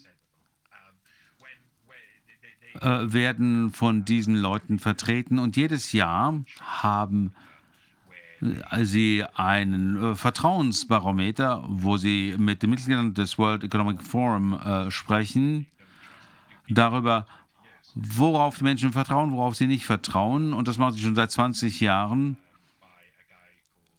Und äh, das wurde von einem äh, Daniel Jadement äh, eingerichtet. Das war ein äh, Amerikaner, ähm, der während des Zweiten Weltkrieges im, äh, im Bereich psychologische Kriegsführung äh, arbeitete für die Amerikaner. Und er ist dann anschließend zu ähm, äh, einer PR-Agentur ähm, gegangen, die haben das aufgebaut. Richard Edelman wurde äh, dann zum rechten, zur rechten Hand von Karl Schwab bei der, beim World Economic Forum. Die meisten Lügen, die Sie hören, from New Neu Reset, um, Flatten the Curve, um, all das kommt von diesen Typen äh, Alien PR und die ähm, Vertreter davon. Machen Sie ruhig erst zu Ende. Ich kann Alien und, äh, und NPR. Das erste Mal, als ich den Namen dieser Agentur gehört habe, war, als es einen äh, Jeremy Corbyn-Coup gab, als er äh, in Großbritannien äh, von der, aus der äh, Labour-Partei verdrängt wurde, von der, ähm, ähm, ähm, aus der Spitze der Labour-Partei. Der passt natürlich nicht in dieses, ähm, äh, diese Agenda rein. Den mussten sie also loswerden. Und die Hälfte von denen, die daran beteiligt waren, ihn loszuwerden, wurden dann von Edelman PR ähm, eingestellt. Das haben sie da Jobs gekriegt. Das heißt, die können dann irgendwo hingeschickt werden. Das ist so ein großes Unternehmen, so mächtig und einflussreich. Eine Sache, die wirklich wichtig ist in diesem Zusammenhang, ist, dass 2600 mehr oder weniger äh, hat sich das, äh, dieses Vertrauensbarometer auf eine Sache konzentriert. Sie haben gesagt damals, dass 80 Prozent der Bevölkerung weltweit den Medien, den Mainstream-Medien nicht äh, trauen und sie, äh, dass sie sie als Fake News äh, bezeichnen. Und wir müssen neu definieren, was Fake News ist. Wir müssen die Medien neu interpretieren. Wir müssen diesen äh, Terminus neu besetzen. Wir müssen das auf die Leute richten, die wir äh, nicht sehen wollen. Äh, wir brauchen da unabhängige Medien.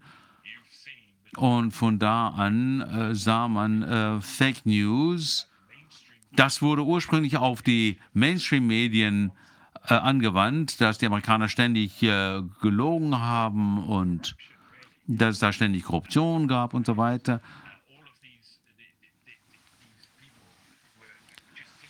Diese Leute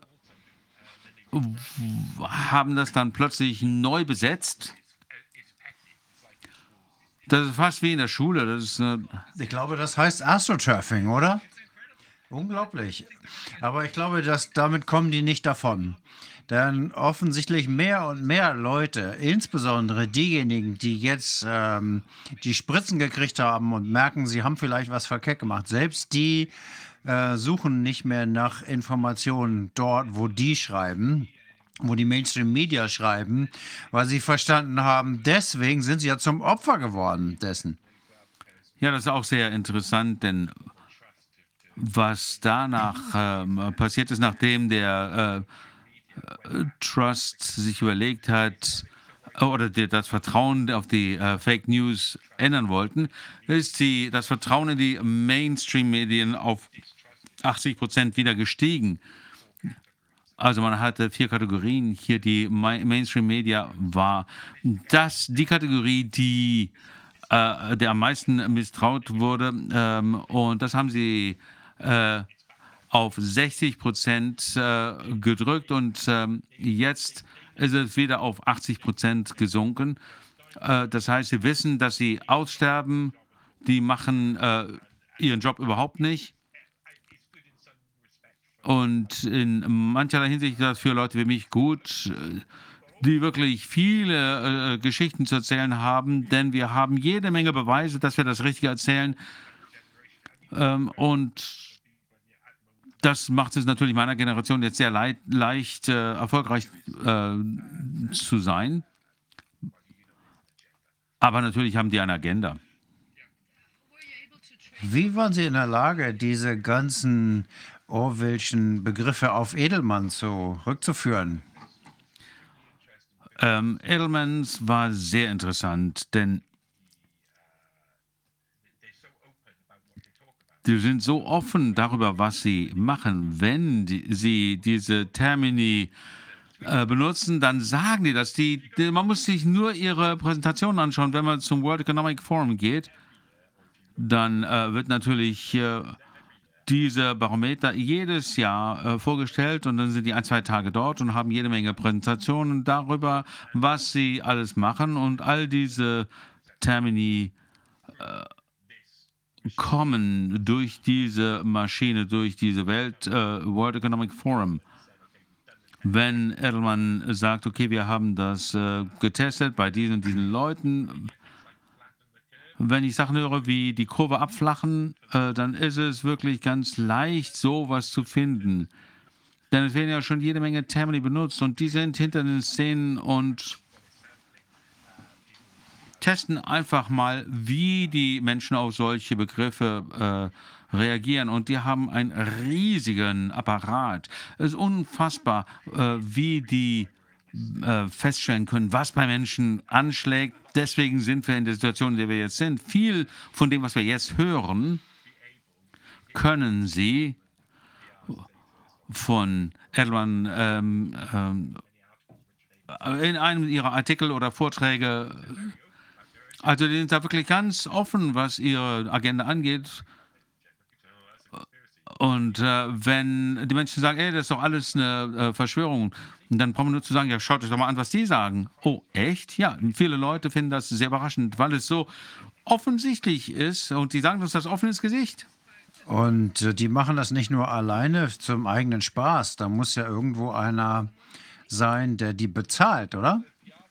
Ja gut, Sie sind ja ganz oben an der äh, PR-Kette. Ähm, äh, ähm, Kette. Das heißt, äh, die machen das besser als alle anderen.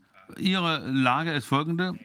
Sie, äh, ihre Position ist sehr negativ für Regierungen weltweit, für Menschen, Unternehmen, denn sie vertreten beide Seiten und die manipulieren nur äh, Wörter und die Dinge. Die offensichtliche Frage ist, warum äh, benutzt er die, warum äh, erlaubt er denen so ein Monopol zu haben? Aber das ist der Grund, warum es so wichtig ist, äh, sich an sie zu wenden. Deswegen gehen die Leute zu ihnen, weil die sind die Zukunft der Weltpropaganda. Die sind diejenigen, die die Botschafter äh, der Botschaft sind, die sie den Menschen äh, übertragen wollen. Also das Ministerium der Wahrheit, genau genommen. Ja, ja. Äh, jedes Jahr kann man sich das anschauen, diese Vertrauensbarometer, und da werden wirklich super interessante Sachen gesagt. Das ist fast das Mecker, weil die sagen, Leute, äh, und ähm, dann sagen Leute wie ich, ja, ich möchte den Leuten vermitteln, dass ihr das sagt keiner hört mir zu. Also es ist wirklich interessant äh, zu sehen, wie viel Kontrolle und Macht sie haben. Aber sind die, haben die noch nicht jetzt eigentlich ein Problem? Aus meiner Sicht zumindest. Ähm, sie haben natürlich einen Plan B, C, D und so weiter, aber dieses Corona-Narrativ ist ja nun, fällt ja auseinander. Und ich glaube, die haben keine Kontrolle mehr darüber. Und das Schlimmste dabei ist ja, dass einmal viele Menschen jetzt erwachen und offensichtlich wegen Corona verstehen, weil sie einfach viel zu weit gegangen sind. Sie lügen so, äh, so groß, dass selbst die Naivsten merken, hier stimmt irgendwas nicht.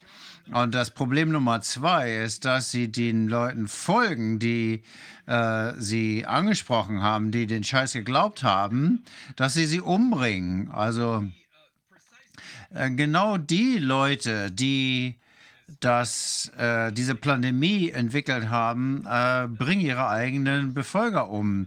Am, werden, am Ende werden wir für 40, 20, 30, 40 Prozent ähm, der Bevölkerung haben, die das nicht glauben und die überhaupt noch nicht mehr zuhören, was sie sagen, weil sie äh, die nicht erreicht haben. Und die anderen 70, 80 Prozent oder wie viele, die werden einfach tot sein oder zumindest schwer verletzt. Jeder einzelne Regime, ähm, jeder einzelne Versuch, die Weltbevölkerung zu äh, kontrollieren, ähm, versagt letztendlich. Ähm, es gibt viel Hybris, viel zu viel Selbstüberschätzung. Sie glauben, dass sie die Macht haben. Ähm, sie glauben aber das nur. Und genauso wie sie glauben, dass die Impfstoffe gut sind, weil ihnen gesagt wird, dass die Impfstoffe gut sind, ja, das ist alles, wonach sie folgen. Sie glauben, dass sie unberührbar sind und dass diese Menschen in diese negative Kontrolle fallen. Jedes Mal, wenn das passiert, dann sehen wir ein Ende davon. Und ähm, äh, das bemerkt aber keiner. Das kann einfach nicht so weitergehen. Diese Typen sind nicht die Zukunft. Diese Typen, die unsere Biologie verändern wollen, die uns in, die, in, die, äh, in den Weltraum nehmen, die bauen an einer Zukunft, die schlimmer sein wird als alles, was wir bisher kennen. Wir wissen es alle. Selbst die Bevölkerung weiß es. Und äh, wir sehen, dass die Demokratie zusammenbricht. Einmal natürlich, weil sie von überall angegriffen wird, wie zum Beispiel vom ähm, äh, WEF, die sagen, Kapitalismus ist die bessere Demokratie. Aber in Wirklichkeit ist die Demokratie schon fast weg. Und das ist so ein äh, Marionettensystem. Das ist einfach nur ein, ein Haufen von alten Jungs, die da spielen, ein, ein fetten Netzwerk Seilschaften äh, von Leuten, die sich da gegenseitig irgendwo in Position hieven. Ich kann äh, die einfach versuchen, alles aus dem System rauszuziehen, was geht, weil sie eigentlich sehr unglücklich sind.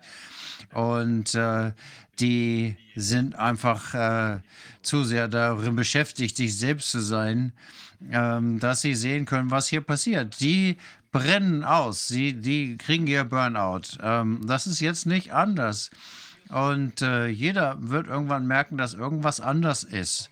Ähm, ich habe diese Agenda der Kontrolle ähm, mit Hilfe des Virus und biologischer Infektionen schon lange ähm, zurückverfolgt. Es geht bis 100 Jahre zurück, wo man ähm, sieht, dass diese Länder angefangen haben, diese chemischen, biologischen Waffen ähm, zu entwickeln und einzusetzen, um so viele Menschen wie möglich zu töten. Und das hat sich nicht geändert.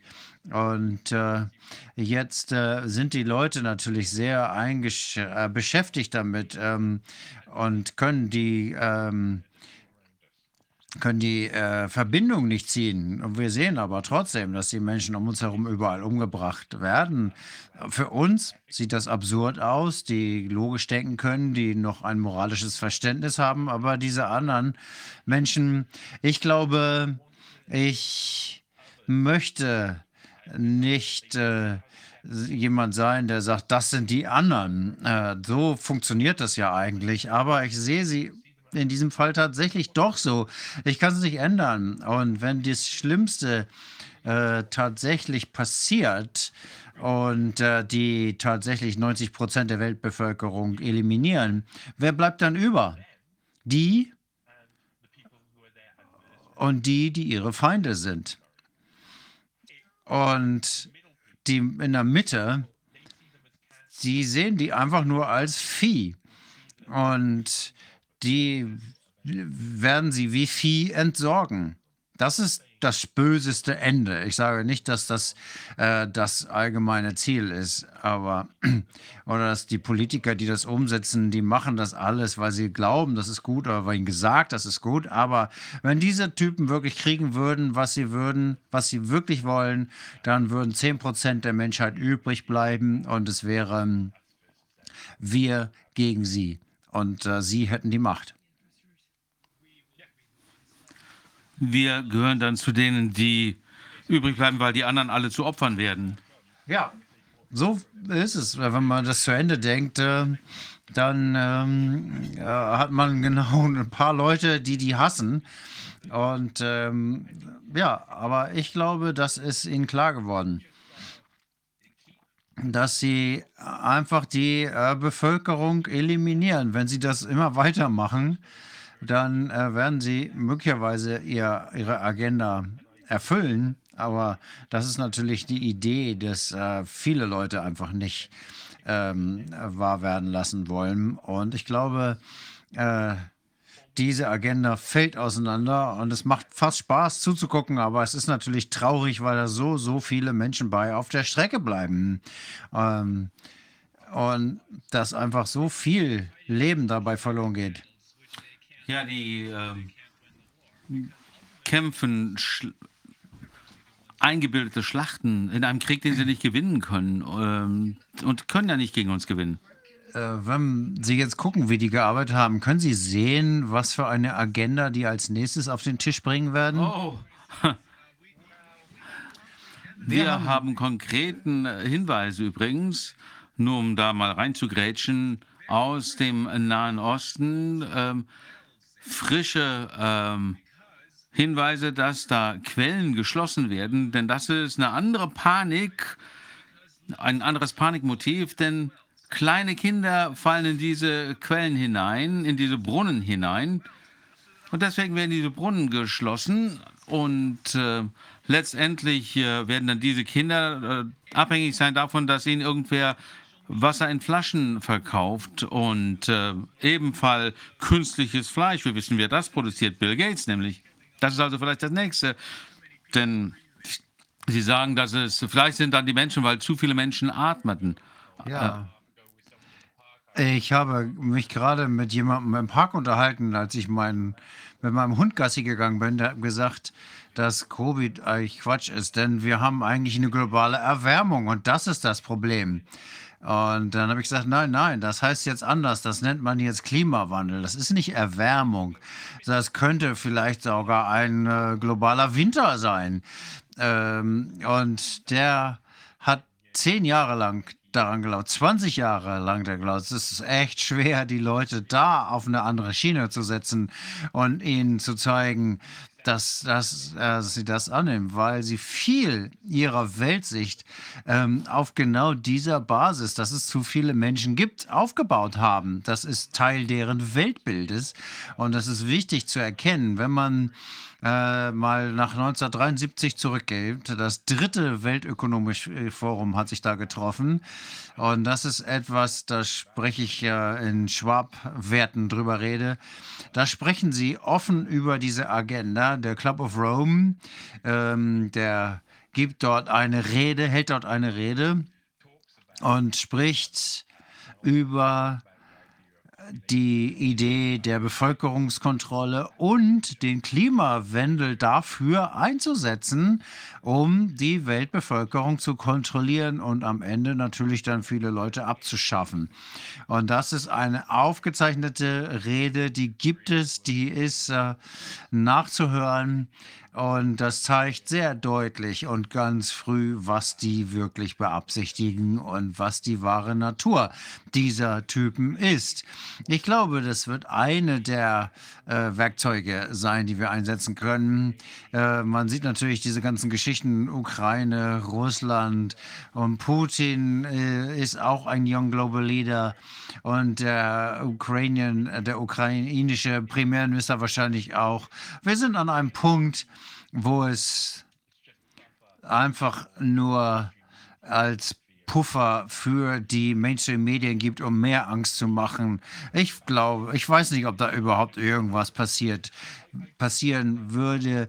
Ich glaube, der große nächste Schritt wird sein, dass wir Cyberhacking-Angriffe, Cyberattacken sehen werden auf die Infrastruktur der Gesellschaft, auf Transportwege, äh, Lieferketten die haben im Grunde genommen den Grundstein für eine Cyberpandemie schon gelegt und das wächst langsam in der Covid-Krise, wo alle über Corona spricht, äh, redet das ähm, äh, Weltwirtschaftsforum schon über Cyberpandemien. Und ähm, da ähm, sind einige interessante Dinge schon, wo sie bei sind, mit Russland zusammen, mit äh, vielen verschiedenen Hacker, Hackern. Amerikanische Hacker werden sich ähm, in Cyber-Verteidigungsübungen ähm, treffen. Ähm, das ist eine schlechte ein schlechtes Kasper-Theater. Wenn man das immer wieder sieht, dann sieht man die Fäden, an denen die Marionetten hängen, aber die meisten Leute gucken sich das Theaterspiel einfach nicht an. Ja gut, äh, mehr Menschen schauen zu, als sie das je erweitert hätten. Und viele Leute schauen nicht mehr nur noch in die Richtung der Pandemie, sondern in alle möglichen Richtungen, weil sie wollen wissen, was hier wirklich läuft. Johnny, ich möchte jetzt nicht... Äh, unhöflich sein, aber wir haben noch einen Arzt, äh, anderen Gast, äh, mit dem wir sprechen müssen. Aber wir müssen auf jeden Fall wieder mit dir äh, sprechen, denn wir, ich möchte gerne wissen, welche Familienwerte die Schwab-Familie hat. Ja, würde ich gerne etwas zu sagen. Vielen Dank, dass ich jetzt hier schon dabei sein durfte und äh, ich bedanke mich für Ihre Arbeit und freue mich. Ja, es war mir Dank, eine war wirklich Erleichterung, wieder hier sehr aufschlussreich. Jederzeit gerne wieder. Ja, und sag ähm, äh, Whitney einen schönen Gruß, wenn du mit ihr sprichst. Ja, das mache ich gerne. Ja, und jetzt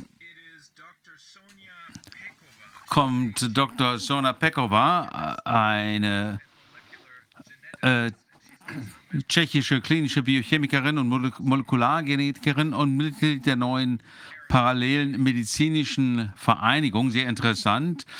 Dr. Pekova, ich denke, äh, spreche ich das richtig aus? Ja, ja. Äh, Sona Pekova, ich bin keine Biochemikerin, ich bin Biologin und Mikrobiologin. Das ist meine Spezialität. Aber ich bin nach äh, meinem Studium direkt ins Labor gegangen und seit äh, 20 Jahren arbeite ich also im Labor. Okay, was passiert in der Tschechischen Republik? Äh, haben Sie äh, tatsächlich eine neue parallele Mediz äh, Ärztekammer gegründet? Ja, zunächst einmal möchte ich äh, Ihnen danken, dass ich heute hier dabei sein darf. Ähm, ich weiß nämlich Ihre Arbeit wirklich zu schätzen. Das ganze Team das ist wirklich Das unschätzbar. hätten wir nicht ohne Menschen wie Sie gekonnt.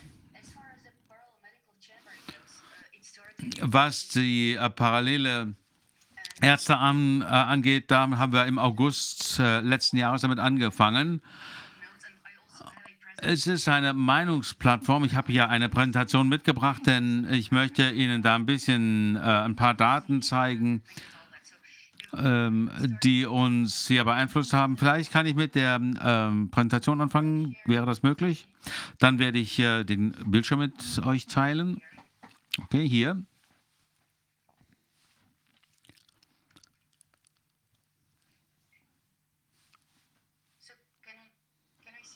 Können Sie das sehen?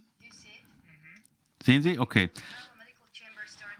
Also die äh, parallele erste Kammer äh, gibt es seit äh, dem Herbst 21, weil wir eine Meinungsplattform brauchen für die ordentlichen Mitglieder der tschechischen Ärztekammer, die für eine intelligente Kommunikation zwischen Ärzten geschaffen wurde. Denn das gab es seinerzeit praktisch nicht. Ähm, das ist für Mediziner und die Regierung für einen produktiven Dia- Dialog, äh, für die Suche nach wirksamen Lösungen und Behandlungsstrategien unter Wahrung der guten Moral, der guten Arzt-Patienten-Beziehungen und der alten Grundlagen der evidenzbasierten Medizin. Denn all das hat uns gefehlt. Also alle äh, Mitglieder der äh, Parallel, äh, parallelen Ärztekammer sind echte Ärzte, die wirklich einen Kontakt mit den, äh, ihren Patienten haben. Das Ziel der äh, PMC, also der parallelen Ärztekammer, ist ähm, falsche ähm, und auch voreingenommene Informationen des Gesundheitsministeriums und der tschechischen Ärztekammer auszugleichen. Das ist also die offizielle Ärztekammer. Ähm, das, da sind alle Ärzte Mitglied, das ist äh, eine Zwangsmitgliedschaft. Da, äh, die PMC bietet äh, erste medizinische Beratung und Hilfe für Hausärzte und ihre Patienten als Ersatz für die Rolle der CMC, also der offiziellen Ärztekammer. Unzensierte medizinische Informationen aus äh, ausländischen Quellen, die äh, regelmäßig aktualisiert und der Öffentlichkeit zugänglich gemacht werden. Wir organisieren Vorträge, Tagungen, Konferenzen für die medizinische Gesellschaft, die Medien und interessierte Einzelpersonen zu kontroversen Themen im Zusammenhang mit Covid-19 und einem besseren Management des Gesundheitssystems, weil das wird im Moment so schlecht äh, gemanagt. Wir bieten auch aktualisierte Informationen zur Sicherheit des Anti-C19-Impfstoffs, also diesem experimentellen Impfstoff, Das äh, bekommen wir leider derzeit meist aus ausländischen Datenbanken, äh, weil alles, was wir hierzulande haben, äh,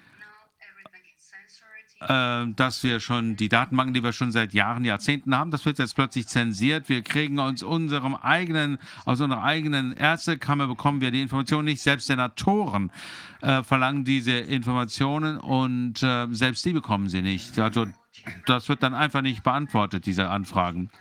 Die tschechische Ärztekammer und die Regierung und die propagandistischen Mainstream-Medien versuchen, die Mitglieder und die Aktivitäten der parallelen Ärztekammer zu zensieren, lächerlich zu machen, auszugrenzen, zu entehren und sogar zu kriminalisieren, aber ohne Erfolg.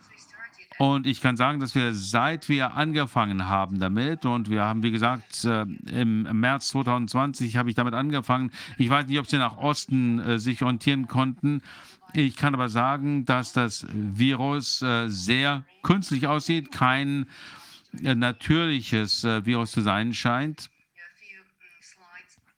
Ich habe hier ein paar ähm, Slides, die mich davon überzeugen und ich bin immer noch äh, überzeugt, dass es nicht natürlichen Ursprungs ist. Das wurde natürlich alles unterdrückt. unterdrückt. Ähm, es wurde verschleiert. Ähm, das werden wir noch später sehen. Nicht zuletzt, ich finde diese alternative äh, Ärztekammer sehr wichtig, weil diese ganzen Informationen von der Regierung unterdrückt werden. Und ähm, die sogenannten Experten in unseren äh, propagandistischen Staatsmedien werden genutzt, um äh, unsere Ärzte zu äh, falsch zu informieren, unsere äh, die, die, Öffentlichkeit falsch zu informieren. Wir haben also äh, versucht, äh, und das wollen wir noch immer tun, die Menschen zu informieren. Und wenn sie informiert sind, dann erkennen sie die Fehlinformationen von der Regierung. Das können Sie dann im Lichte der neuen Kenntnisse sehen. Und äh, damit können Sie, äh, wenn Sie diesem äh, Fehlkonstrukt Covid-19 der Regierung nicht mehr auf den Leim gehen. Und das erreichen wir, indem wir die Menschen informieren. Äh, und das machen wir von unten nach oben im Prinzip. Wir versuchen also die Menschen ähm, in der äh, Praxis äh, zu informieren, wenn sie die Ärzte besuchen. Und wir versuchen natürlich auch die Ärzte in den Kliniken zu informieren. Und damit wollen wir diese, dieses Lügengebilde einreißen, das äh, unsere Regierung da aufgerichtet hat. Es gibt natürlich in verschiedenen Ländern unterschiedliche äh, Repressionsniveaus, äh, aber das äh, Narrativ ist natürlich überall gleich. Wir müssen also dieses Lügengebäude einreißen, indem wir die Menschen informieren. Und wenn man sie informiert, dann äh, ist, dass äh, die Zielgruppe verloren gegangen. Denn wenn die Menschen wissen, dass die Regierung ihnen Lügen erzählt, dann machen sie nicht mehr mit bei irgendwelchen Booster-Kampagnen und sowas und irgendwelchen äh, Zwangsmaßnahmen wie äh, Maskenzwang und sowas. Dann machen sie dann nicht mehr mit. Das heißt, wir versuchen die Struktur von unten, dieses Lügengebäude von unten herauf einzureißen. Das versuchen wir mit der ähm, parallelen Ärztekammer zu erreichen, ganz kurz gesagt. Gut, das sollten eigentlich alle machen. Da sollte es mehr parallele Ärztekammern geben und ich glaube, wir werden da auch noch ein bisschen was zu hören, ähm, soweit die Rechtsseite äh, betrachtet ist von unserem nächsten Gast, Anna Garner. Ich war überrascht zu hören, dass das tatsächlich schon passiert und die Leute nicht nur drüber reden. Ich bin sehr beeindruckt, sehr, sehr gut. Ja gut, da muss man schon ein bisschen widerbürstig sein. Ähm, aber als ich als ähm, Person habe einfach verstanden, was hier passiert und dann habe ich das Gefühl, dass ich auch die Menschen informieren muss, ähm, dass das nicht normal ist, dass die Regierung uns einfach anlügt. Ich mache jetzt, wenn es recht ist, einfach mit meiner Präsentation weiter. Äh, ich bin ja äh, Labor. Äh, eine Laborratte im Prinzip. Das ist meine Welt. Und vor äh, einigen Wochen hatte ich eine Konferenz. Ähm, das war in der Tschechischen Republik. Die sprechen auch die gleiche Sprache. Das ist also kein Problem. Das war äh, wirklich bodenständig. Das war nämlich nicht mehr innerhalb der Mainstream-Medien. Und wir haben versucht, das komplexe Wissen aus Sicht der Labors, der äh, allgemeinen Ärzte, der Wissenschaft miteinander teilen. Von Menschen ähm, in anderen Bereichen, Rechtsanwälten und all den Menschen, die äh, gegen die Regierung und all diese Restriktionen arbeiten, die uns da auferlegt wurden. Und da war es wohl sinnvoll, ähm, ähm, das auch auf Englisch verfügbar zu machen. Das gibt es dann auch. Und ich möchte einfach mal darauf eingehen, was wir da so gehört haben. Äh, und ich bin wirklich froh, dass ich das hier auf dieser Plattform machen kann. Ähm, das ist aus dem Januar 22. Ähm, können Sie meine Maus sehen? Nein, wir sehen immer noch die erste Folie, leider.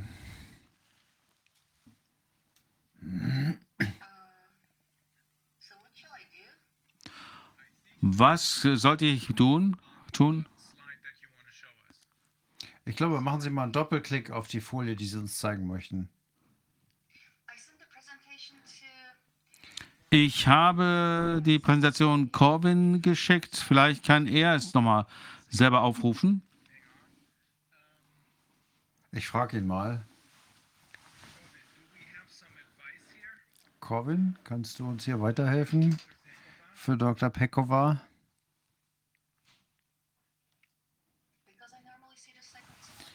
Normalerweise sollte ich die zweite ähm, äh, Folie sehen. Und wenn ich hier doppelklicke, dann passiert nichts. Versuchen Sie mal, die äh, Bildschirmteilen aufzuheben und wieder neu zu starten. Gut, dann gehe ich da mal raus.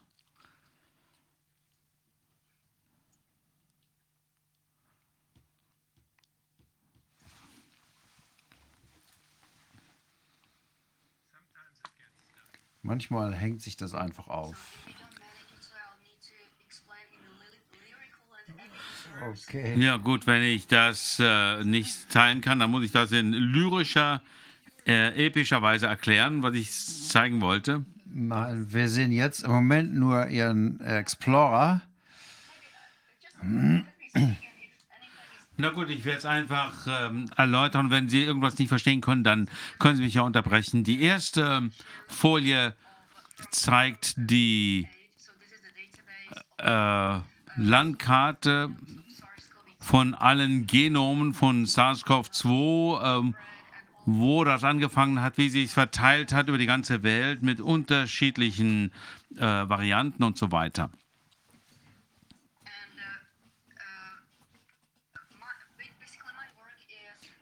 Meine Arbeit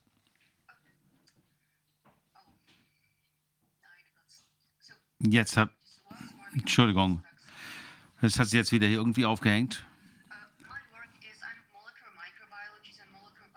Ich bin Molekular-Mikrobiologin äh, und Genetikerin und seit 2006 ist meine Arbeit ähm, unter, äh, Tests zu äh, entwickeln für PCR-Tests. Und ähm, ein Kollege hier, der hier als Pionier gearbeitet hat in diesem, äh, in unserem Land, ähm, hat mich dabei äh, unterstützt. Wir haben hunderte äh, von unterschiedlichen Tests für äh, unterschiedliche Pathogene entwickelt, also PCR-Tests äh, für die meisten.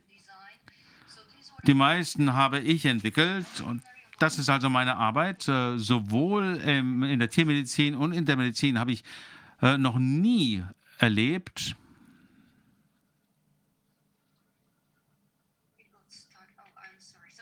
Das hängt immer wieder auf. Sorry. Nehmen, nehmen Sie sich Zeit. Keine, keine Hektik.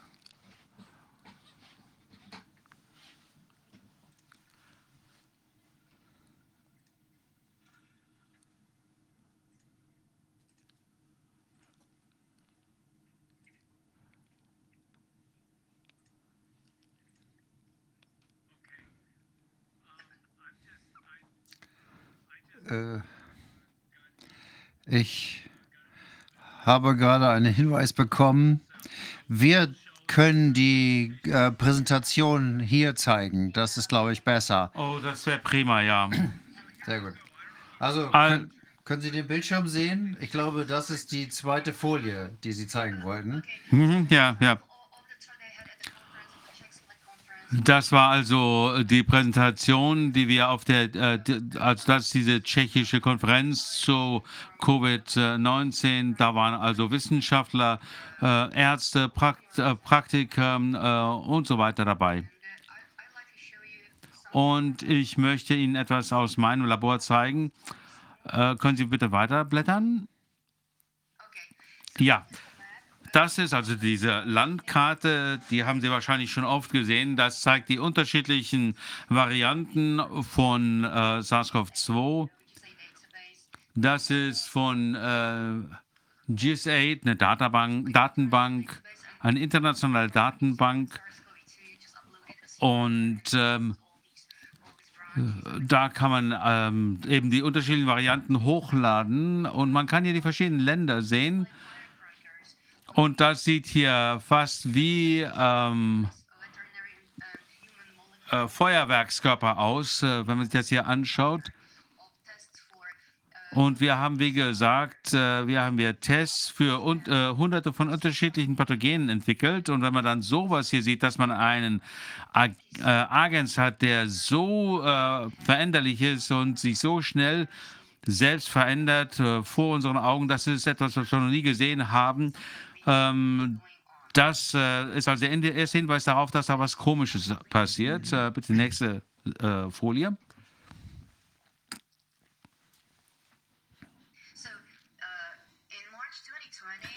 Im März 2020, als sich dieses äh, Virus aus Wuhan ausgebreitet hat auf der ganzen Welt, haben wir einen PCR-Virus äh, produziert, äh, oder haben, äh, denn wir äh, kennen uns ja mit äh, Tiermedizin und menschlicher äh, Mikrobiologie aus. Und äh, wir haben dann einfach das Genom von SARS-CoV-2 angeschaut und wir haben uns mal angeschaut, welcher Teil des Virus am besten für einen spezifischen und sensitiven, äh, sensiblen PCR-Test geeignet ist. Gleichzeitig kamen Empfehlungen von WHO und CDC, dass die einzig möglichen PCR-Tests so, der sogenannte Drosten-Test ist, der äh, sich auf drei äh, Gene konzentriert. Ich habe mir das mal genau angeschaut und wie gesagt, weil ich mich da sehr gut auskenne und selber PCR-Tests schon hunderte davon entwickelt habe, das habe ich mir also mal Drostens äh, Design angeschaut und äh, es sah so aus, äh, als wäre das unlogisch. Und ich habe das wirklich sofort zurückgewiesen. Ich habe es neu entwickelt, anders entwickelt. Und ich habe einen spezifischen äh, Teil von SARS-CoV-2 des Genoms äh, äh, isoliert. Das sind etwa 2000 Buchstaben. Die äh, linke Seite haben wir äh, vier ähm, äh, Primenden und rechts drei. Und äh, auf der linken Seite habe ich was Interessantes gefunden, denn ich habe eine Sequenz gefunden, die nur dieses Virus hat. Keine andere Spezies in dieser, äh, auf der Welt hat diese Sequenz.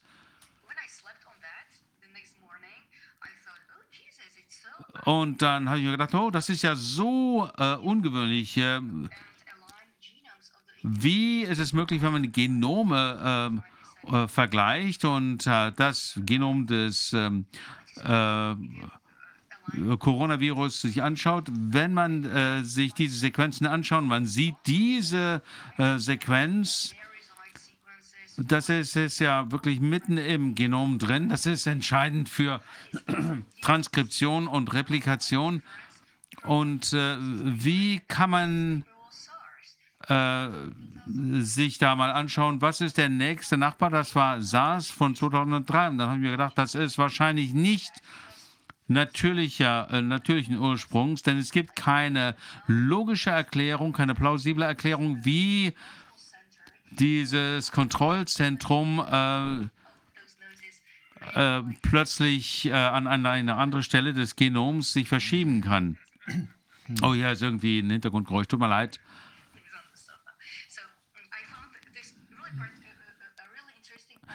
Also das ist wirklich ein interessanter Teil des Genoms und für mich sah das äh, so aus, dass es unmöglich sich in der Natur so zu entwickeln. Und das äh, würde über verschiedene äh, Stufen gehen. Jetzt haben wir eine Sequenz, die 27 äh, andere Nukleotide hat äh, äh, gegenüber dem nächsten Verwandten, nämlich SARS. Wenn man auch nur eine Veränderung hätte, dann wäre das schon sehr äh, ähm, äh, entscheidend für die, äh, das Überleben des Virus. Also schon eine äh, falsche Veränderung kann es töten. Also ganz unwahrscheinlich, dass 27 zufällige Änderungen entstehen und das äh, Virus ist trotzdem lebensfähig. Ähm, das sah also wirklich danach aus, dass SARS-CoV-2 einen äh, schnellen Promoter äh, beinhaltet. Und im März 2022 habe ich versucht, hier eine kurze Zusammenfassung zu schreiben. Und ähm, ich habe das ähm, unter den Titel gestellt, SARS-CoV-2 scheint genetisch einzigartig zu sein. Und ich habe einen anderen äh, PCR-Test vorgeschlagen, nicht den Drosten-PCR-Test, äh, sondern einen anderen aber das wurde als zu exklusiv zurückgewiesen. Und damals war ich einfach überrascht, denn äh, für mich war das, ich habe mir gedacht, äh, ja, ich konnte mir nicht vorstellen, dass da äh, irgendwas anderes dahinter steckte, als ähm, dass man das nicht nachvollziehen konnte. Also mit den äh, fünf ähm, Änderungen von fünf Änderungen, die ich da äh, identifiziert habe, und habe ich gesagt, das ist wahrscheinlich, es gibt einen starken äh, Promoter. Das bedeutet, die Mutationsrate des Virus wird extrem sein. Wir werden viele unterschiedliche Varianten haben. Und wenn man so ein heterogenes Ziel hat, äh, dann wäre die Entwicklung äh, eines Impfstoffes für so ein äh, mutierendes Virus äh, unmöglich. Und ich dachte, dass äh, die Leute sagen würden, ja, das ist ein interessanter Gedanke, das sollten wir uns mal genau überlegen. Und anstatt, dass wir da entsprechende Vorsichtsmaßnahmen getroffen haben, haben Sie angefangen, äh, mich äh, runterzumachen. Das war wirklich interessant. Ein weiterer wichtiger Punkt war, äh, dass die äh, fünf äh, UTA äh, bei SARS-CoV-2 absolut stabil äh, sind. Da gab es überhaupt keine Veränderung. Ähm, bei ganz, äh, den ganzen Varianten Delta, Omikron und so weiter hat sich da nie irgendwelche Veränderungen gegeben an den UTRs. Und ähm, äh, ähm, als ich Drossens Design gesehen habe im März 2020, ähm, da war mir klar, man sucht doch nie drei Ziele für ein äh, ähm, PCR-Test. Man sucht sich ein äh, spezifisches Ziel aus. Also das ist das, ähm, was man äh, bei, hierbei macht einfach. Ich konnte mir nicht vorstellen, warum er sich drei unterschiedliche Ziele für eine Spezies, für einen Agens an, äh, aussucht. Und das sah auch so gefährlich aus, denn die Fragmente waren sehr kurz. Es sah wirklich ein bisschen aus, als das sah aus, als würde niemand das äh, vernünftigerweise so machen. Aber jetzt wo wir wissen, dass wir Alpha, Beta, Omikron und so weiter alles hatten, äh, sieht es fast so aus, dass Herr Drosten ein bisschen mehr wusste, als äh, er der Öffentlichkeit gesagt hat. Wenn er wusste, dass das Virus sein Genom so schnell äh, ändern würde, wie es das tatsächlich macht, das haben wir auch gesehen, dann könnte das eine Erklärung dafür sein, warum er sich drei unterschiedliche Ziele herausgesucht hat. Denn hm, ging es da darum, hohe Zahlen zu produzieren, viele positive äh, Resultate zu bekommen, um Panik in der Bevölkerung zu verbreiten, um diesen Gedanken der Pandemie zu verbreiten, einer schrecklich tödlichen Krankheit. Also mit Hilfe des Drosten-Designs konnte man diese Zahlen bekommen, weil es nicht sehr spezifisch war. Und andererseits, was immer an anderem ähm, äh, Varianten auftaucht, äh, die würde man alle erwischen, da würde einem keiner durch die Lappen gehen. Und ähm, wir haben äh, von Anfang an den Drosten-Test äh, verwendet und man konnte das durch viele Zyklen äh, treiben und dann hat man halt sehr viele positive Fälle bekommen. Deswegen hat er sich für den 5 Prime äh, UTR-Test entschieden. Und damit hat er natürlich 100, ich habe wie gesagt schon hunderte von ähm, entsprechende Tests entwickelt und ich habe das wirklich meine äh, Meinung allen zur Verfügung gestellt, äh, die das hören wollte. Und ähm, ich habe das mir mal äh, verglichen, wie, äh, welche Unterschiede es gibt zwischen Wuhan und äh, Omikron. Und diese ähm, UTR-Regionen haben sich gar nicht geändert. Was man hier sind, äh, sind die Unterschiede zwischen Wuhan und äh, ähm, SARS-CoV-Virus. Moment mal eben, Sonja. Was, wer? Sie haben, glaube ich, gerade erklärt, dass Sie Ihre eigenen PCR-Tests entwickelt hatten, aber Sie, wer sind Sie, wollten das nicht akzeptieren, sondern haben gesagt, Sie müssen den Common Dross Paper akzeptieren. Wer, wer war das? Das war unsere Regierung und das tschechische Institut, der äh, Gesundheitsinstitut. Das ist sowas wie, äh, das sind diejenigen, die diese Pandemie organisieren, wie das RKI in Deutschland. Und äh, dann haben wir aber die Qualitätsprüfung gemacht äh, nach internationalen Standards. Und als wir das dann für unseren 5-UTR gemacht hatten, gab es keine Einwände mehr, weil die nicht möglich waren. Weil man diese ähm, Qualitätskontrolle gemacht. Und diese spezifische Sensibilität hat, dann hat man blind ähm, und äh, wenn man das dann äh, perfekt ähm, äh, vorhersagt, das heißt, dass man eben dann den richtigen Test entwickelt hat, um Diagnose damit zu tun. Und deswegen haben wir mit dieser Essenz weitergemacht. Wir haben bislang 30.000 ähm, Proben untersucht. Wir sehen sehr gut, was hier passiert. Und äh, von Anfang an, äh, was war einfach sehr merkwürdig. Es war so absurd am Anfang dass es schon, schon lustig war. Sie haben versucht, mein Labor zu schließen. Sie haben äh, alles Mögliche verhandelt, versucht. Sie haben versucht, mich unglaubwürdig zu machen. Das ist mir ähm, in meiner ganzen Berufslaufbahn nicht passiert.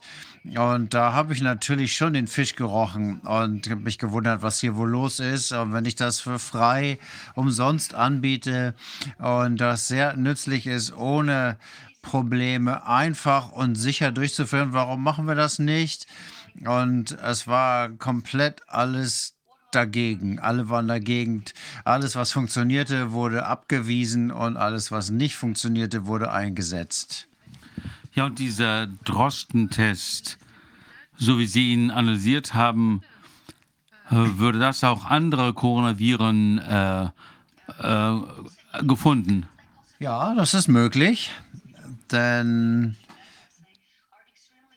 das sind sehr kurze Sequenzen nur. Und je kürzer die Sequenz, desto größer die Chance, dass man irgendwas Ähnliches findet und das nicht genau SARS-CoV-2 ist. Aber ich vermute auch intermolekulare Unterschiede in den Testen, weil die mit Primern voll war, mit äh, anderen Stoffen voll war. Also äh, offensichtlich darauf ähm, konditioniert, etwas Gefährliches darzustellen.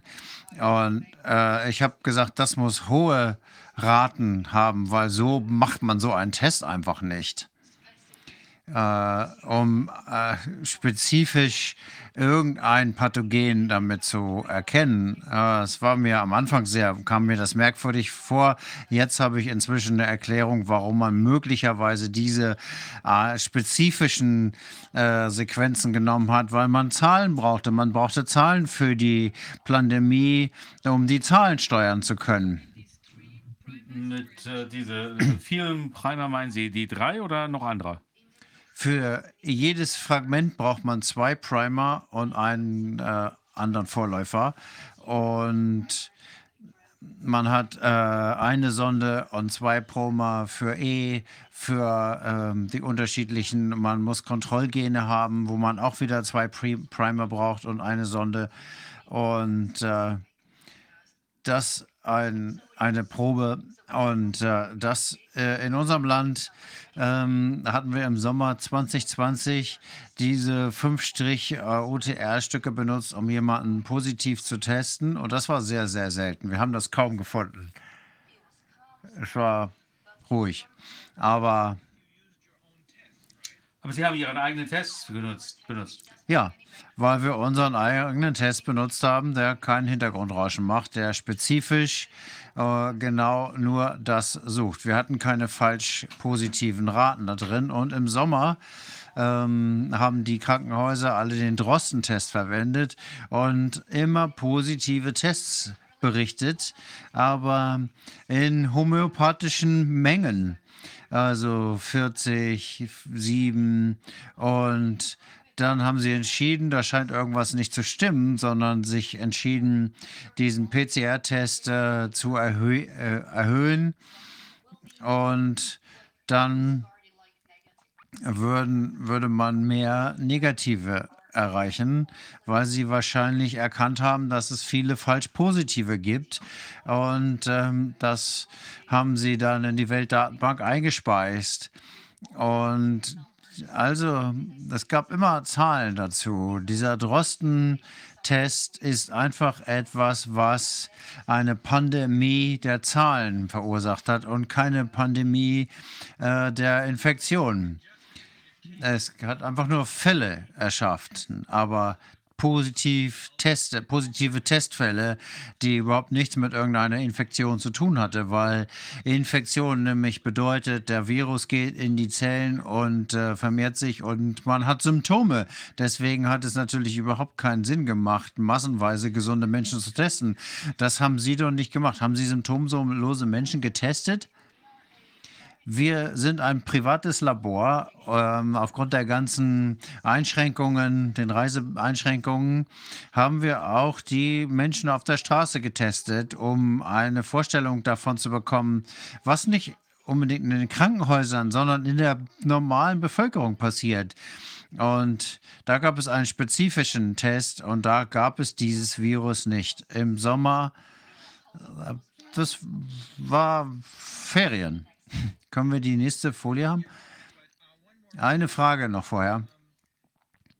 Habe ich das richtig verstanden, dass Sie gesagt haben, als die Regierung, die die auf Regierungslinie sind, als sie angefangen haben zu testen, haben die das nach dem Drosten-Protokoll gemacht. Und als sie da keine Fälle gefunden haben, haben sie die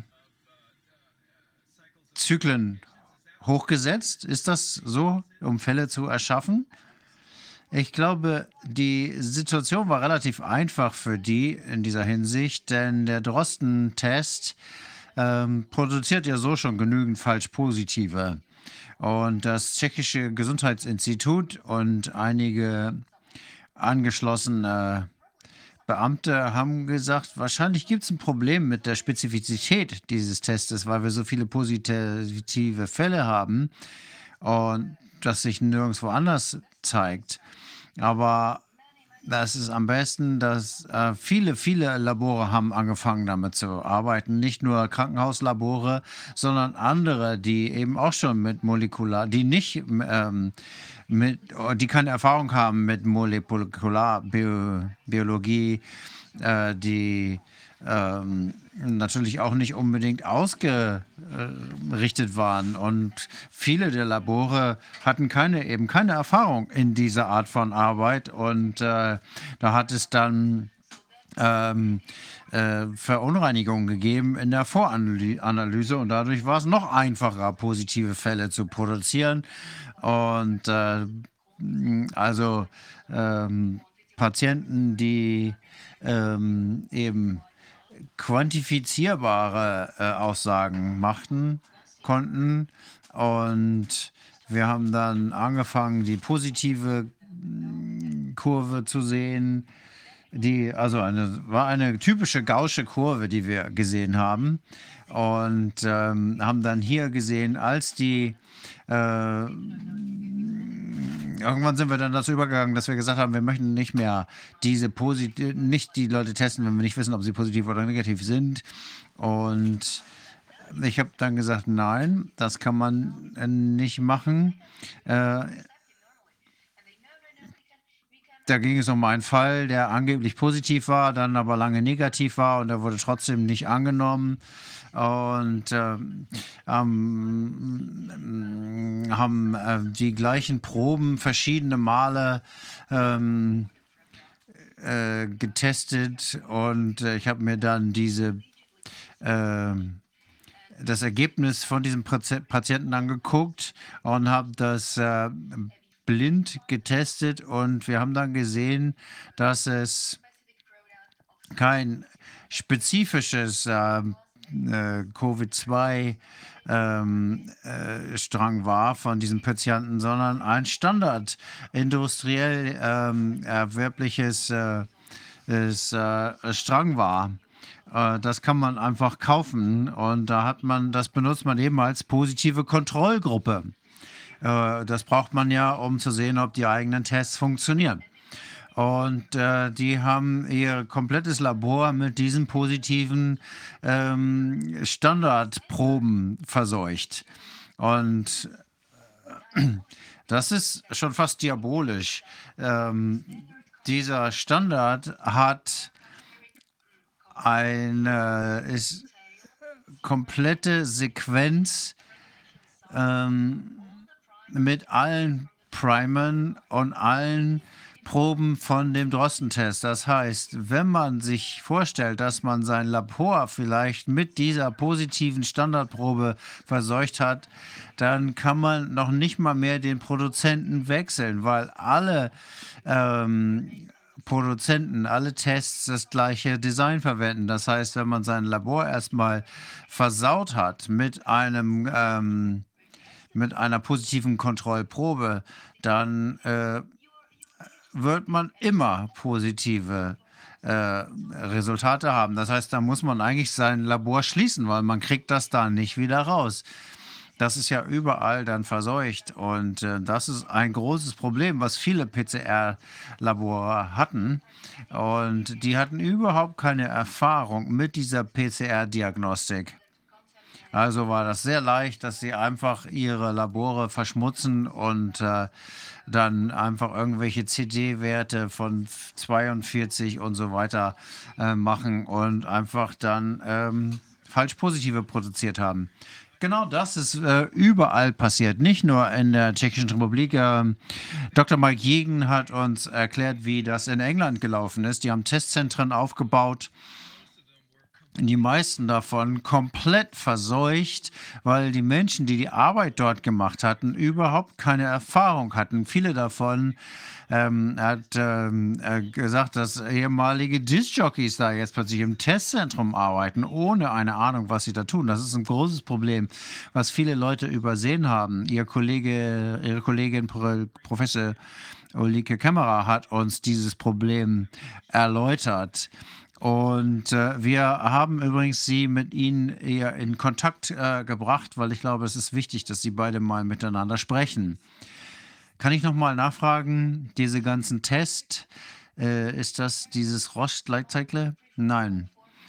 Wir benutzen äh, Biogen äh, Bikewire und das ist eine offene Plattform und man muss dort keine patentierte ähm, Sequenzen nutzen. Und ich bin hier derjenige, diejenige, die die Essenzen macht. Ich brauche dafür aber eben eine offene Plattform. Und das ist der Grund, warum ich für Jahre, seit Jahren schon, äh, diese Plattform benutze. Das machen Sie. Aber die anderen, die die industriell verfügbaren Tests benutzen, benutzen die das Roche-Gerät. Ja, die einen äh, machen äh, den von Roche, andere, andere Firmen, Biorat, da gibt es also möglichen Firmen, die diese Geräte herstellen. Also das ist eigentlich nicht das Problem der Geräte.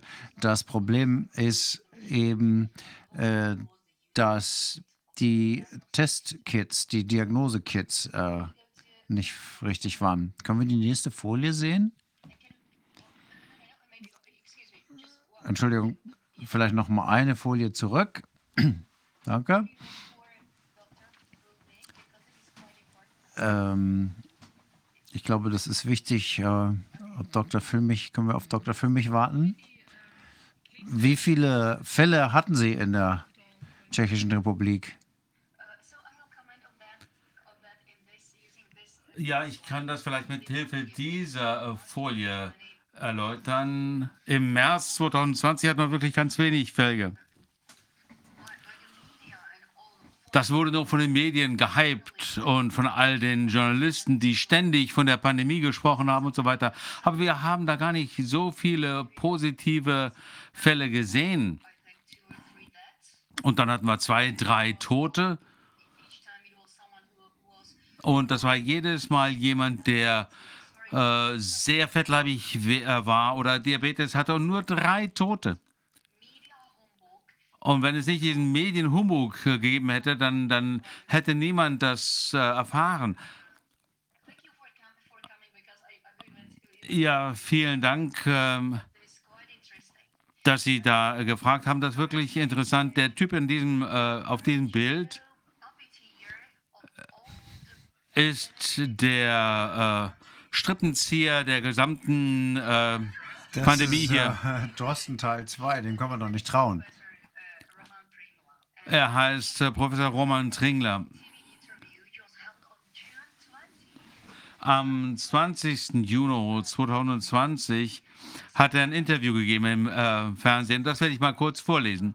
Die zweite Welle von Covid-19-Infektionen wird wahrscheinlich kommen. Entscheidend ist, ob wir dann in der Lage sein werden, einen täglichen Anstieg der Zahlen der Infizierten in die Hunderte oder noch schlimmer zu halten. Das sagte Roman Prümila, der Beauftragte der Regierung für Gesundheitsforschung, in einem Interview.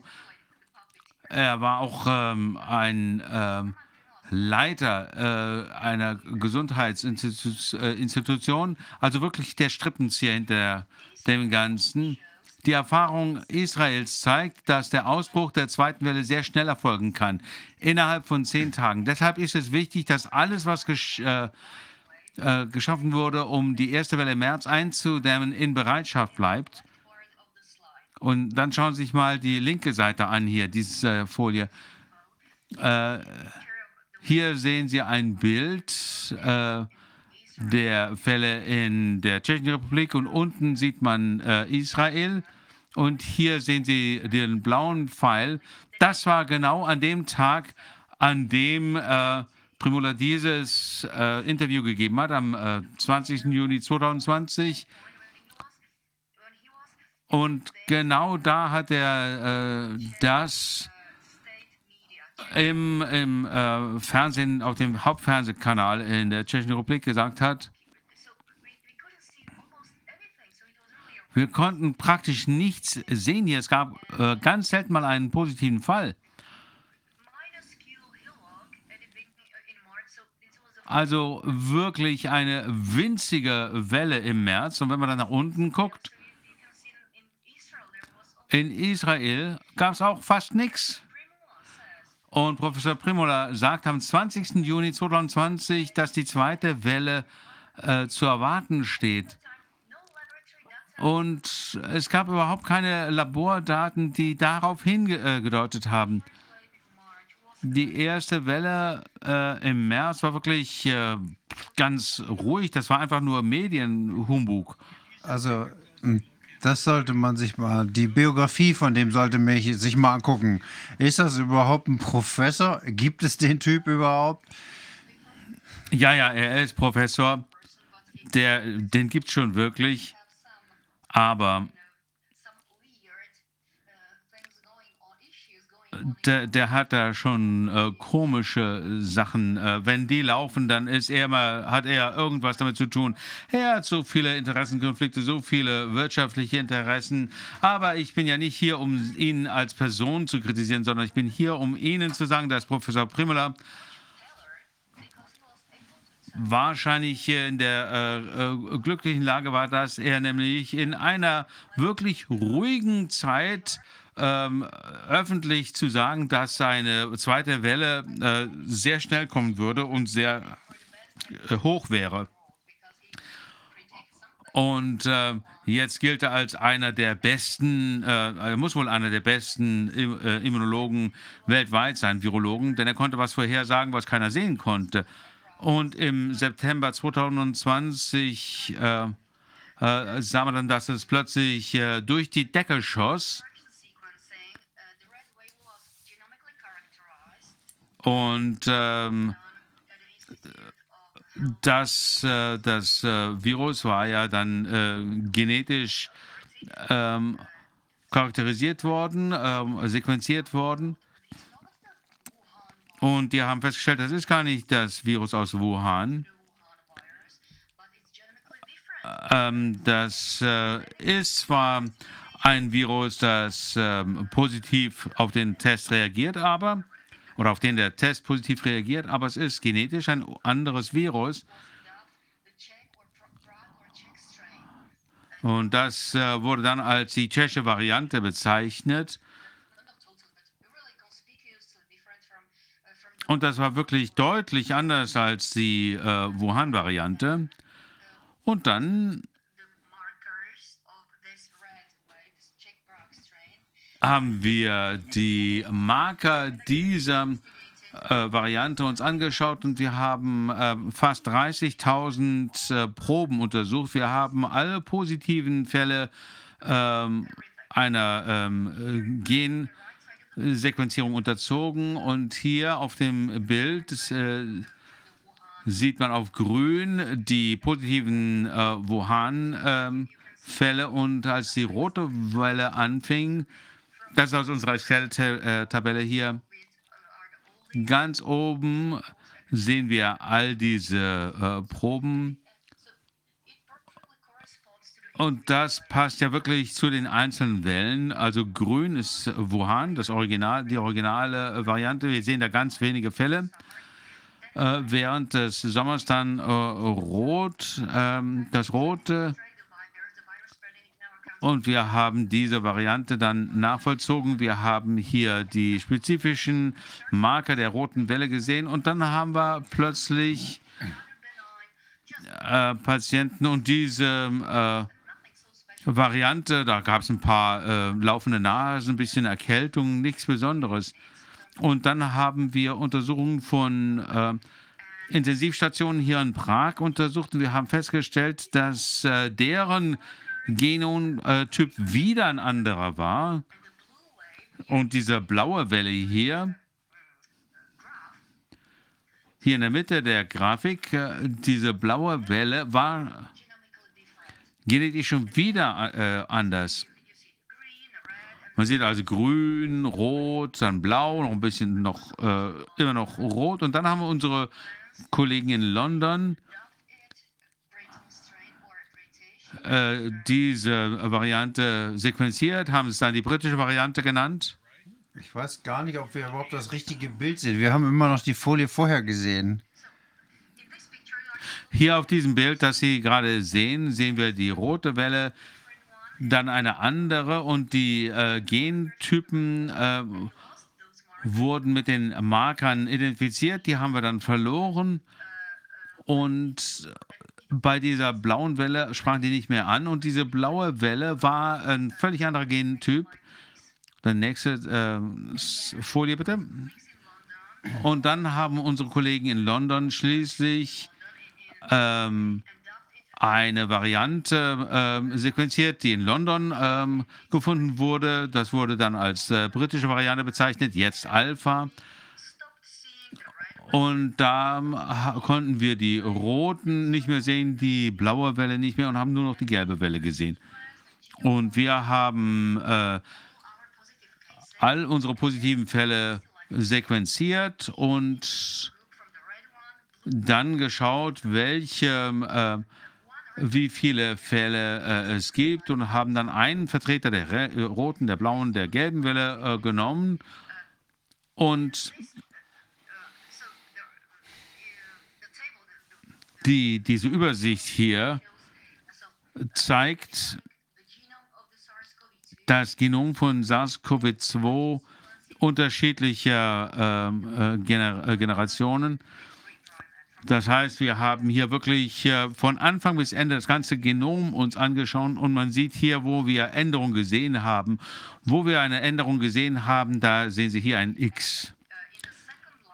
In der zweiten Zeile sehen Sie drei Kreuze hintereinander, direkt nebeneinander in der zweiten roten Zeile. Also Rot steht für die rote Welle, ein äh, Vertreter der roten Welle, Blau ein Vertreter der blauen Welle, Gelb ein Vertreter der gelben, der, der Alpha-Variante, der britischen Variante. Und hier sieht man drei, Rot, drei Kreuze nebeneinander äh, in der roten Leine und das ist im, äh, in der blauen Variante plötzlich verschwunden. Und auch in der gelben Variante. Und das kann gar nicht sein. Denn wenn wir eine begrenzte Population haben, das war ja unser Land, denn wir hatten ja einen Lockdown, äh, Maskenzwang, äh, soziale Distanzierung, fast keine Reisetätigkeit. Es war fast wie eine Insel. Das ist also unsere ähm, eingesperrte ähm, Bevölkerung. Und da gibt es ein äh, entsprechendes genetisches Gesetz der ähm, beschränkten Populationen.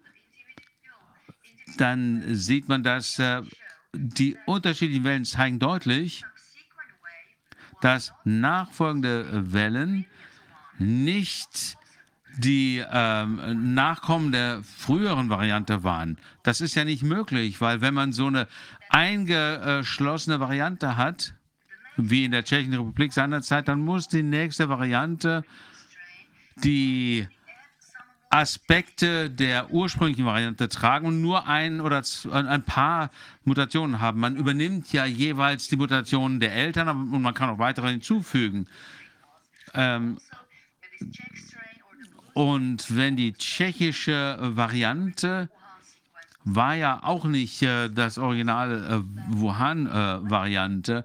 Äh, es kann also nicht sein, dass eine Welle, die nach einer anderen kommt, die Mutationen der vorherigen Welle auslöscht. Das kann nicht passieren.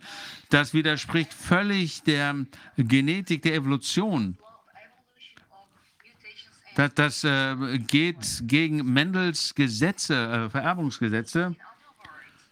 Ander, mit anderen Worten, jede neue Welle, die rote, die blaue und die gelbe Welle, sind genetisch völlig äh, unterschiedlich von den anderen. Die sind nicht miteinander verwandt. Das heißt, die zweite Welle war kein Nachfolger der ersten, die dritte keine Nachfolger der zweiten. Da gibt es also keine direkte äh, Verwandtschaft zwischen diesen Varianten. Das heißt, die Frage, die jetzt auftaucht, ist, wo kommen diese unterschiedlichen Varianten denn nun alle her? Und ähm, wenn man äh, sich daran erinnert, was Professor Primela in der, äh, im tschechischen Fernsehen gesagt hat, schon viele Wochen vorher hat er ja vorher gesagt, dass sowas passieren wollte. Und dann sieht man, dass jede Welle genetisch anders ist und keine Und kein, niemand spricht, äh, äh, okay, man sagt, wir haben von äh, Delta, Omikron etc. Und als ich dann im Herbst 2020 gesagt habe, dass die genetisch nicht miteinander verwandt sind oder nicht eng verwandt sind, dann äh, wurde das von den Medien überhaupt nicht aufgegriffen. Jetzt hat sich das Narrativ geändert,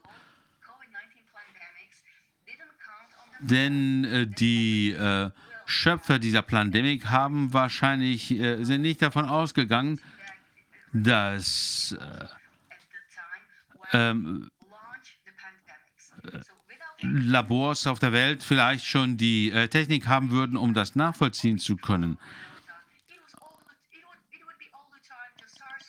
Und sie waren davon aus, dass es einfach nur SARS-CoV-2 war, aber da wir jetzt die äh, Genome sequenziert haben, konnten wir zeigen, dass es unterschiedliche Varianten waren. Also haben sie angefangen, äh, die, ähm, äh, das Narrativ zu ändern.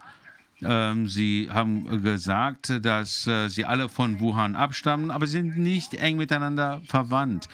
Denn sie alle haben, äh, sie müssen ja alle ähm, die Eigenschaften der Elterngeneration weitertragen und das tun sie nicht. Und deswegen ist meine Frage, äh, wie kommt es zu diesen Mutationen? Omikron ist so stark verändert, dass sie unmöglich von den anderen Wellen abstammen kann. Also das ist einfach nicht möglich. Diese ganzen Varianten sind voneinander unabhängig. Die sind äh, genetisch völlig unterschiedlich und einzigartig. Könnte es sein, dass die äh, das Omikron-Spike-Protein irgendwie mit den selbstproduzierten Spikes nach der Impfung zusammenhängt? Weiß ich nicht. Ähm, vielleicht könnte ein äh, Patient mit äh, starker Immuneinschränkung ähm, die Quelle sein könnte. Das kann ich nicht äh, zurückweisen, aber im Herbst 2020 kann das wohl kaum aufgrund der Impfungen sein, denn da fing das ja gerade erst an. Äh, vielleicht hören Sie jetzt mit der Impferei auf, weil das Unsinn ist, äh, weil die Menschen erkennen, dass das äh, nichts bringt. Aber 2020 im Herbst haben wir erst mit den Impfen, äh, Impfungen angefangen. Und die, das Auftauchen von neuen, ungewöhnlichen, nicht miteinander verwandten Varianten ist dann schon komisch. Sie glauben also, dass die andere Seite, die dafür verantwortet ist, nicht erwartet hat, dass sie diese äh, Generationensequenzierung machen, ganz, oder? Ganz genau, denn bei der Plandemik, ich nenne es Plandemik, da fängt man ja vor fünf, sechs Jahren hätte diese Technik ja keiner gehabt. Also wenn die das vor was weiß ich wie vielen Jahren entworfen haben, wie Johnny ja schon gesagt hat, vor Jahrzehnten, dann äh, wären die natürlich nicht auf die Idee gekommen, dass solche technischen Verbesserungen äh, möglich verfügbar wären, äh, so wie wir sie heute zur Verfügung haben, dass wir nicht in der Lage äh, gewesen wären, die äh, Sequenzierung durchzuführen. Also ich gehe davon aus, dass das in einem äh, Labor anfang, anfing, in irgendeiner Petrischale. Und dann haben die diese unterschiedlichen Varianten entwickelt und dann ähm, für künftige Verwendung ähm, in einen ähm, in, in eine Kühltruhe gepackt. Äh, und das war eben im Jahr 2020 und plötzlich kam dann Omikron daher, keiner weiß, woher das kam, denn ähm, das ist so völlig anders äh, als die vorigen Varianten, dass das gar nichts damit zu tun haben könnte. Sie glauben, das hat überhaupt nichts mit dem Original SARS-CoV-2-Virus zu tun? Oh, natürlich schon. Es ist ein Derivat von dem ursprünglichen äh, äh, SARS-CoV-2 aus Wuhan, äh, aus äh, Wuhan. Aber das ist so stark mutiert, dass es äh, virologisch gesehen keine Variante oder kein äh, Mutant mehr ist. Das eine völlig andere Linie. Es nicht nur, ähm, hat, nicht nur hat es viele äh, Mutationen, sondern es verhält sich auch klinisch ganz anders. Also in jeder Welle haben wir klinisch äh, andere Bilder. Omikron, äh, ich zum Beispiel, äh, ich hatte äh, riesige, ähm, äh, war positiv getestet auf Omikron, also mit riesiger Virenlast und es geht mir völlig gut jetzt. Also Omikron ist harmlos. Ich bin ja nicht äh, geimpft. Also ich habe ein normales Immunsystem. Ich sehe halt, dass die Menschen die äh, äh, geimpft sind, ähm, vor allem wenn sie einen dritten, vierten ähm, Impfung haben, dann könnten sie sehr negativ reagieren, denn die Impfungen haben ihr Immunsystem geschwächt. Ja, das hören wir überall. In Bezug auf diese neuen äh, New Generation Sequencing, was äh, ist das? Sänger-Sequencing wird bei der Genetik verwendet, wenn man nur eine bestimmte Region sequenzieren müssen. Man kann einfach ein paar Fragmente sequenzieren. Also wenn man wirklich wissen will, was los ist, dann muss man New Generation Sequencing einsetzen. Ja, ja, absolut. Ja? Dann muss ich Sie mal mit Dr. Singhang Lee verbinden in den USA, weil der gesagt hat, von Anfang an, man muss die positiven Teste sequenzieren, um herauszufinden, was wirklich los ist. Natürlich muss man verstehen, warum jemand Symptome hat, muss man auch differenzielle Diagnostik anwenden. Aber er hat immer wieder gesagt, ähm, dass es äh, dieses gibt, äh, Single Sequencing, und wir sollten ihm vielleicht sagen, dass es etwas Besseres gibt, New Generation Sequencing. Ja, wir nutzen Single Sequencing auch in unserem Labor. Aber da gibt es noch einen anderen Aspekt. Äh, wenn man weiß, dass jede Welle ein anderes Virus ist, dann kann man, dann darf man eine Impfung für ein anderes Virus entwickelt wurde einsetzen. Denn ansonsten äh, riskiert man ja nur, eine Verstärkung äh, der Immunsuppression in der ähm, geimpften ähm, Bevölkerung. Das ist ja normales Virologenwissen. Und wenn man weiß, dass jede Welle genetisch unterschiedlich ist. Und das habe ich ja den Daten, äh, den Experten gezeigt, die Daten. Und diese ganzen Experten, sogenannten, sagen, dass sie keine Ahnung haben von Immunologie, äh, haben, die äh, sollten dieses Grundwissen doch wenigstens haben, dass man Menschen nicht mit heterologischen äh, Impfstoffen impfen darf, denn damit kann man ihr Immunsystem schädigen und genau das passiert jetzt. Also deswegen klage ich Sie an, äh, wegen tausender Sachen, vor allem äh, klage ich Sie an, dass Sie das bewusst gemacht haben, die wussten, was da passiert. Und wenn man unterschiedliche Viren hat, unterschiedliche Varianten, dann darf man das nicht machen. Ähm, sie trotzdem ähm, fördern das immer noch, diese Impferei, die sogenannten Experten in unserem Land. Das ist wirklich ganz schlimm. Und deswegen versuchen wir in der parallelen Ärztekammer wirklich den Ärzten und den Menschen zu erzählen, was ähm, äh, wir hier beobachten können und was da passiert. Und viele Menschen haben die Augen geöffnet und äh, verstehen, was passiert. Und trotzdem hören wir immer noch diesen Schwachsinn von der Regierung. Entschuldigung, wenn ich das so sage, aber das einfach diesen Scheiß von der Regierung, äh, dass wir immer noch äh, äh, Booster brauchen, äh, unsere Kinder impfen müssen und dann kann man endlich wieder ins Restaurant gehen und reisen und so weiter. Und die Menschen sind wirklich doof genug, diesen Blödsinn zu glauben. Es geht hier um medizinische Fragen. Und wenn man heterologische Impfstoffe hat, dann kann man sie nicht einfach einsetzen. Schon seit 1964 wissen wir das. Das haben sie zum ersten Mal einen äh, Impfstoff entwickelt, ähm,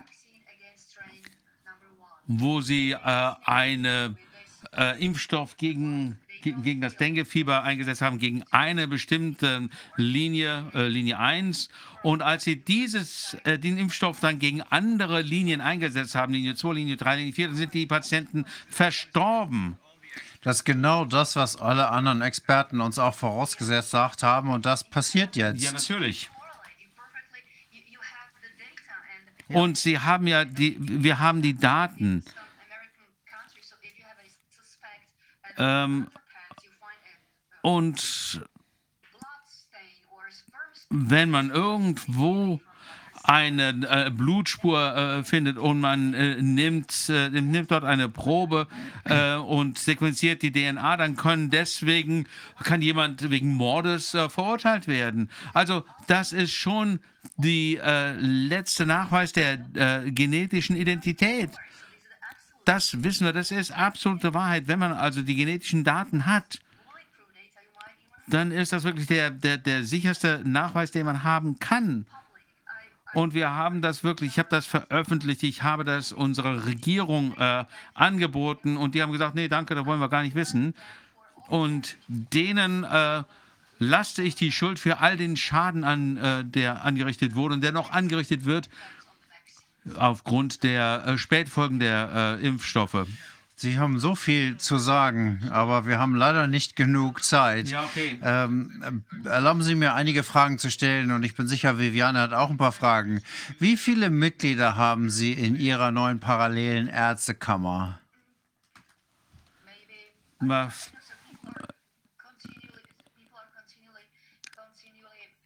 Es gibt immer noch welche, die äh, hinzukommen, aber vielleicht 100 oder so.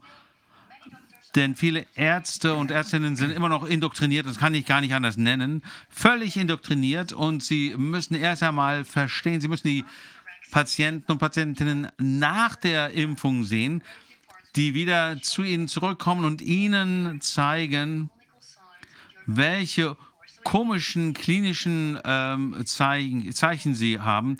Das müssen die Menschen, die Ärzte mit eigenen Augen sehen. Es gibt diese Struktur in jedem Land und die Menschen neigen dazu, der Regierung zu vertrauen und den äh, rechtlichen Vertretern zu trauen. Und jetzt bekommt man hier Informationen von irgendwelchen Leuten, die behaupten, dass äh, die Behörden sich illogisch ähm, verhalten, den Menschen sogar Schaden zuführen. Und das dauert ein bisschen, braucht eine Zeit, bis man das glaubt. Das ist immer so, wenn man in bestimmten Strukturen feststeckt, Regierungsstrukturen und so weiter, äh, für Jahrzehnte, wie Michael Swinwood, unser Kollege äh, in Kanada, der ist 70 und jetzt erkennt er erst, dass er 74 Jahre lang angelogen wurde und das, was Sie hier tun, diese Arbeit, die wird Ihnen die Autorität verleihen, die Sie brauchen. Denn jetzt zeigt sich ja, wenn sogar ich das verstehen kann, äh, zeigt es sich doch, dass Sie richtig liegen und die anderen falsch. Und das ist jetzt sehr, sehr offensichtlich, dass Sie die Menschen umbringen, indem Sie die falsche Behandlung einsetzen, indem Sie Impfungen einsetzen, die man nicht gegen diese heterologischen Strukturen ähm, einsetzen darf.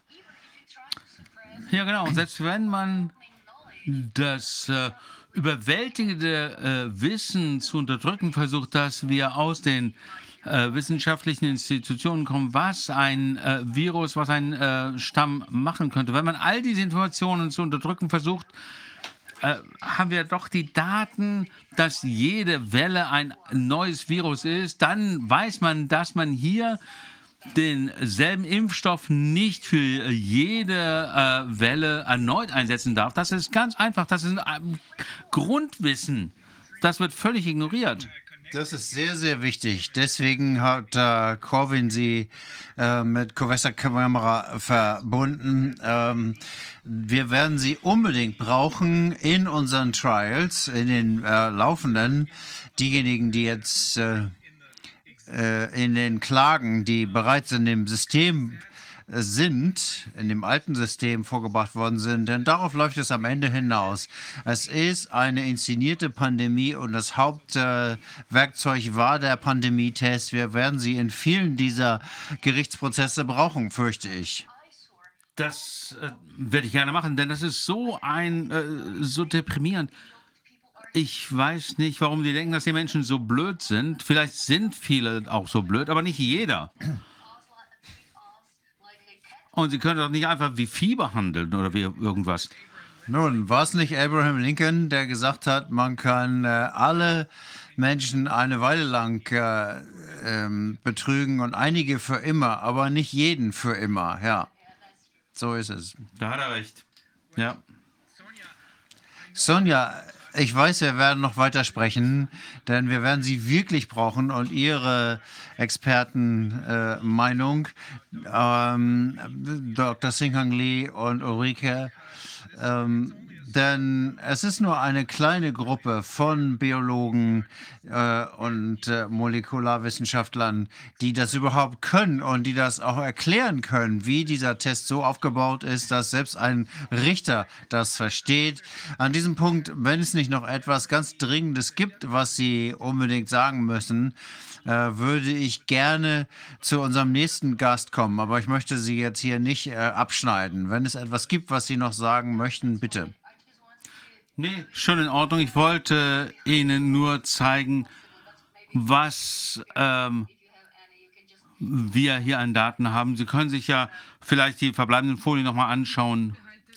Ja, ähm, es ist auch gut für uns zu sehen, was äh, hinter dem Horizont liegt. Äh, vielleicht können Sie uns ganz kurz das äh, Ergebnis darstellen und dann können wir da nochmal drauf eingehen im Detail. Ja, es gibt ein paar Artikel, äh, die zeigen zum Beispiel äh, in Nature erschienen, die darauf hinweisen, dass man ähm, ähm, andere Viren äh, auch aus im Labor ähm, erstellen könnte, Zika und so weiter. Das könnte zum Beispiel der, eine synthetische Lebensform sein. Das ist ja auch etwas, was wir in unserem äh, Labor verwenden. Wenn wir ein neues Pathogen untersuchen, dann gehe ich nicht einfach äh, in, äh, hole hier einfach eine Schaufel äh, Dreck aus dem Garten und gucke, ob ich da einen neuen Pathogen finde. Äh, ich suche dann schon ganz spezifisch. Also in diesem Artikel sagen Sie, dass Sie in der Lage waren, SARS-CoV-2 äh, innerhalb einer Woche nachbauen konnten, und zwar ein lebensfähiges SARS-CoV-2. Bei der Molekularbiologie hat man so viele Möglichkeiten, die Wissenschaft zu äh, missbrauchen und das Feld zu missbrauchen.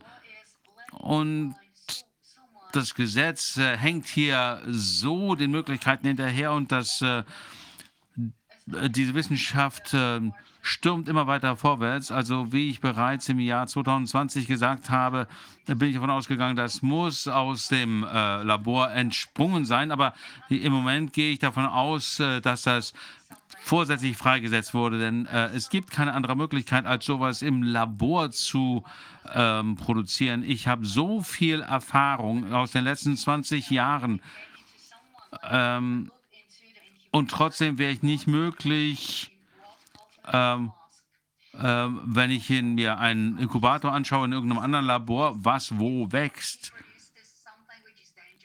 Und äh, ich kann nie, äh, nicht sagen, ob das, was da geschaffen worden ist, ob das gefährlich ist oder nicht. Also die Gesetzgebung ist hier wirklich weit hinterher. Die äh, entsprechende Gesetzgebung stammt aus dem Bronzezeitalter.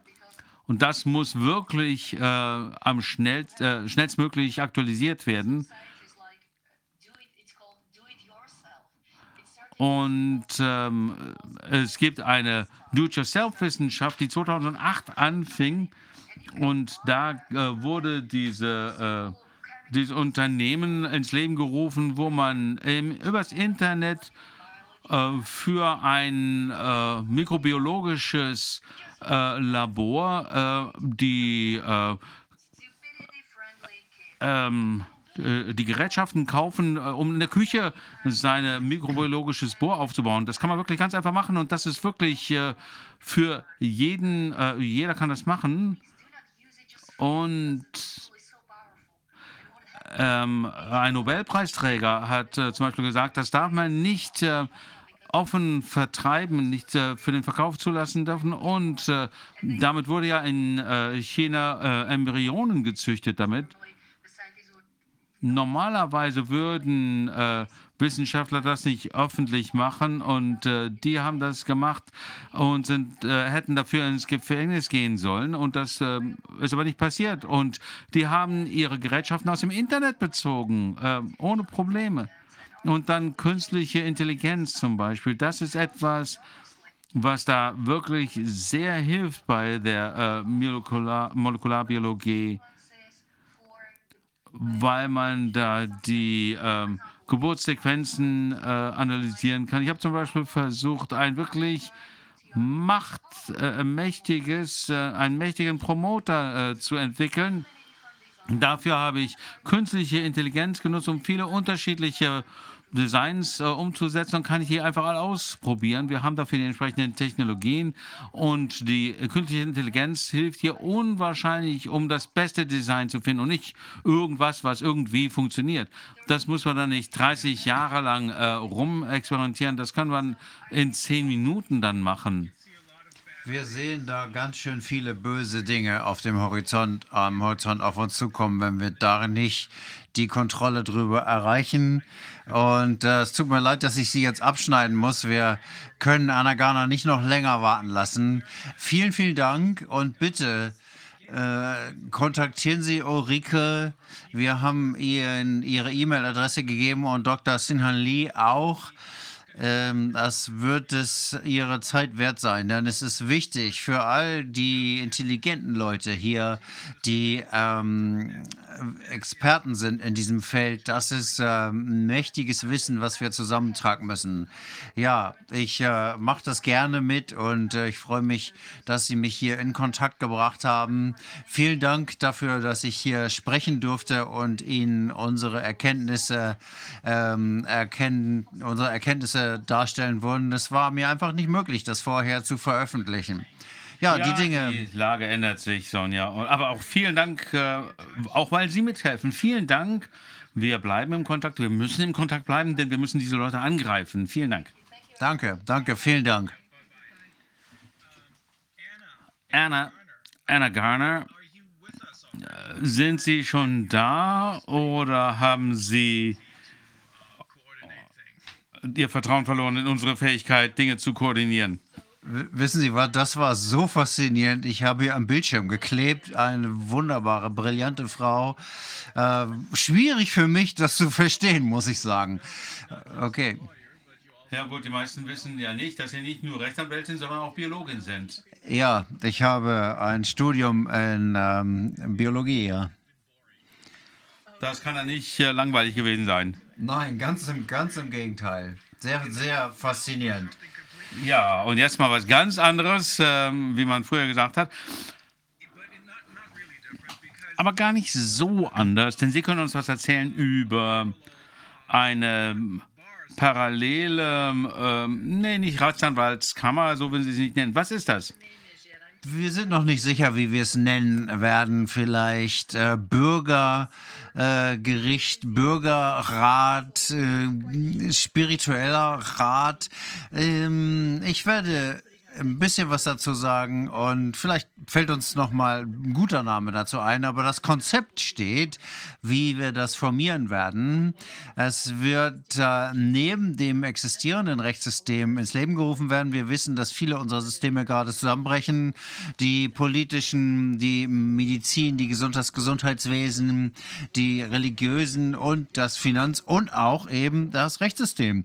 Und ich hatte immer schon das Gefühl, dass äh, wir ein neues, äh, höheres System brauchen, was auf höheren Prinzipien fußt. Und als ich mich damit recht beschäftigt habe, dann habe ich gedacht, ich bin hier, um das von innen zu verhandeln. Und ähm, Jetzt, da wir sehen, dass unsere Systeme äh, zusammenbrechen, ähm, ist klar, wir können auf kaputten Systemen nicht aufbauen. Wir müssen neue Systeme aufsetzen, die die alten überflüssig machen.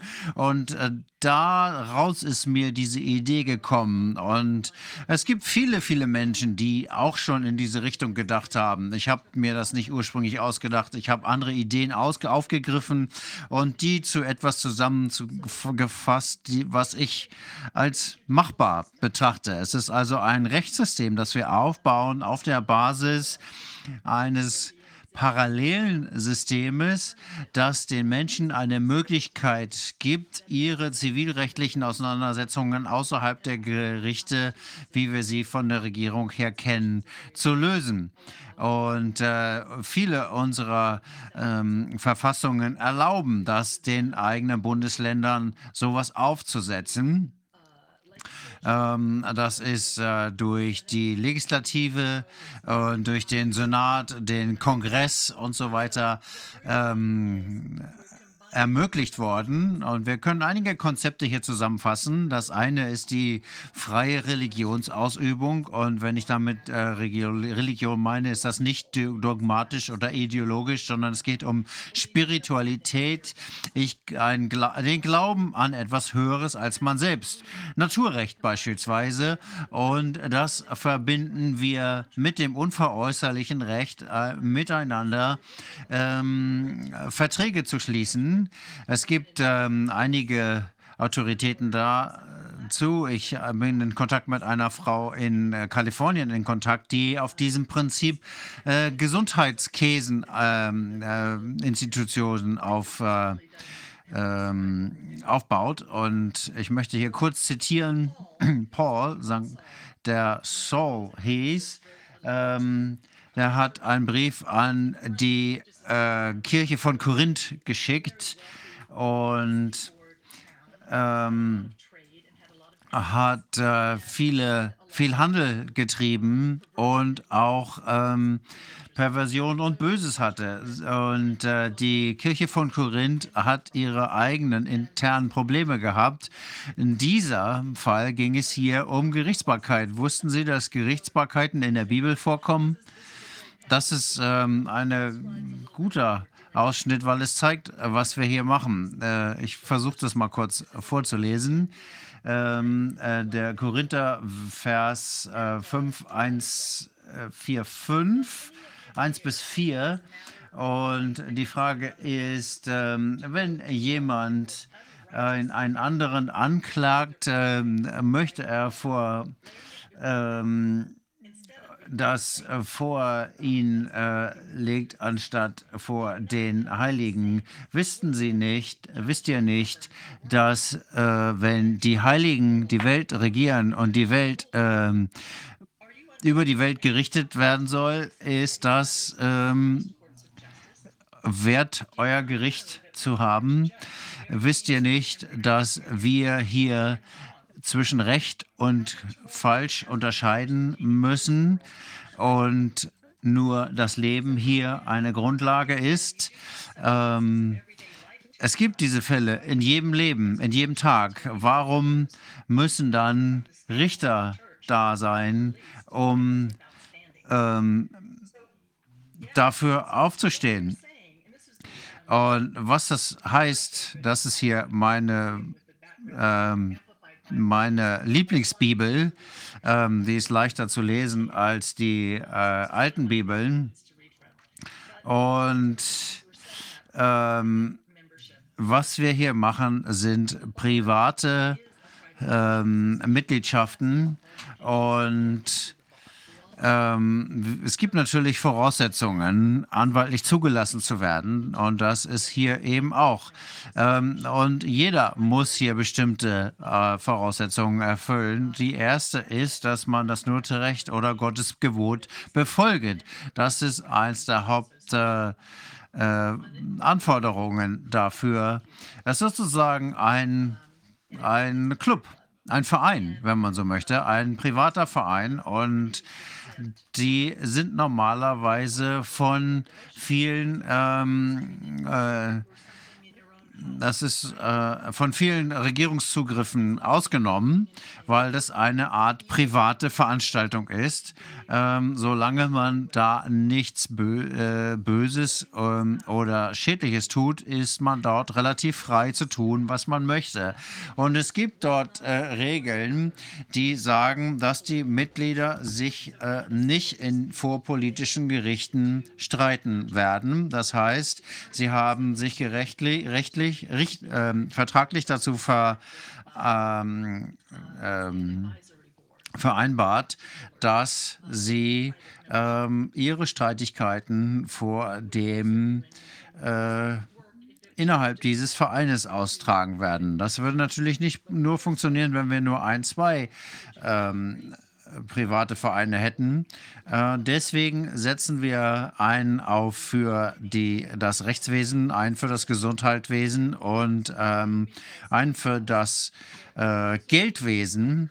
Und das werden ähm, das werden Genossenschaften sein. Und es gibt viele Rechtsanwälte und Unternehmer, Geschäftsleute, die sehr interessiert sind an diesen Plattformen. Und wir haben auch jemand hier, der sehr aktiv ist dabei, ein nationales Netzwerk aufzubauen dieser privaten, nicht eingetragenen Vereine verschiedener Art. Und ähm, vielleicht sieht man schon, wo das hingeht, denn was wir dann machen können, ist außerhalb der bestehenden Systeme äh, zu aktiv zu werden. Wir sehen die Krankenhäuser in Amerika im Moment als ähm, gefährliche Orte an, weil die Remdesivir einsetzen und ähm, Medizin einsetzen, die dafür bekannt ist, dass sie Menschen umbringt. Das heißt, wir können uns auf diese alten Systeme nicht mehr verlassen. Das Krankenhaus war das, wo ich zuerst jemanden hingebracht hätte, vor einigen Jahren. Aber jetzt ähm, haben viele Leute Angst davor, einschließlich mich. Ähm, das werden also alternative Strukturen geschaffen und ich denke mal, das wird eine Weile lang parallel laufen mit dem zusammenfallenden System und es wird einen organischen Wandel geben, einen Schritt-für-Schritt-Wandel. Je mehr wir von diesen privaten Vereinen aufbauen, die alle die gleiche Sprache sprechen, werden wir keinen Bruder verfolgen, sondern das ist jemand, der genauso denkt wie wir, wie wir, die die Freiheit lieben, Menschen, die vernünftig sind, die verantwortlich Verantwortung für ihre eigenen Leben übernehmen. Und das heißt natürlich nicht, dass es keine Streitigkeiten geben wird. Das wird es tun. Aber dieses System ist ideal dafür, zivilrechtliche ähm, Auseinandersetzungen zu führen. Jetzt fragen die Leute natürlich, was ist mit Strafrecht? Äh, Kriminelle werden ja immer noch relativ gut von dem bestehenden Strafrechtssystem verfolgt. Wir haben äh, keine Gefängnisse und vielleicht keine Gefängnisse und vielleicht geht es auch nicht darum, welche aufzubauen. Ähm, ich bin sicherlich nicht prädestiniert dafür, ein Rechtssystem, ein Strafrechtssystem aufzubauen. Aber ich habe gut äh, viel darüber gelegen, wie, lesen, wie das bei Indianerstämmen und Stämmen von anderen Ureinwändern ist. Ich weiß, äh, ein Stamm, ich weiß nicht mehr, ob das ein afrikanischer oder australischer äh, Stamm von Ureinwohnern war. Die haben eine, Re eine Regelung. Wenn jemand eine Straftat begangen hat, dann konnte das auf verschiedene Weisen gelöst werden. Und die ähm, ähm, menschlichste Art und Weise äh, ist immer gewesen, dass alle den Straftäter ähm, mit sehr viel Liebe in einen Kreis einschließen, ähm, so dass sie die Herzen dieser Straftäter erreichen würden, damit das nicht äh, mehr funktioniert. Das funktioniert wahrscheinlich nicht wie bei Psychopathen, wie wir sie jetzt hier vor uns haben, aber typischerweise, wenn jemand eine Straftat begeht, er verletzt jemanden oder stiehlt etwas, dann gibt es Möglichkeiten, dass ähm, zu beheben, ohne denjenigen komplett äh, von der Bildfläche aus zu radieren. Das endet dann in einer anderen Art von Strafrechtssystem, denn ich denke, das System, was wir im Moment haben im Strafrecht, funktioniert auch nicht. Aber als Teil dessen äh, fühlt sich das durchaus wie ein Aufruf an, aber es ist eine Möglichkeit. Äh, und wir sehen, dass wir mehr und mehr Menschen in Amerika und am Ende weltweit in so ein System bringen ähm, sehen wir jetzt, dass die Menschen, die diese Privatvereine auf die Schiene setzen, die machen das, weil es meistens, viele von ihnen sind Geschäftsleute. Und wenn es einen Lockdown gibt, dann möchten sie in der Lage sein, trotzdem weiter arbeiten zu können und bezahlt bekommen zu können an ihre Vereinsmitglieder. Und, denn da sind sie nicht diesen Lockdowns unterworfen, weil es ein privater, nicht eingetragener Verein ist. Das tun wir jetzt im Moment auf lokaler Weise mit ähm, Restaurantbesitzern, mit Ladenbesitzern und wir schützen sie damit vor Übergriffen durch die Regierung. Äh, sie können gerne Fragen stellen. Äh, ich würde mich über Fragen freuen. Ich denke, eines der wichtigsten äh, Schlussfolgerungen, die man aus diesen ganzen Dingen schließen kann, ist, dass äh, System komplett am Ende ist. Jede einzelne Facette davon ist komplett kaputt. Es gibt viele ihrer, zu viele ihrer Puppen und Figuren, die in den ganzen Positionen, die sie als strategisch wichtig betrachten, äh, installiert worden sind. Ich denke, es gibt gar keine andere Möglichkeit, außer ein paralleles System aufzubauen, was besser ist. Ich weiß nicht genug über äh, Ausbildung und Gesundheit, aber ich weiß genug zum Rechtssystem, um sagen zu können, dass insbesondere hier in Deutschland das komplett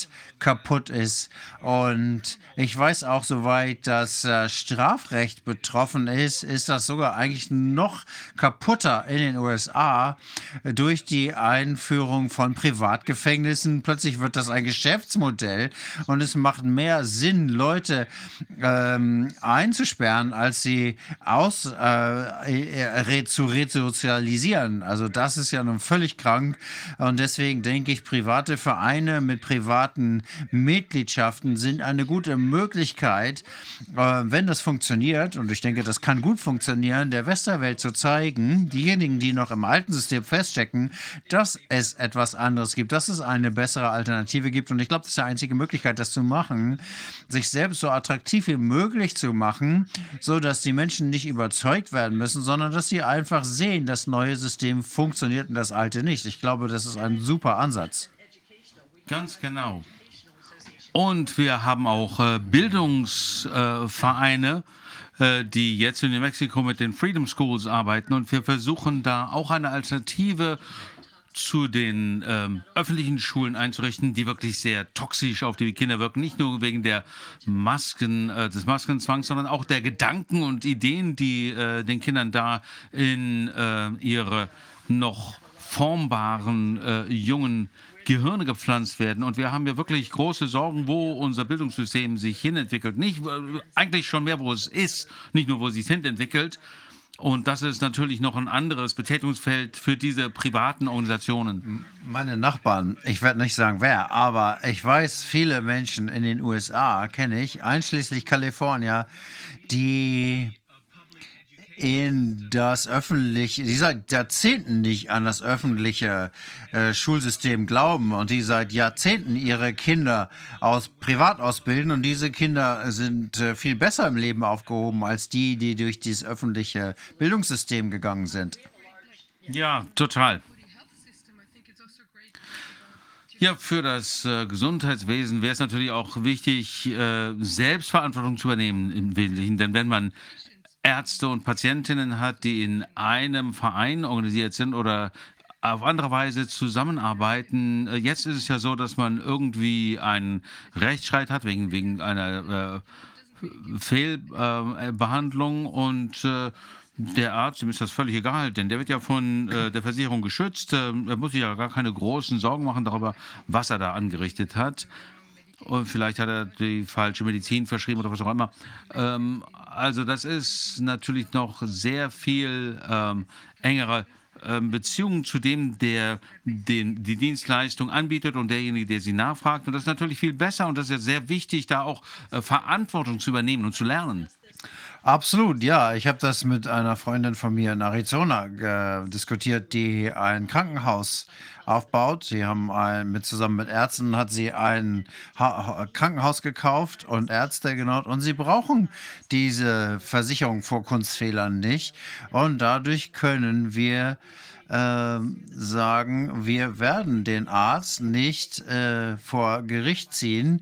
Wenn wir ein Problem haben, dann werden wir ein Tribunal äh, aufstellen mit äh, Leuten, die ähm, zum Beispiel Ärzte und Anwälte sind und die werden dann äh, helfen, herauszufinden, wie jemand entschädigt werden kann, wenn ein Fehler passiert ist.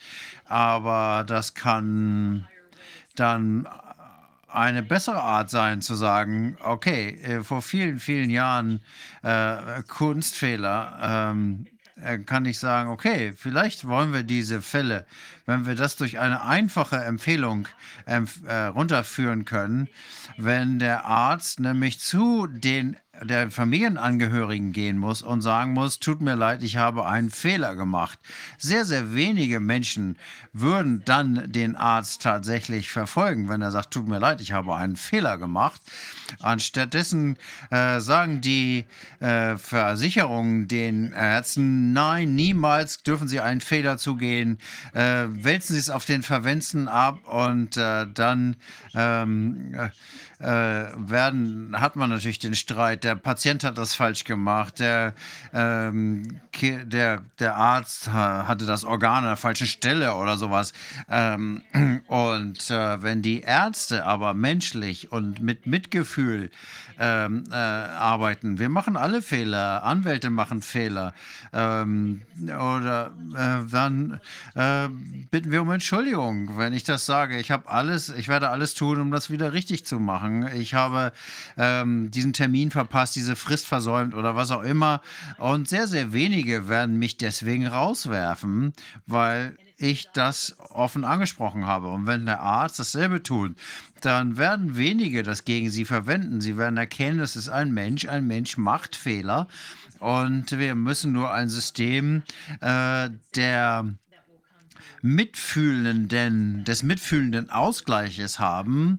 Äh, man könnte beispielsweise einen äh, Fonds bilden, der ähm, Geschädigten hilft. Und man muss natürlich den Menschen äh, unterstellen, dass sie nichts Böses beabsichtigen. Das Böses zu beabsichtigen, das wäre natürlich komplett gegen die Regeln und dann würde man auch ausgeschlossen werden können aus diesem Verein. Das heißt, wir kommen als spirituelle Menschen zusammen, die ein höheres Lebensziel ansprechen, die über ein höheres Gesetz zusammenfinden. Und ich denke, viele Streitigkeiten können auf diese Weise beigelegt werden.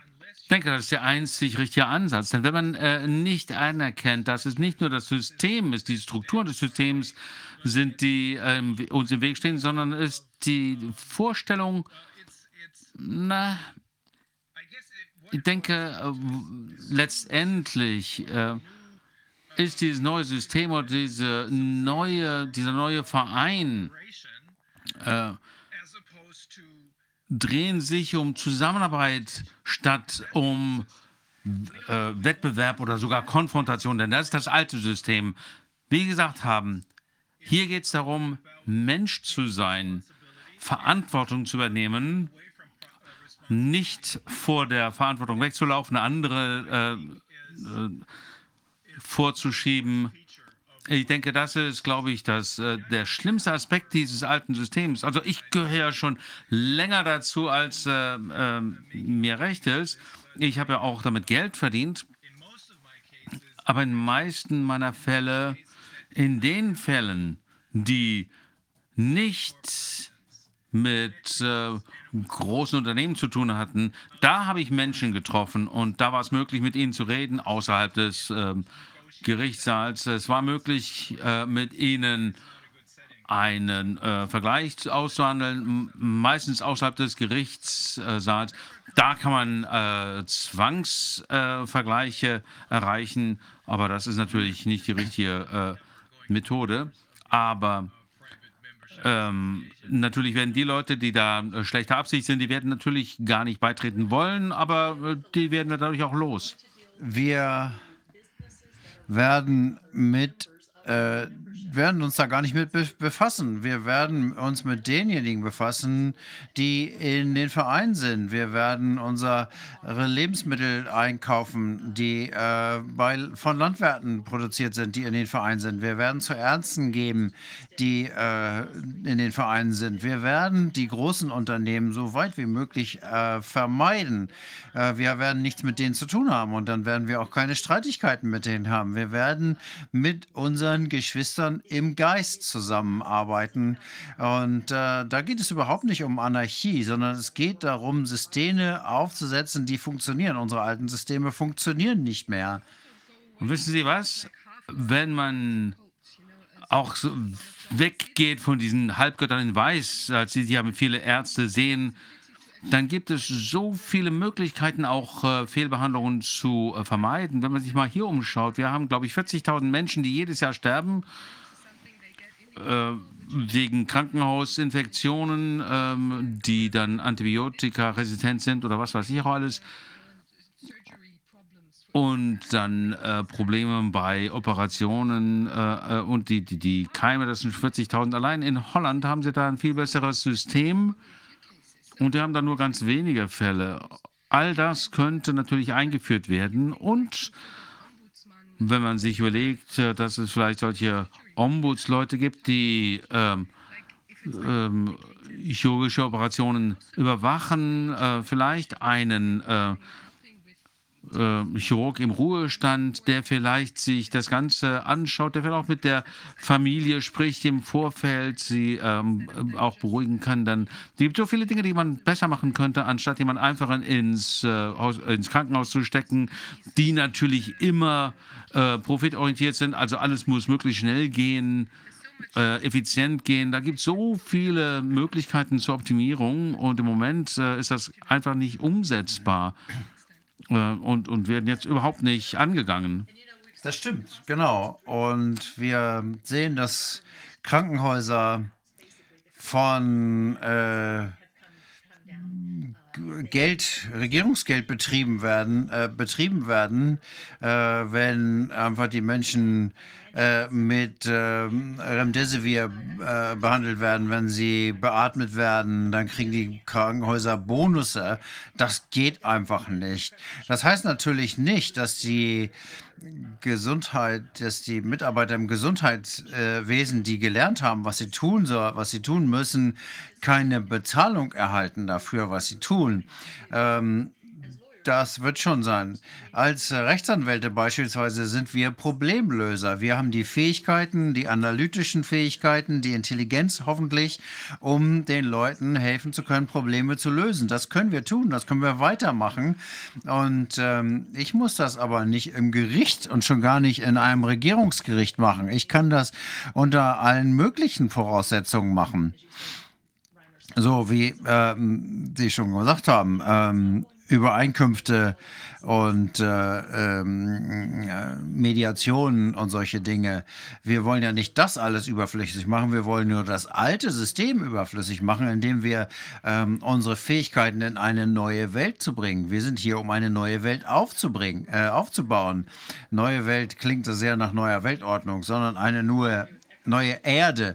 Ich bin dabei Eckhart Tolle, ein wunderbarer äh, spiritueller äh, Philosoph. Er nennt das äh, neue Erde, glaube ich. Ja, toll. Das klingt nach einem guten Plan. Ja, das klingt wirklich nach einem äh, sehr guten Plan. Äh, für mich ist das Spannendste daran, dass wir dieses, diesen Wettbewerb, diesen konfrontativen Ansatz loswerden, auch im, äh, in der Ausbildung. Äh, denn wir wurden ja dahin äh, erzogen, so zu denken.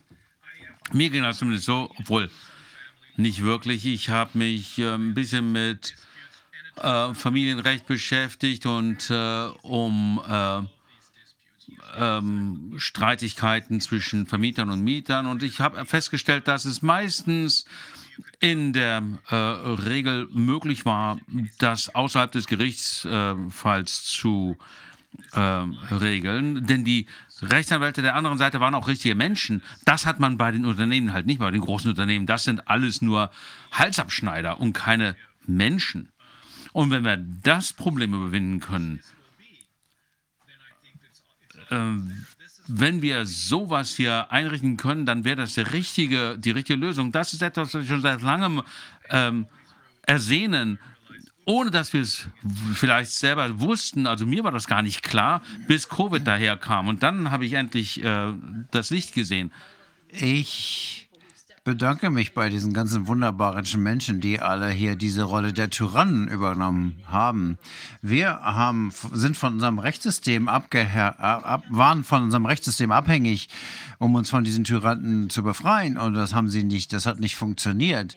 Und deswegen haben wir jetzt die Möglichkeit, uns von diesen kaputten äh, Systemen zu lösen. Guckt euch doch mal um. Wir sprechen über äh, Politik, Medizin, äh, Recht, ähm, Wirtschaft, Ausbildung. Habe ich was vergessen?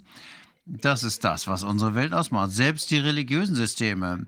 Ähm, ich möchte jetzt hier niemandem äh, die Religion nehmen, aber wir sehen, dass auch das anfängt zu bröckeln aufgrund der Korruption, die dort herrscht. Ja, wissen Sie was? Am Anfang der heutigen ähm, Sitzung haben wir ein Video äh, gezeigt, das werde ich Ihnen noch weiterleiten, äh, in dem Klaus Schwab äh, angeblich vor versteckter Kamera spricht, aber das glaube ich nicht. Er erklärt, wie er und das World Economic äh, Forum durch das Young äh, Global Leaders äh, Programm alle Aspekte der Gesellschaft weltweit infiltriert haben, nicht nur Regierungen, Nichtregierungsorganisationen, äh, Unternehmen, äh, sondern auch die Gewerkschaften und auch die Religionen, äh, Religionsgemeinschaften. Das sagt er selber.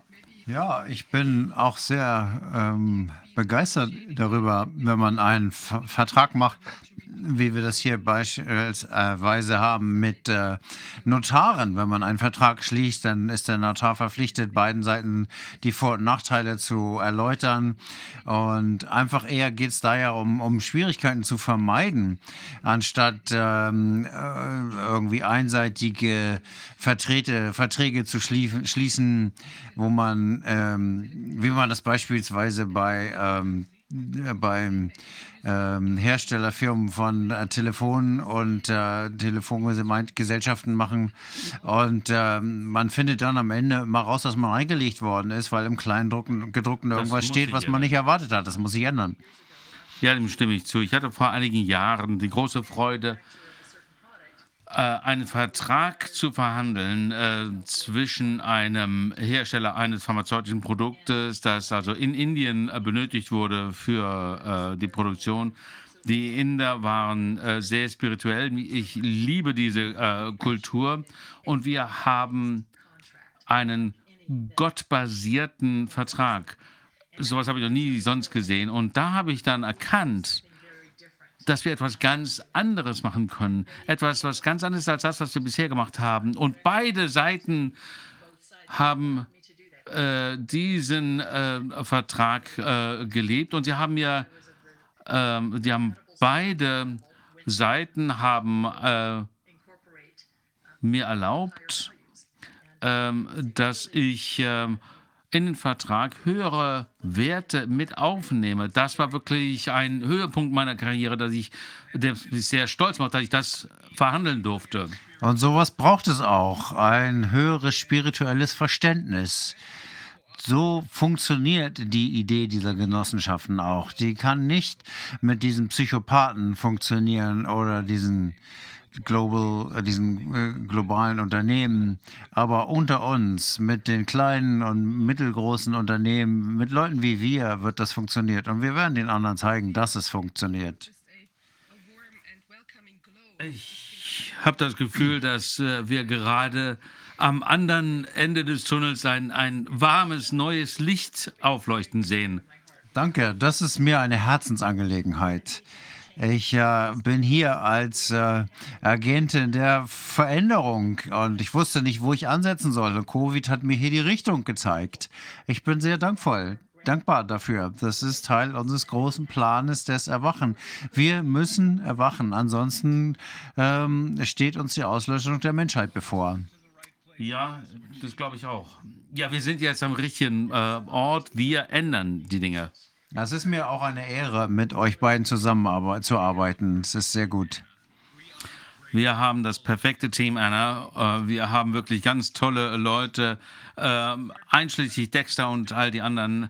Obwohl es sehr anstrengend ist, dann schwierig und sehr viel Energie kostet und wir zu wenig schlafen, macht es trotzdem Spaß, wenn wir arbeiten mit den richtigen Leuten zusammen. Absolut. Es ist mir eine Ehre, wieder dabei sein zu dürfen. Anna, vielen Dank. Es ist eine äh, Freude, Sie dabei zu haben. Wir sehen Sie auch morgen wieder, denke ich, ne? Ja, Auf wir Wiedersehen. sehen uns morgen.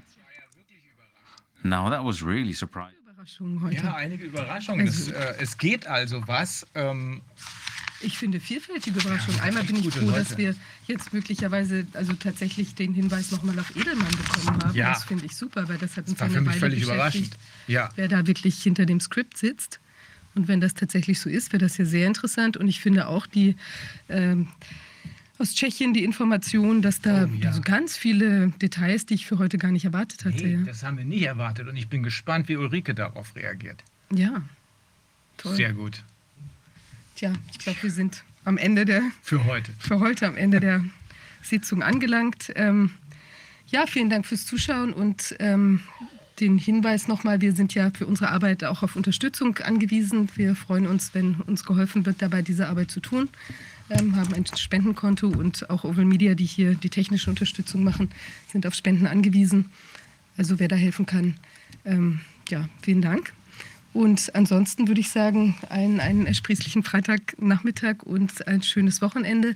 Aber am Wochenende gibt es ja auch noch was, nämlich morgen Abend 18 Uhr und Sonntag 18 Uhr wird das äh, Grand Jury Proceeding fortgesetzt und wir hören einige Experten ähm, und auch Zeugen.